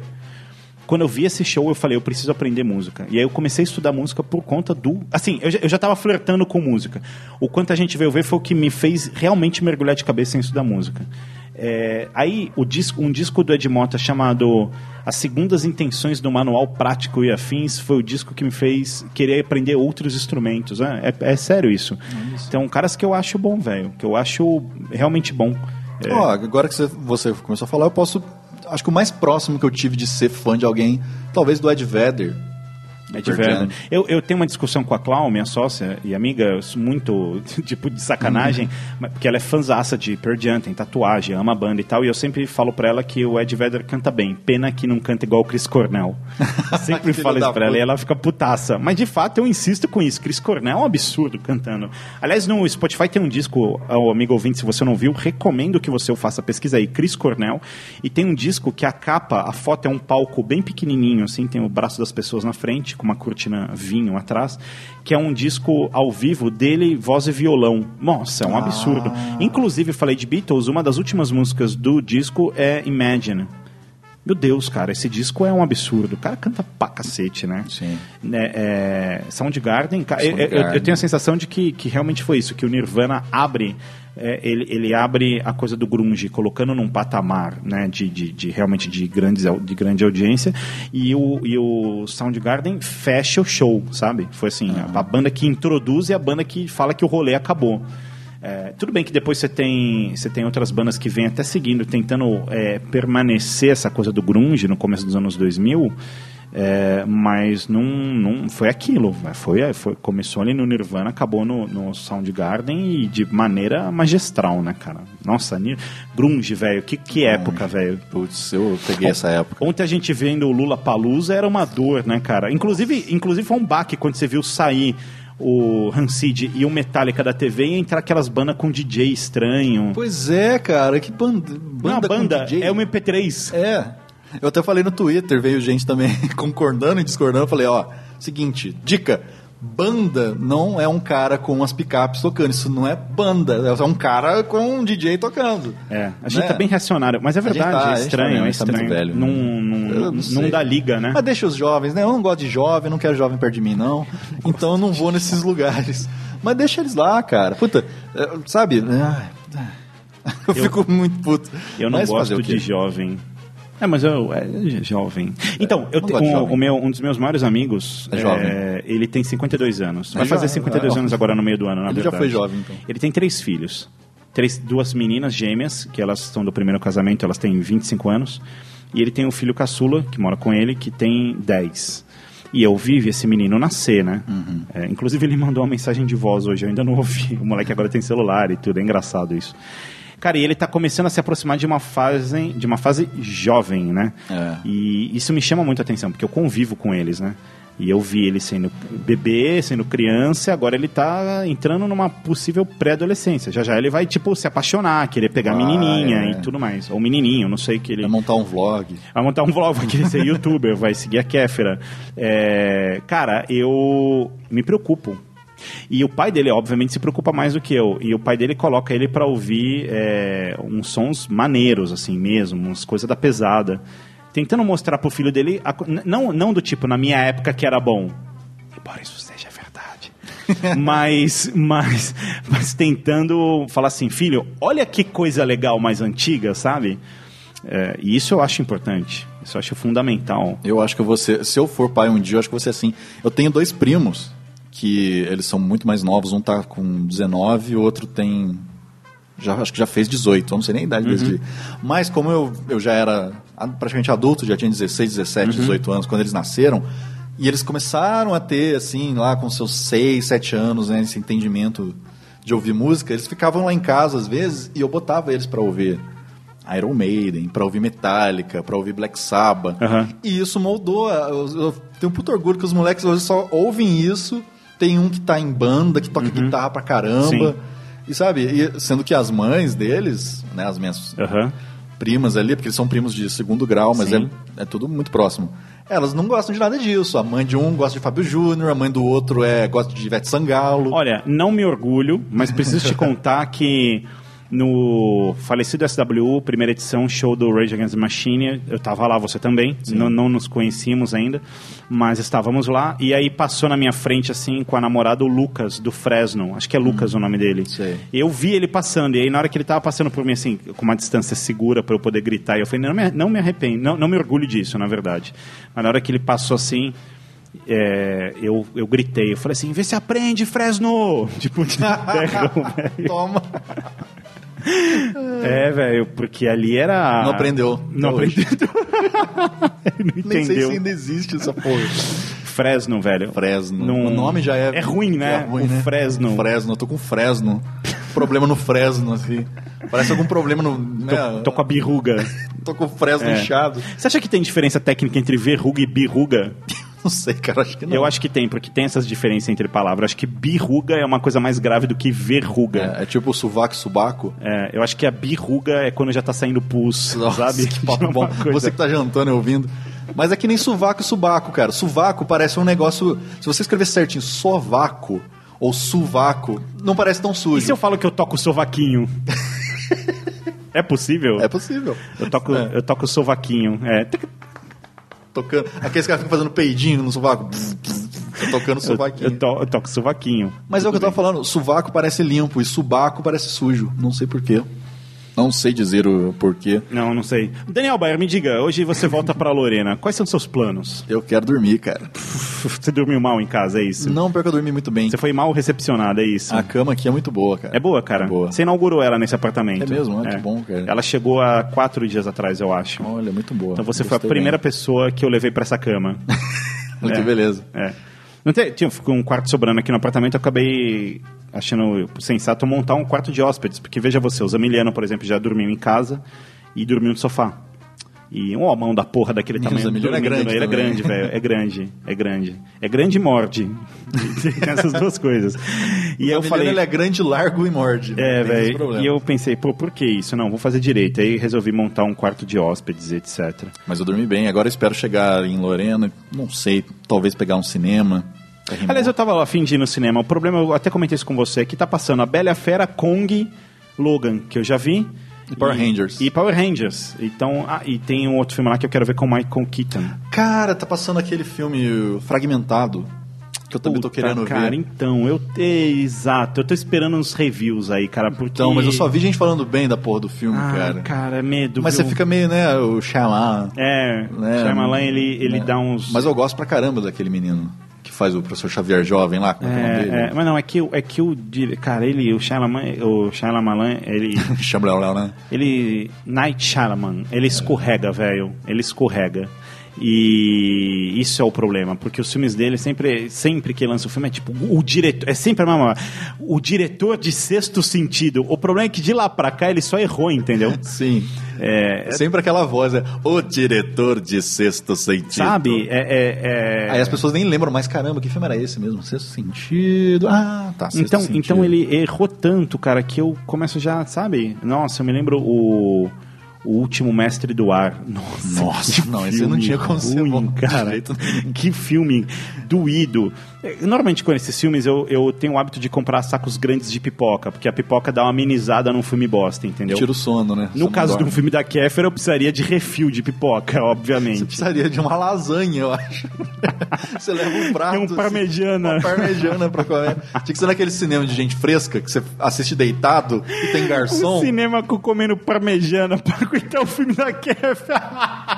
Aí o filme é ruim, você, puta, Cara, mas eu tenho aqui, né? filme- Eu assistiria um filme da Mary Moon, velho. Eu também. Ela não tá nesse filme da internet? Não sei. Não convidaram ela? Porra, Rafinha. cê- cês- Eu não sei, na Vocês verdade. convidam lá a fulaninha que fala de não sei o que e não convida a Marimon? Não sei, na Porra, real, cara. não, Não- na sim. real, eu não sei. Eu nunca vou assistir esse filme. Mas, mas você tá falando do. A gente tá falando do fragmentado. Uhum. Os reviews de fora do Brasil estão bons. O que já é raro pra um filme desse Sim. cara ultimamente. Sim, sim. Agora, eu não conheço ninguém que viu ainda o filme, assim. Ah, e aí, é bom, sabe? Não- É o tipo de filme que eu acho que não tem muito apelo pro, pro pessoal mais que vai ver a Bela e a Fera e o Power Rangers. Uhum. Eles, não, eles não vão, ah, que história é essa? Ah, é um cara que tem lá, sei lá quantas personalidades na cabeça dele e tudo, cada uma é, é de um jeito. A pessoa fica, ai, nossa, complicado assistir isso. É, é um, Mas tipo- parece tão é, é, assustador o trailer. Supostamente assim, é um cara bipolar vezes 23, né? É, que na verdade é o que mais existe, né? Porque personalidade múltipla nunca são só duas. Os caras falam, são sempre mais de, de duas, quatro, cinco, seis. Tem gente com 15. E é assustador você pensar que isso pode acontecer com qualquer um, cara. Da pessoa não lembrar você fazer. Imagina você. Você não acha que bipolaridade, em alguns casos, é desculpa pra ser escroto? Sim, principalmente na internet. Tem gente que, ah, eu sou bipolar. Ah, eu sou bipolar, desculpa. Não, que isso a pessoa é, foi cara. escroto e fala, não, sou bipolar. Pois é, eu tenho um tio que é, é, bipolar, Bipolar mesmo. foda. E que se ele não se controlar com remédio, ele é, sabe, numa semana ele tá Você de percebe boa, na isso? outra ele é o Wolverine. Mas você percebe isso? De, de, sim, quando entra em contato com esse seu tio, você fala, opa, hoje ele tá versão 3. Não, depois que ele tá já completamente medicado, não teve mais isso. Mas eu lembro de minha tia contando de acordar e o cara tinha quebrado a casa. Jogado prato no chão e. Ele não é grego. não é grego? Ela acha que ele é bipolar, esse é o grego, tá É. feliz. Se ele não tava Tesão, dançando. foi gol, pá, quebrou o prato. Mas era foda, cara, porque ela ficava com medo dele, porque ele acordava de um jeito que não parecia ele. Sim, Até ser diagnosticado, e ele teve coisa com. O, o primeiro psiquiatra dele deu o diagnóstico errado, então ele tomava remédio errado. Falou que era gripe, né? É, gripe. é virose, né? Ah, você acordou bravo de virose, é dengue. Mas é foda. Agora o pessoal na internet, né? Ah, eu sou muito bipolar, e faz memes bipolar. Cara, você não é bipolar se você tá de bom humor num dia e muda no outro. Bipolar Uhum. é, é uma frequência muito grande, é tipo um mês ok, e um mês você tá. Ah, não é pontual. Não, é muito espaçado. assim. Ah, ele, ele dura um tempo. Dura um Eu tempo. a, a fase da mania, depois a fase da depressão. e- Aham. E, vai durando. Então não é assim. Eu até é, brinco com o meu. Quando eu vou no médico, né? no- em psiquiatra, essas coisas, faço terapia e tal. Eu já perguntei pra ele: será que eu não sou mesmo? Você tem certeza? Ele falou: não, pelo que você me fala, você tem um, um desnível de humor que é caminho pra isso, mas ainda é muito Não é fraco. isso. Uhum. Não é isso. Você toma só aqui, porque é a variação de espectro de humor que eles falam. Que é de, sei lá, eu acordei hoje de bom humor pra caralho, às vezes 11 horas da noite eu vou estar chutando Sim. tudo, sabe? Sim. Putaço sem, sem Aham. motivo. Que é mais ou menos parecido com o que é a distimia, Uhum. que o João, inclusive, tem. A gente gravou aquele Males da Mente, a gente falou Uhum. um pouco disso. Que é você ter uma sensação de que nada tá bom e ter uma raiva absurda das pessoas sem elas terem te feito nada. Tá. É claro que às vezes você controla O João tem isso? O João tem isso. Toma remédio, se, se você é um distúrbio químico no, Tá. no cérebro. Ninguém é maluco. É, é João, vem mesmo. dormir de conchinha comigo que isso passa, Vem que João. a cama é boa, João. Pode vir. Vai caber você na cama, inclusive. Olha só, é, eu vou, vou te dizer, eu não sei o que, que é isso exatamente, eu não tenho nada disso que você está falando. Eu achei até engraçado, tipo, eu tenho, nossa, o João tem isso também e tal. Achei curioso. Tipo, de, de você ter raiva das pessoas de repente, tudo. Sim, é uma sensação. Cara, o que eu tenho e eu sofro um pouco com isso é o seguinte: a minha tendência é meio que sempre ficar na bad. Não que eu fico deprimente, depressivo, não, não é isso. Mas é que eu tenho a tendência a achar que o mundo é uma bosta por si só e, sabe, que as coisas meio que não têm sentido. Então eu tô sempre numa mudança de. Eu começo, tipo, escrever essas listinhas de gratidão e falar, puta, legal, cara, a vida não é tão ruim assim, mas de repente eu me pego voltando a aceitar que a vida é mesmo uma bosta e as coisas só são o que elas realmente são. O Bruno Fontanese, inclusive, falou uma frase outro dia que eu achei maravilhosa, que ele falou, a vida é uma corda bamba permanente. Eu achei isso bom, velho, porque a sensação que eu tenho é essa mesmo. É que não há, não há frequência constante de uau, que tesão. Mas na verdade a frequência constante é que a vida é uma porra de uma corda bamba, entendeu? E você tá só tentando se equilibrar e sobreviver pelo máximo de tempo que der. Eu acho até que seria uma chatice se fosse. Imagina, direto, tudo ok. A vida inteira feliz. Sabe, você não tem o. a- a- É você imaginar o cara que nasce milionário, na família de milionário, que ele não precisa trabalhar nunca, ele não precisa lutar pra ter nada, pra ter um carro, pra ter nada, ele t- ganha tudo. É por isso que nesses países aí, Suécia, Suíça, onde o nível dos caras é, né, de, de vida é o top dos tops, é o, o índice maior de suicídio entre jovens e não sei o quê. Porque uma vida perfeita às vezes também é uma bosta, cara.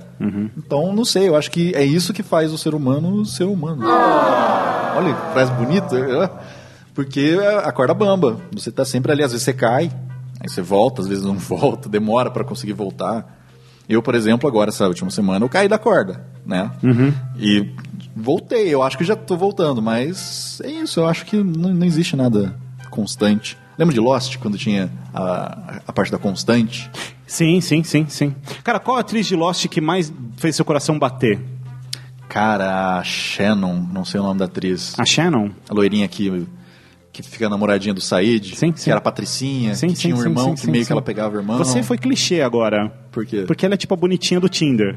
A loirinha do Tinder. A loirinha né? do Tinder, ah, é. Mas eu acho ela até hoje uma belezinha, cara. Te digo que a mulher que fez meu coração. A, a Penny era incrível, mas eh, foi a Juliette, cara. Juliette era um mulherão. Nossa, senhora, velho, a Juliette, a Juliette. Mas se, mas se você conhecesse a Juliette na vida real e ela fala assim, não, esse daqui é o meu ex-namorado, o nome dele é Sawyer, você já, você já perde sua, sua autoestima, vai pro chinelo, porque o cara é gato. Mas, cara, o negócio da Juliette não era nem só ela ser muito Não, bonita. não, é o jeito. O jeito, ela era Mandona. com a arma na mão. Isso. Você vai fazer o que eu tô É, mandando. cheguei e vim aqui, essa porra vai ser do jeito que eu quero. É. Ela tinha essa, esse ímpeto, cara. E- Sim. E mulher com ímpeto é outra pegada. Queria inclusive mandar um beijo pra Marimun nesse podcast. cara, a Juliette era incrível, A velho. Marimun é a nossa constante nesse podcast. É, mas, o- mas o, o Sawyer era também, eles faziam, porque o Sawyer é uma mão da porra, velho. Pois é. Inclusive, in- a gente tá queimando pauta, velho. Não vamos fazer Não, isso. não tem problema. Como é que é o nome da pessoa que vai gravar com a gente que não viu na época? A Carol. Coitada, ela vai me odiar, velho. Porque eu vou falar, Carol, se você tivesse visto na época, eu vou falar essa frase milhares de vezes. Lost é, um, é uma série meio. É, é, acho que não sei se foi porque durou tanto tempo também, né? Seis temporadas é bastante. Uhum. Que teve meio que uma maldição, né? Ninguém deu certo mais. É tipo Friends. Você não vê quem que você vê fazendo coisa. Você vê o cara que O fazia. Ben foi pra Person of Interest. Que ninguém. O Hurley desapareceu, o, O Hurley Jack desapareceu. desapareceu, o Jack desapareceu. O Sawyer fez uns filmezinhos, parece que ele tá numa série nova aí, mas é, enfim. Não... O Sawyer chegou a ser cogitado, sabe pra quê? Pra fazer o Demolidor na série da Netflix. Caramba, velho. Não foi. Tava entre o Sawyer, o cara que faz lá, que eu não lembro o nome Uhum. dele, e o cara que fazia o Dexter. Ah, olha só. O Michael, C. Michael Hall. C. É, C. Hall. Tava entre, entre os três. Aliás, porque... Dexter é uma série que até a quarta temporada só, vai, só melhora e depois. Não fale, porque eu tenho três episódios pra terminar Dexter e até hoje eu não assisti porque eu não tenho coragem de tanto que falam mal. Ah, pra terminar a, série. Cara, eu Tá lá na abandonei. Netflix, lá salvo, eu não vi ainda. Eu abandonei Dexter, acho que na sétima ou na sexta temporada. Eu, teve uma hora que eu falei, não aguento mais e abandonei. Aí eu só li o final e falei, nossa, não, que eu bosta. não li, não quero saber, não me conte. Cara, até a quarta temporada é um negócio maravilhoso. O final da Nossa, quarta eu- temporada é incrível. Eu gosto muito de botar Dexter pra dormir, assim, Nossa, reassistir, sabe? Velho, mas no final eu. E ela perdi. começa tão bem, cara. Ficou uma bosta. É. Não, perdeu o cuidado, perdeu a. a- a- E eu acho que Dexter tem uma das melhores apresentações de personagem, cara. Do primeiro episódio, que é só ele dirigindo Uhum. Miami. Tonight's the night. And it's going to happen again and again. Has to happen.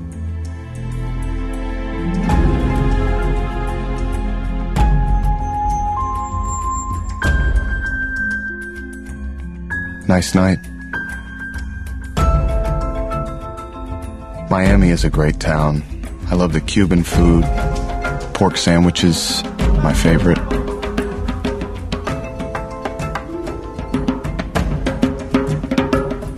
But I'm hungry for something different now.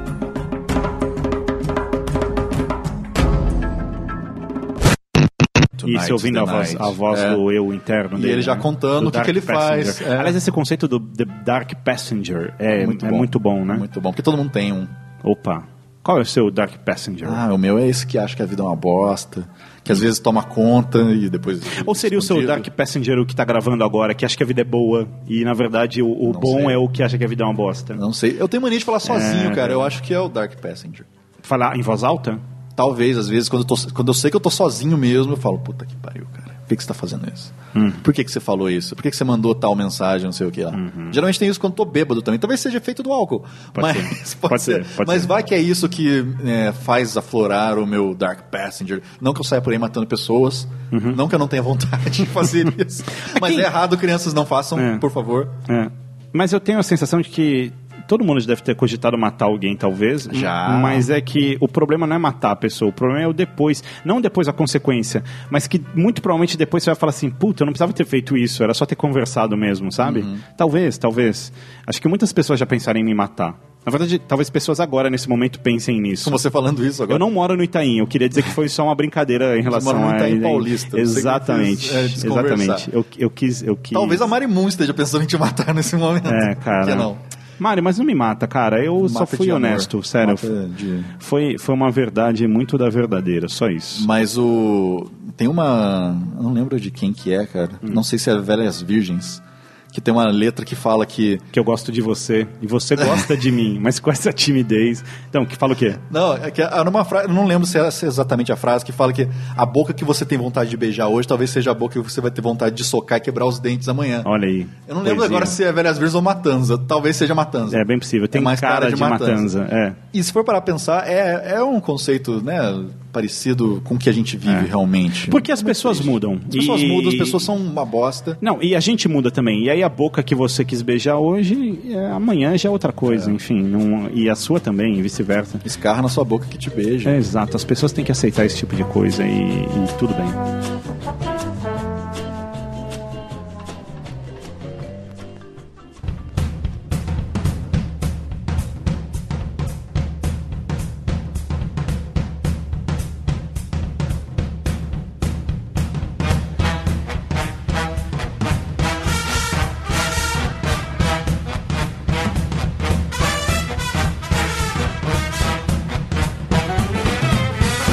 Bayer, acho que a gente tá chegando no final dessa gravação. Ah, a plateia faz. É. Ah. Eu tô sentado no banquinho de batera, minha bunda tá doendo e eu tô começando a ficar. Pelo menos ele não caiu, né? Nossa, velho, esse negócio as pessoas vão entender na segunda parte, né? Seja lá se foi antes ou se for depois.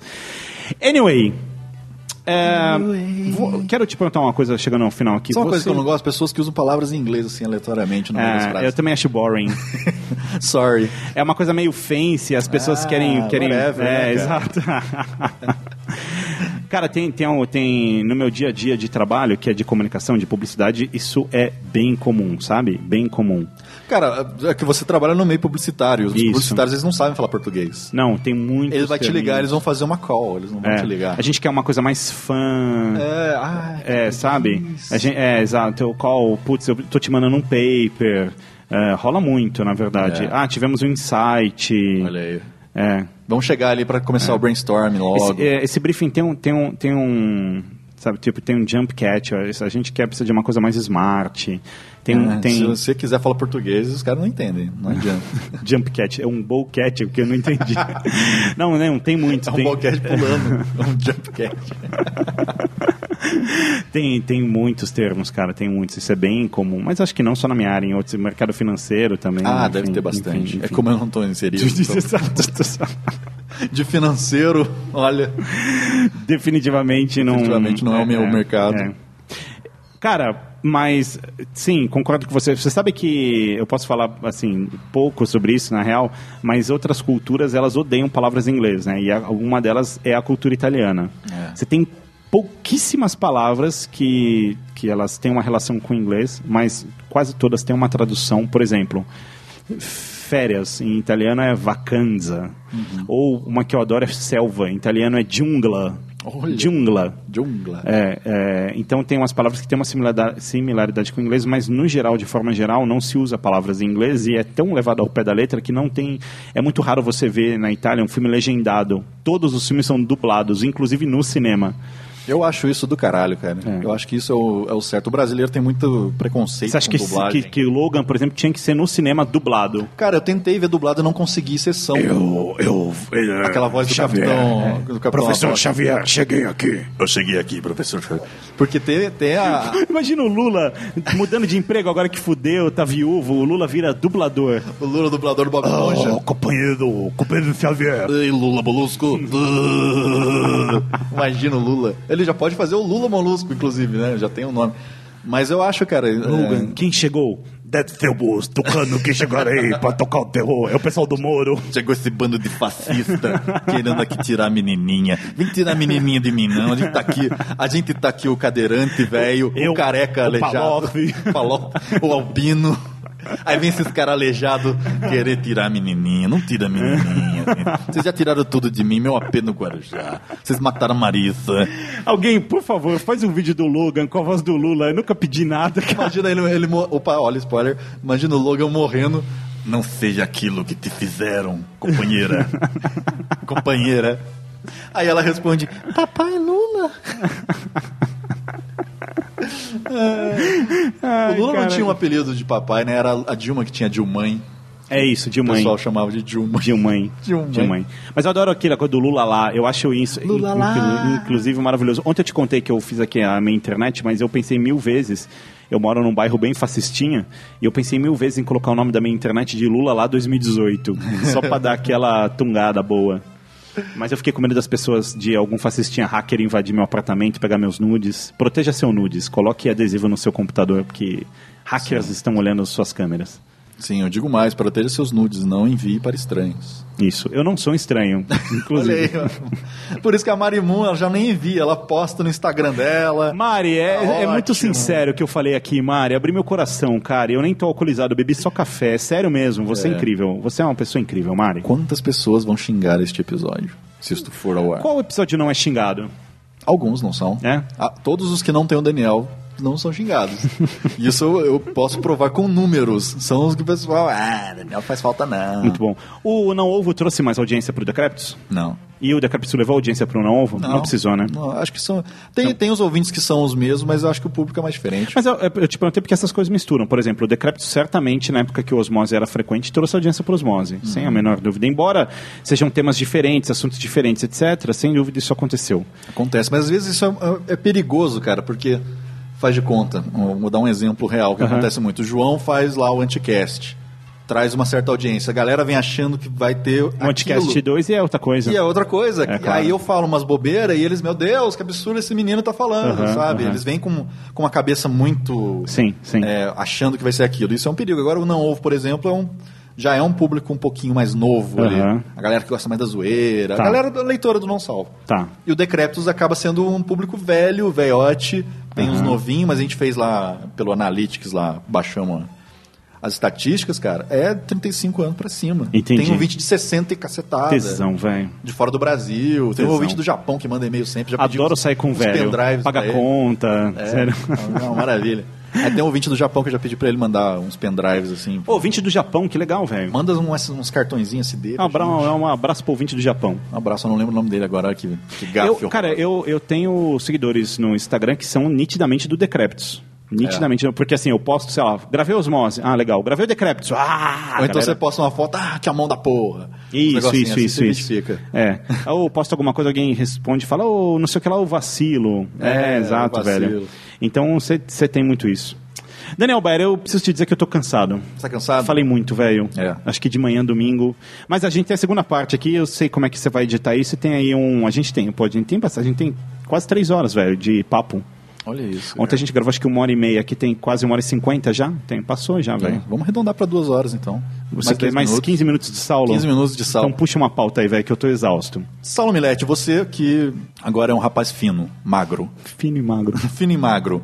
O que, que mudou exatamente na sua vida alimentícia? Você, por exemplo, não come açúcar, eu notei. Assim, Ah, no porque eu café. tomei adoçante Você aqui. tomou adoçante. É, é, não, eu evito açúcar, realmente. Mas, por exemplo, ontem com você eu fiz uma coisa que eu não fazia há quase mu- muito tempo. Sexo. Oi! Isso, claro. Mas é, eu bebi refrigerante. Sim. E eu não bebo mais refrigerante. É, a última vez que eu bebi um refrigerante, de verdade, tá para talvez quase um ano. Eu não me lembro exatamente.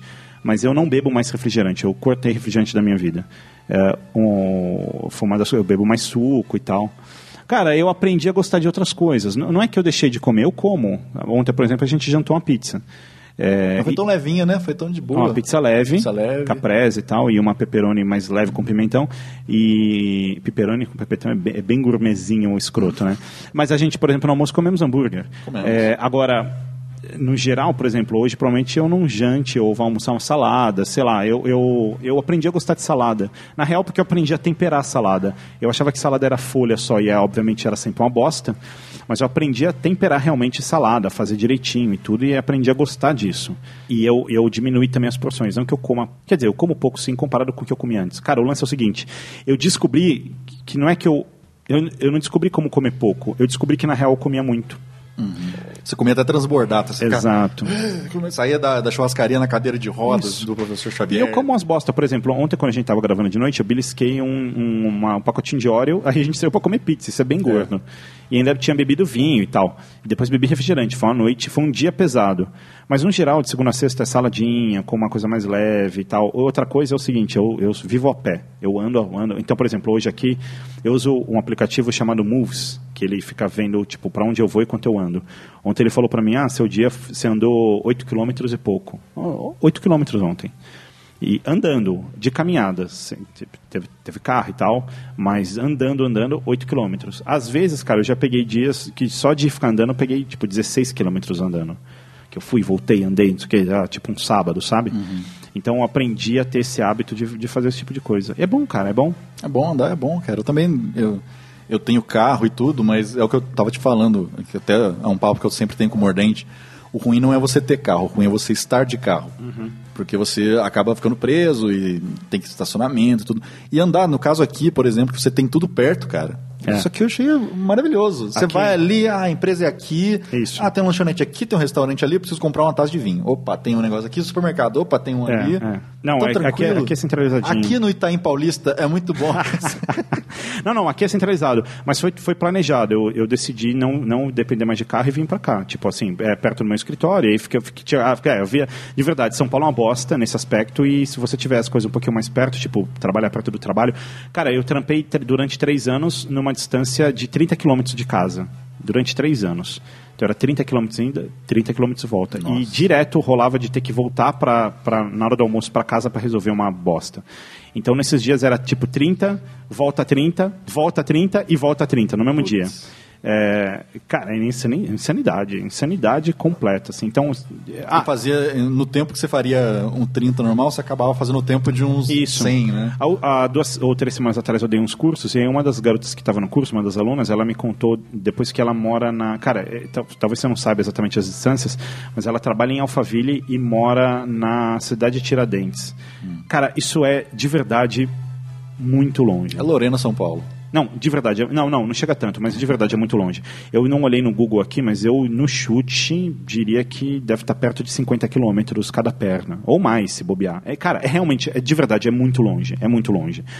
E a pessoa ir todo dia enfrentar Nossa. isso é uma guerreira, cara. Sim. Assim, você tem que ser valente, porque é um rolê de. Tudo bem, deve ser fretado, eu não sei exatamente como ela vai, mas é, é muito rolê, velho. Então, pô, morar perto é bom, sabe? Essas coisas de. Às vezes almoço em casa, isso, isso eu é. acho que isso é uma das coisas, ao, fazendo previsões aqui, que talvez seja a solução. O pessoal tá inventando coisa, ah, meu Deus, precisamos tirar os carros das ruas, é carro demais. Se todo mundo tivesse a chance de, né, você, ou trabalhar em casa, fazer um home office, ou morar muito perto, imagina o tanto que ia desafogar, cara. Que você coisas. conseguiria. Ah, exato, exato. O Google, se eu não me engano, tentou fazer isso nos Estados Unidos e deu um, um problema lá, porque começou a ter demanda demais de gente querendo casas e não tinha no- Ah, na região. na região. Então os preços das- dos negócios foram lá para É. cima, os funcionários não tinham como Que esse, é o, bancar. que, é, que esse é o problema do Vale do Silício, né? É. Porque são cidades, micro cidadezinhas que custam uma bizarrice de dinheiro por conta das empresas é, da- das, das techs e tal. Então você tem umas nanocidades tipo Cupertino e tal, onde está a Apple, que, que, cara, que você vai ver um preço de uma casa é, como- sabe, é, muito- é- é mais barato morar em Nova York do que em Cupertino. Pois é. E... Sendo que a vantagem seria você morar, né, atravessar a rua, você tá no trabalho, mas e para bancar isso? Isso, né? isso, isso. Cara, já, a tendência, já pensou que legal se, tipo, se todo mundo passa no futuro a trabalhar em casa e as empresas dis- se dissolvem, você, tipo, é contratado, beleza, você já está na sua casa trabalhando, você entrega tudo online. É que pede disciplina, enfim. É difícil, cara. Eu trabalho muito assim, é difícil, porque você precisa fazer os seus horários. Aí tudo bem, você acaba fazendo. Uhum. Só que tem uma hora que as coisas atrasam, quando, principalmente quando não depende só de você. Sim. E eu vou ver, tem dia que eu tô lá uma hora da manhã trabalhando Sim. e não era pra estar. Era Imagina. pra eu ter desligado tudo, já ido dormir. Imagina que coisa louca, velho. O homem saiu da caverna e volta pra caverna. É, sem ter contato humano mais, né, cara? É bizarro. Cara, eu queria tanto fazer um mesopocurso, velho, mas o João não lança. Ele não vai lançar nunca esse negócio, mesopocurso. Será que ele vai fazer vestido Você disso? tava me contando que o pessoal de crossfit não fala academia, fala box. É, eles têm todos uns termos, assim, tipo publicitário, sabe? Não Aham. fala nada. É o termo dele. É o termo E dele. não faz exercício. É, ele faz, faz eu já sei, o WOD, WOD, WOD. Eu não sei se o VOD, o WOD é o exercício ou se é a... A o- série. O tanto de, de série, A sei lá. repetição. Foda-se também, eu nunca farei. Eu já tentei até fazer, cara. Eu fiz uma aula de crossfit que era grátis a primeira aula. E aí? No terceiro pneu que eu fui puxar, eu já tinha desistido. Olha só. o- Deu um negócio, falei, ah, Amigo gente, ouvinte. acho que eu não vou, não. Se, se algum amigo ou amigo ouvinte estuda medicina, eu quero dar uma dica. Hum. Acho que você tem que se especializar em geriatria. Porque quando eu vejo crossfit, eu fico com a sensação de que a gente vai ter um futuro aí de velhos arregaçados indo no médico, sabe? Com problema na com coluna, problema na foda. coluna, osso, caralho. Eu realmente acho que, que vai ter uma galera bem quebrada aí no futuro. Sim. Porque, velho, é você pegar um, é negro, um carro e ficar. É isso, cara. Você é. É. um carro, você é um corpo. E é o seguinte, ó, anotem a frase do Saulo Milete. Conforme o tempo passa, o corpo te abandona. Isso é a regra. O corpo não é seu, velho. Você só É. tá dentro dele. Você vai ficando velho, o joelho dói, o dói, não sei o que dói. Você pode fazer o que você quiser. Vai doer. Coração dói. E o corpo vai te abandonar até o dia que o corpo não tá lá mais e você vai morrer. O corpo te abandona. Então, Você quer ver um exemplo bom da vida real? Quer dizer, não é da vida real. É, o Batman fazendo crossfit no Batman vs Superman. Sim. Você viu como depois ele ficou mais triste? Como ele ficou mais acabado? Ficou. Ele ficou. Ah. Ficou. Na Liga da Justiça agora ele tá tudo barbudo. ah. E ele tem o box dele, hein? E ele tem o dele. Pô, ele puxa o pneu do Batmóvel. Mas é engraçado, né? Os, o- o- o- os caras jogando prédio pra cima e ele puxando pneu. Onde ele quer chegar, né, velho? Vai resolver bastante, É. né? Não, não, não, não, não. Deixa que essa eu cuido eu. Tipo, eu puxei os pneus de trator. Sendo que no fundo a única coisa que derruba o Superman é ele jogar a fumacinha de kryptonita na cara dele. É Exato, só velho. isso. Eu compro um 38, É. põe uma bala de, de kryptonita e fala, aí, aí, aí, pensou se o Batman puxa uma arma, segurando a arma com a mão de lado, tipo aqueles gangsters, É. falando assim, e aí, seu arrombado? Ah. Então você é fodão. Então você Então quer dizer que você é alienígena? é, tem. joga, joga aquela fumaceira de kryptonita, o cara dá uns tosse, pá! E aí descarrega, né? Pá, pá, pá. E aí aparece o da Atena. Latino, põe da tela. Olha a barbaridade, olha o corpo no chão Do alienígena aqui. do alienígena, morto aqui pelo homem morcego, vestido de morcego, sei lá o que É, é. a gente vai no Dake aqui falar agora com o delegado João. O delegado João, o que aconteceu? É, o meliante aí jogou a- um O projeto delegado de fumaça. Gordon, né? O delegado Gordon está aqui. Olha, veja bem, nós- esse vigilante. Cara, se o, se o Superman. Estamos pegando as câmeras agora pra averiguar aí É, o... Se o Batman queria matar o Superman, por que ele só não pegou aquela lança e enfiou nele Isso. logo de cara? É o meliante, o meliante tá vestido de morcego. A gente ainda vai apurar aí na região da 25 de março pra ver as lojas de fantasia, entender a procedência aí do Sim. artefato. A gente já tá armando uma- um- uns negócios, umas teias de aranha pra ver se gruda ele à noite. Pegar um morcego. Infelizmente o alienígena morreu. Latino, põe da tela. Cara, mas eu, eu, eu, eu não gosto do Datena do mesmo jeito que eu gosto do Marcelo Rezende, cara. Corta aqui pra mim, põe aqui. Põe na tela. Eu adoro o Percival, velho. Ô, Percival, o que, que você acha disso? Não, não sei não. Ele sempre. O ele Percival sentado naquele troninho, velho. Aquilo é tão bom, velho. Ô, Percival, você que é milionário? Você que. tipo, Percival, o que, que você achou? Que, qual é a sua opinião? Ah, não tenho nada pra falar sobre isso. Tem coisa que ele não quer falar. Ah, eu não vou falar sobre isso. Qual você acha que é o melhor programa da TV aberta, tirando o Silvio Santos? Que esse é óbvio que é o Silvio Santos. É, isso é óbvio. Porra, tirando o Silvio Santos, tirando o Gugu também, porque o Gugu é o Gugu, é muito triste. Melhor programa da TV aberta. Olha, é difícil, cara. É difícil pensar. Luciana Gimenez?